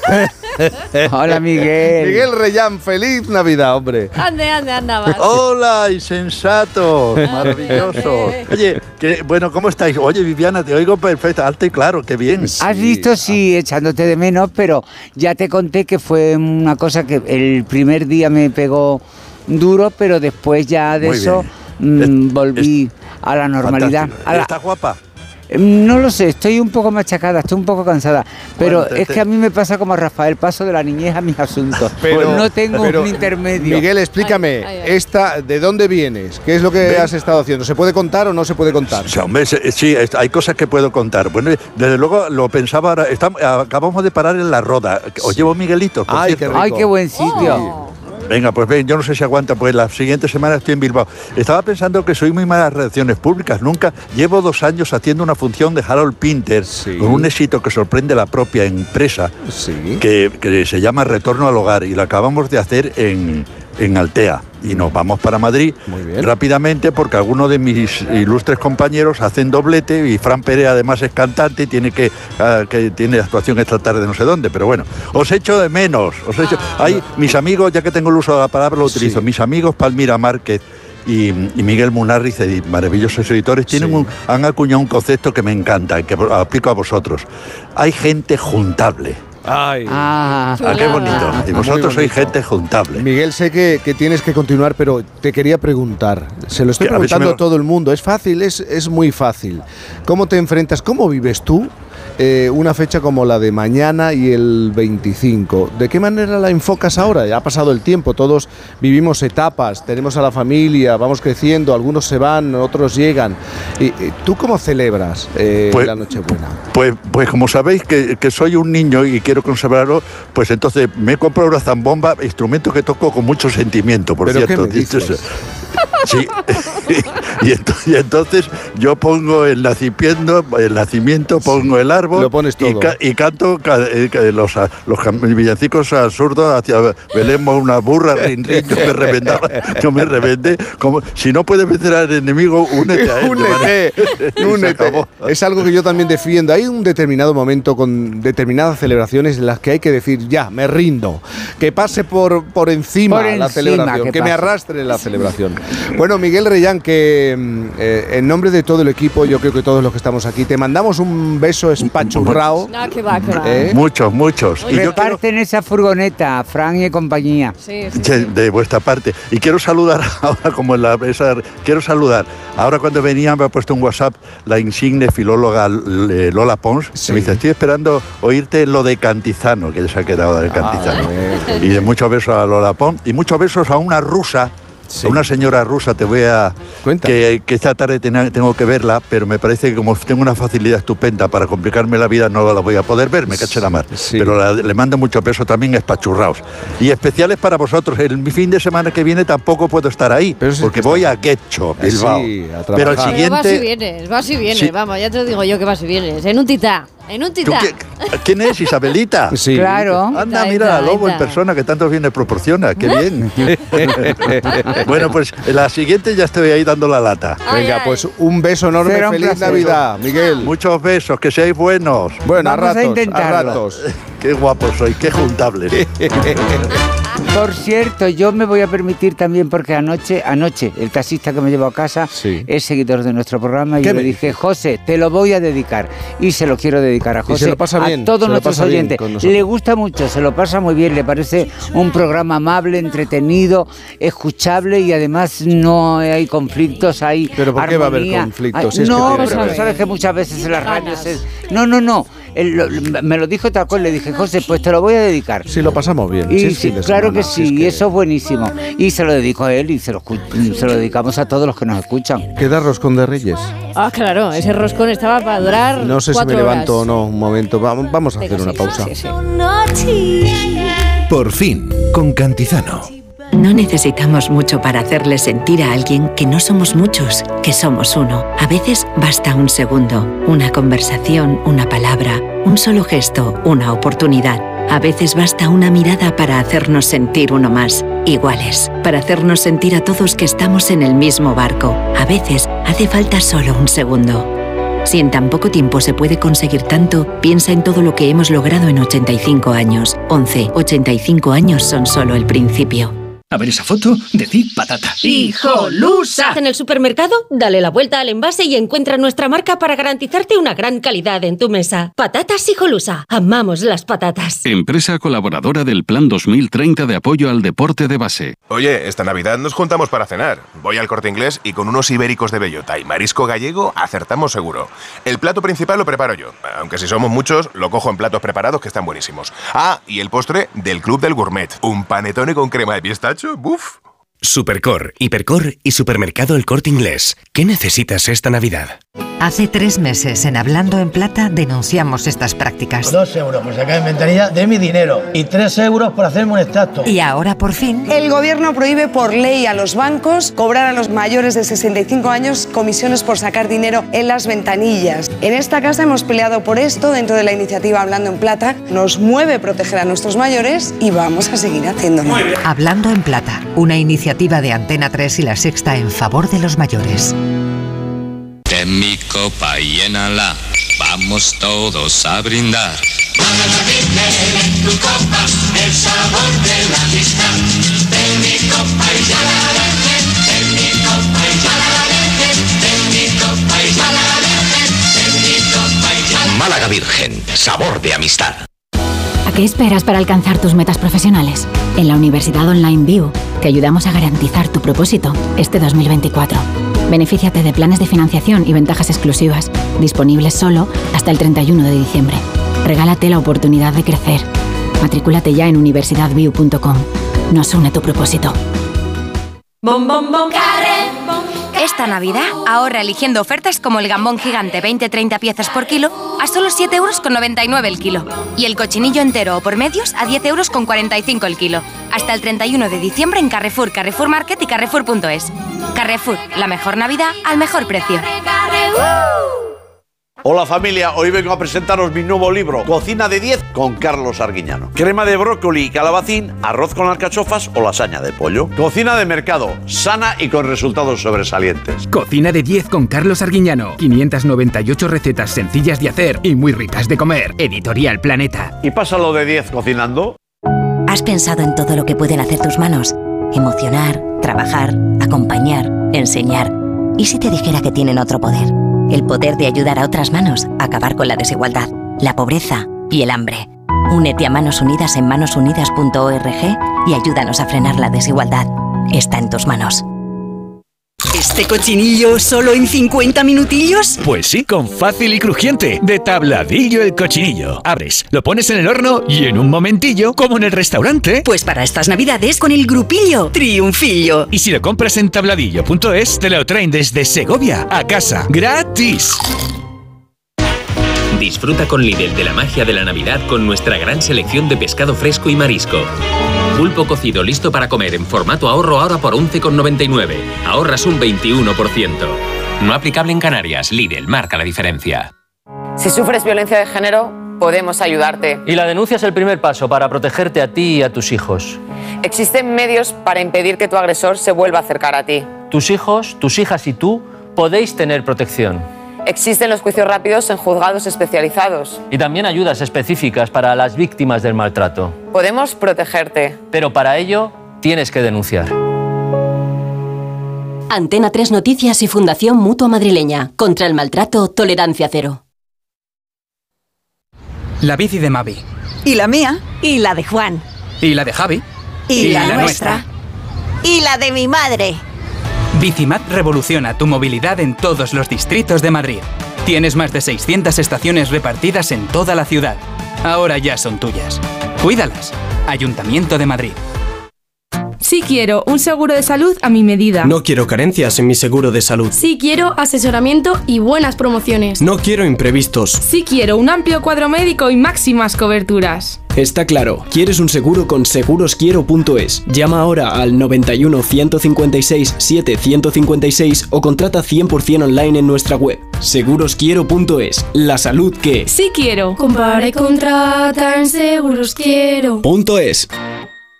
Hola, ¿qué tal? ¿Quieres adelgazar? ¿Quieres perder esos kilos y no quieres recuperarlo? Pues te estamos esperando en Cuerpo Libre. Tratamientos localizados, personalizados, hombre, mujer, niño, todos podéis adelgazar. En el 91 192 32 32. Adelgaza con una sonrisa. 40% de descuento. 5 sesiones de presoterapia gratis. 91 192 32 32. Cuerpo Libre. Este año dejo el trineo en el parking de AENA, que está a un paso del avión, y así me dejo de ir cargado con tanto regalo. Reserva y aparca en nuestros parkings. AENA, aeropuertos para ti.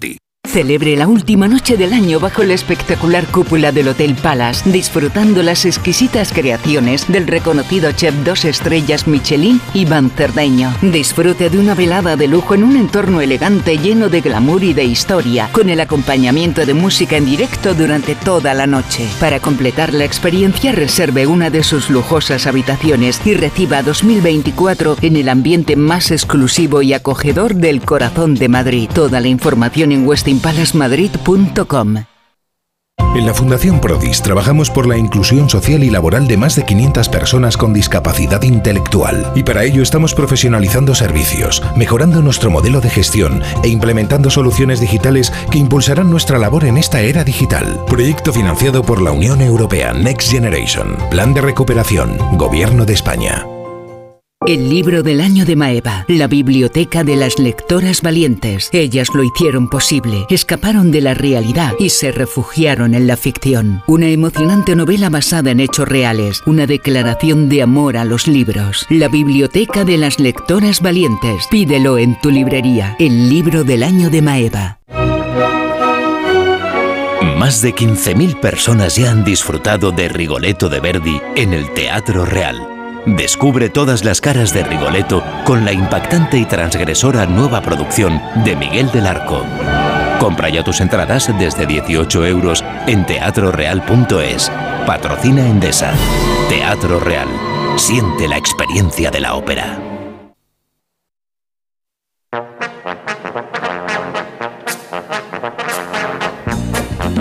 A mí lo que me suena a esta hora es que llegue Eva García para decirnos aquello de esto te va a sonar, como cada semana bucea en la fonoteca, para rescatar un sonido que no solo nos suena, sino que además esconde una historia. Eva, buenos días. ¿Qué tal? ¿Cómo estáis? Buenos días. En esta ocasión creo que, claro, A ver, La Navidad, Jaime, ah, es que claro. no podía ser otra cosa. Si es que estamos a dos días de la celebración de Navidad, si es que es pasado mañana, que el tiempo vuela, ¿es así? Vamos, dímelo. A ver, a ver, y es que es verdad que hay muchísimos sonidos que son muy característicos de estas fechas, eso de la pandereta, de la zambomba, de los villancicos, pero claro, hay uno que destaca por encima de los demás. ¡Feliz Navidad, tío! ¡Que Dios te guarde! Va, paparruchas. ¿Cómo que paparruchas? Tío, no lo dices en serio. Feliz Navidad. ¿Por qué vas a estar alegre? No has salido de pobre. Tú deberías estarlo, sigues siendo rico. ¡Paparruchas! Que son las Navidades sino una época de pagar facturas. Tienes que reparar en que eres un año más viejo y ni un perique más rico. Si pudiera hacer mi voluntad a todos esos memos que van por ahí con el Feliz Navidad en la boca, los serviría como si fueran un pudín. Celebra las Navidades a tu manera, que yo ya las celebraré a la mía.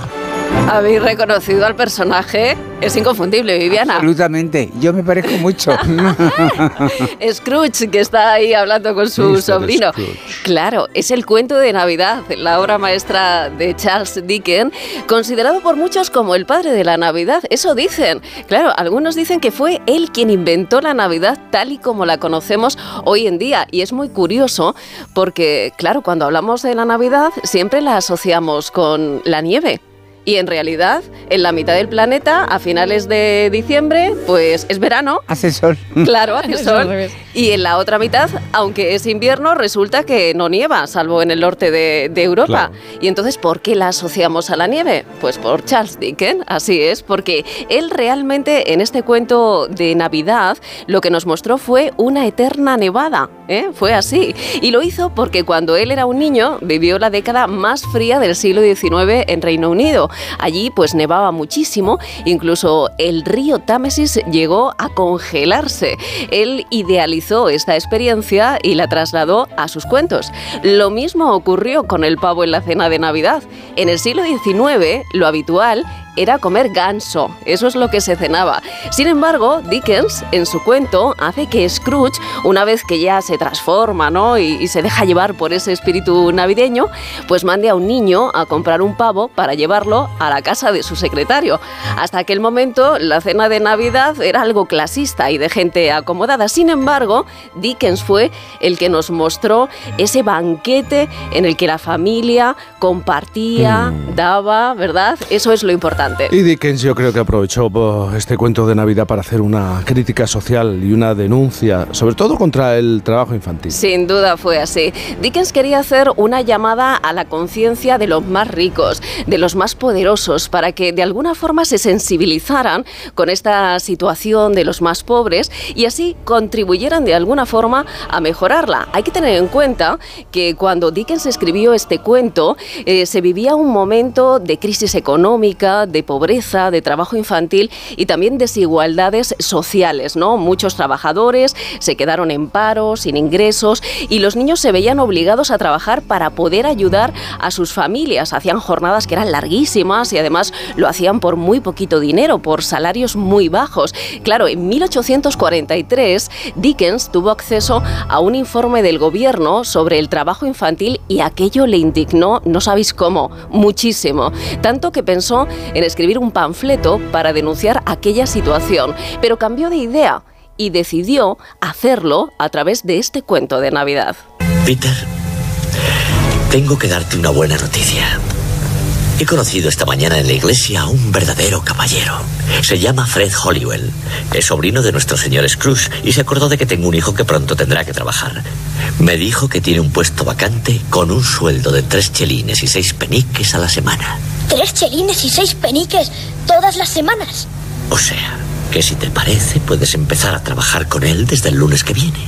Sería la forma de poder empezar a ayudaros.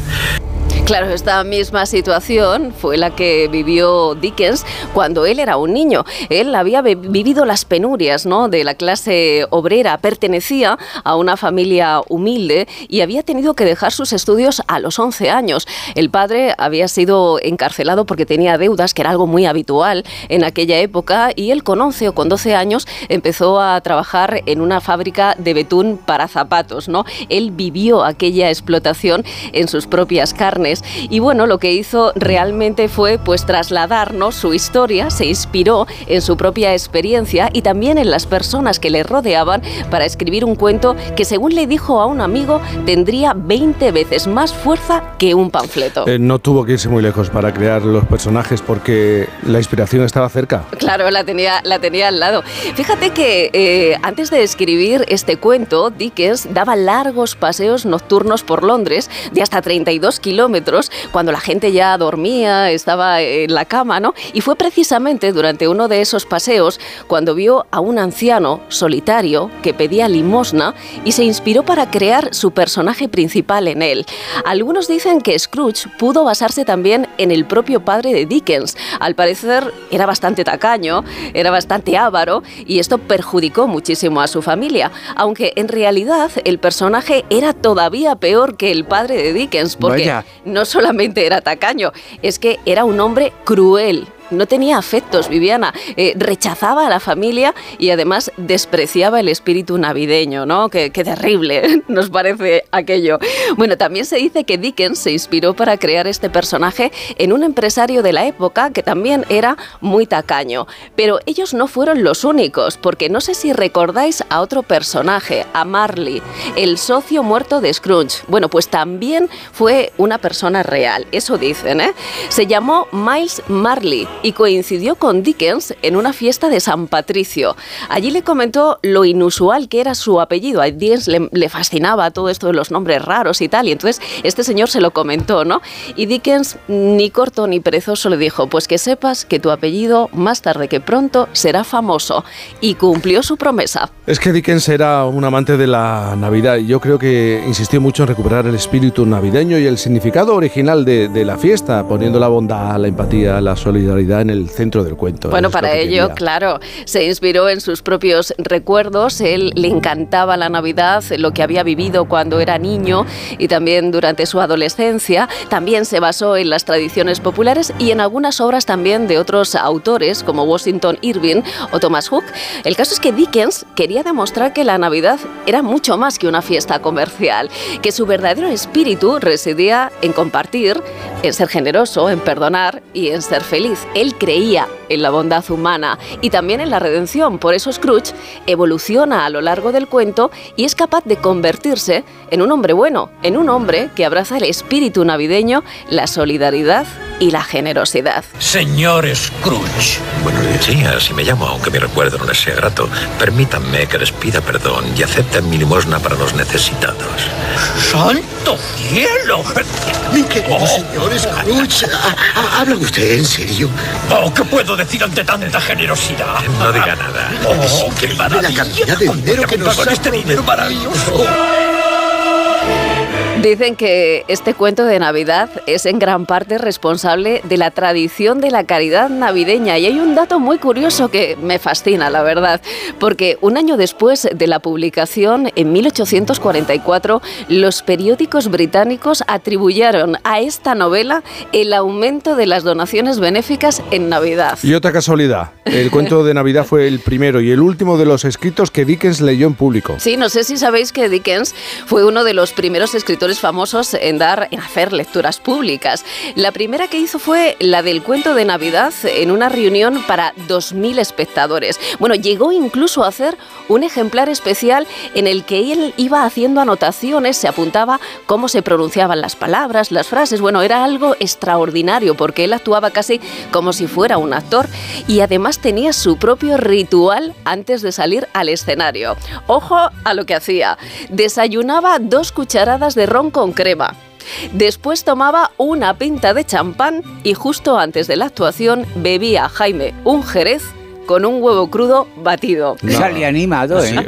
Salía muy Sí, que sí. animado. Me contaba esta y otras historias, lo que quisiera. Lo que quisiera, lo que Los quisiera. tres espíritus, el pasado, el presente, el futuro. A ver, claro. Bueno, el caso es que durante la lectura tomaba un té y luego justo antes de irse a dormir tomaba una sopa. 17 años después de su primera actuación pública, Dickens hizo su última lectura de cuento de Navidad. Tres meses después murió y así se convirtió ese cuento de Navidad en el primero y en el último que leyó en público. Bueno, y una curiosidad nos vas a contar, ¿no? Claro, como siempre.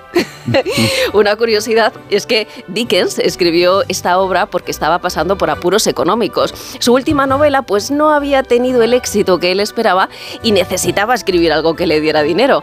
Cuando se puso manos a la obra estaba tan inspirado que tardó seis semanas en terminar su cuento. Lo publicó el 19 de diciembre de 1843, hace exactamente 180 años. Claro, él no encontró editor, pero bueno, le dio igual porque lo autopublicó, él mismo pagó la impresión y la verdad es que fue un éxito impresionante. En cinco días, en Nochebuena, el libro ya se había agotado, aunque Dickens no ganó prácticamente un duro porque el precio del papel estaba muy caro y la encuadernación también. Una semana después, en Año Nuevo, Dickens se vio envuelto en una batalla por los derechos legales de su obra, ojo, que comenzó a convertirse en la más pirateada de Inglaterra.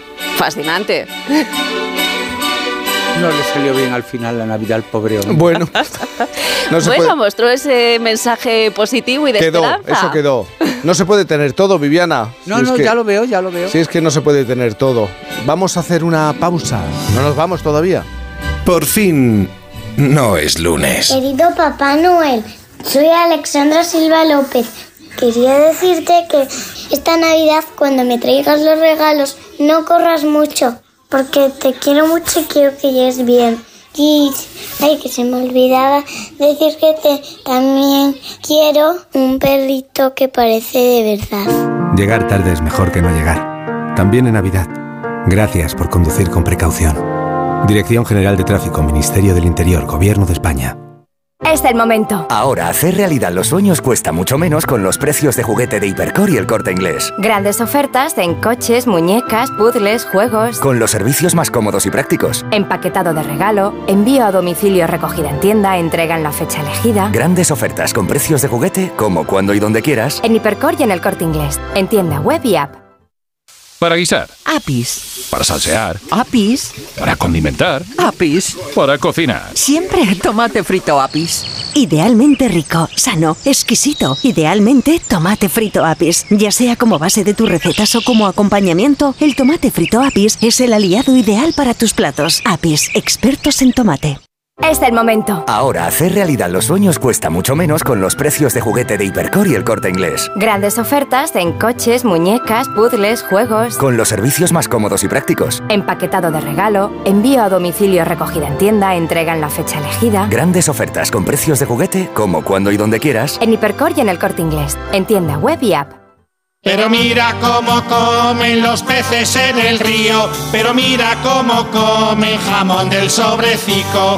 Comen y comen y vuelven a comer con tu jamón directo que han pedido en internet. 984-1028, tujamondirecto.com. En CEPSA todos nuestros clientes son de 10. Por eso seas particular o profesional, tenemos una promo de 10 para ti. Únete a CEPSA Go o a esta resa en CEPSA y te damos 10 euros de regalo de bienvenida. Y si ya eres cliente, ahorras 10 céntimos por litro en tus repostajes. Ven a CEPSA y llévate ya tus 10 euros. Consulta condiciones en cepsa.es. La vida es como un libro y cada capítulo es una nueva oportunidad de empezar de cero y vivir algo que nunca hubieras imaginado. Sea cual sea tu próximo capítulo, lo importante es que lo hagas realidad. Porque dentro de una vida hay muchas vidas y en Cofidis llevamos 30 años ayudándote a vivirlas todas. Entra en cofidis.es y cuenta con nosotros. Conducir parece fácil, pero en cualquier momento surge un imprevisto. Y si no te coge con las dos manos al volante, todos estamos en peligro. Por eso es importante que no fumes conduciendo. Nunca. Y tampoco comer o beber al volante. Si necesitas hacerlo, es una ocasión estupenda para parar y estirar las piernas. Ponle Freno y Fundación AXA, unidos por la seguridad vial. Su alarma de Securitas Direct ha sido desconectada. Anda, si te has puesto alarma. ¿Qué tal? Muy contenta. Lo mejor es que la puedes conectar cuando estás con los niños durmiendo en casa. Y eso da muchísima tranquilidad. Si llego a saber antes lo que cuesta, me la hubiera puesto según me mudé. Protege tu hogar frente a robos y ocupaciones con la alarma de Securitas Direct. Llama ahora al 900-272-272. ¿Guiso de alubias luengo? Like. ¿Trufas de lentejas luengo? Like. ¿Las fotos en plan influencer de tu primo? Ay. Ups. Las legumbres luengo te lo ponen muy fácil para gustarte. Se preparan de mil maneras y su sabor es único. Legumbres luengo, la nueva pasta. Nadie se ha ido de aquí sin encontrar su deseo. ¿Te has enterado? Hay un lugar mágico en el que los deseos de todo el mundo se cumplen. Solo tienes que visitar el corte inglés y descubrir cuál es el tuyo de verdad. Esta Navidad descubre qué deseas en la planta dos y medio del Corte Inglés, donde vive la magia de la Navidad. En cofidis.es puedes solicitar financiación 100% online y sin cambiar de banco. O llámanos al 900 84 12 15. Cofidis, cuenta con nosotros.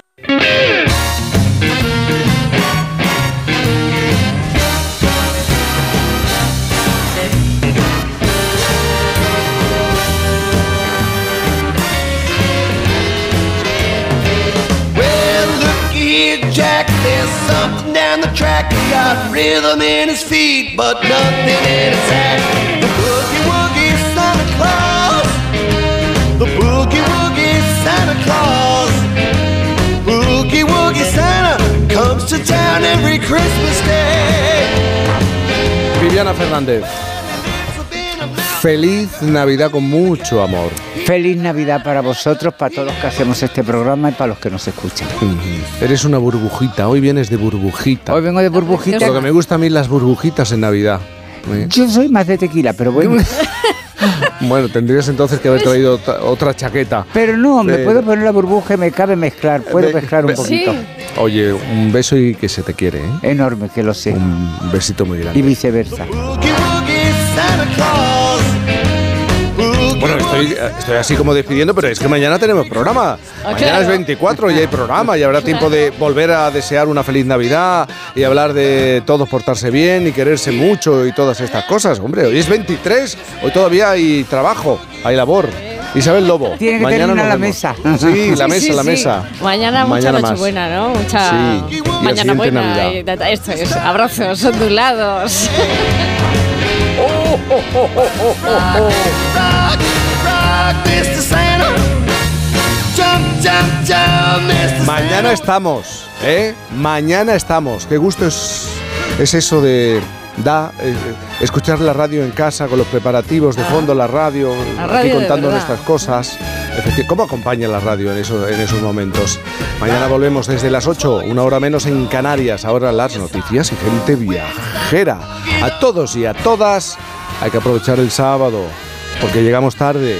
Adiós, adiós, adiós, adiós, adiós, adiós. Feliz Navidad, feliz Navidad, feliz Navidad, próspero año y felicidad. Yo te deseo con alegría. Yo te deseo feliz Navidad. My name is Winnie Christmas, my name is Winnie Christmas, my name is Winnie Christmas. Jaime Cantizano.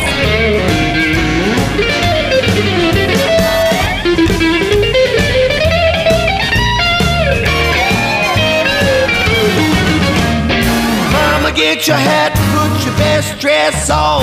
We're gonna jump for joy on the Christmas ball.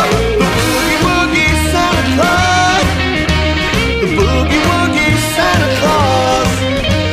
Boogie woogie Santa, boogie all your blues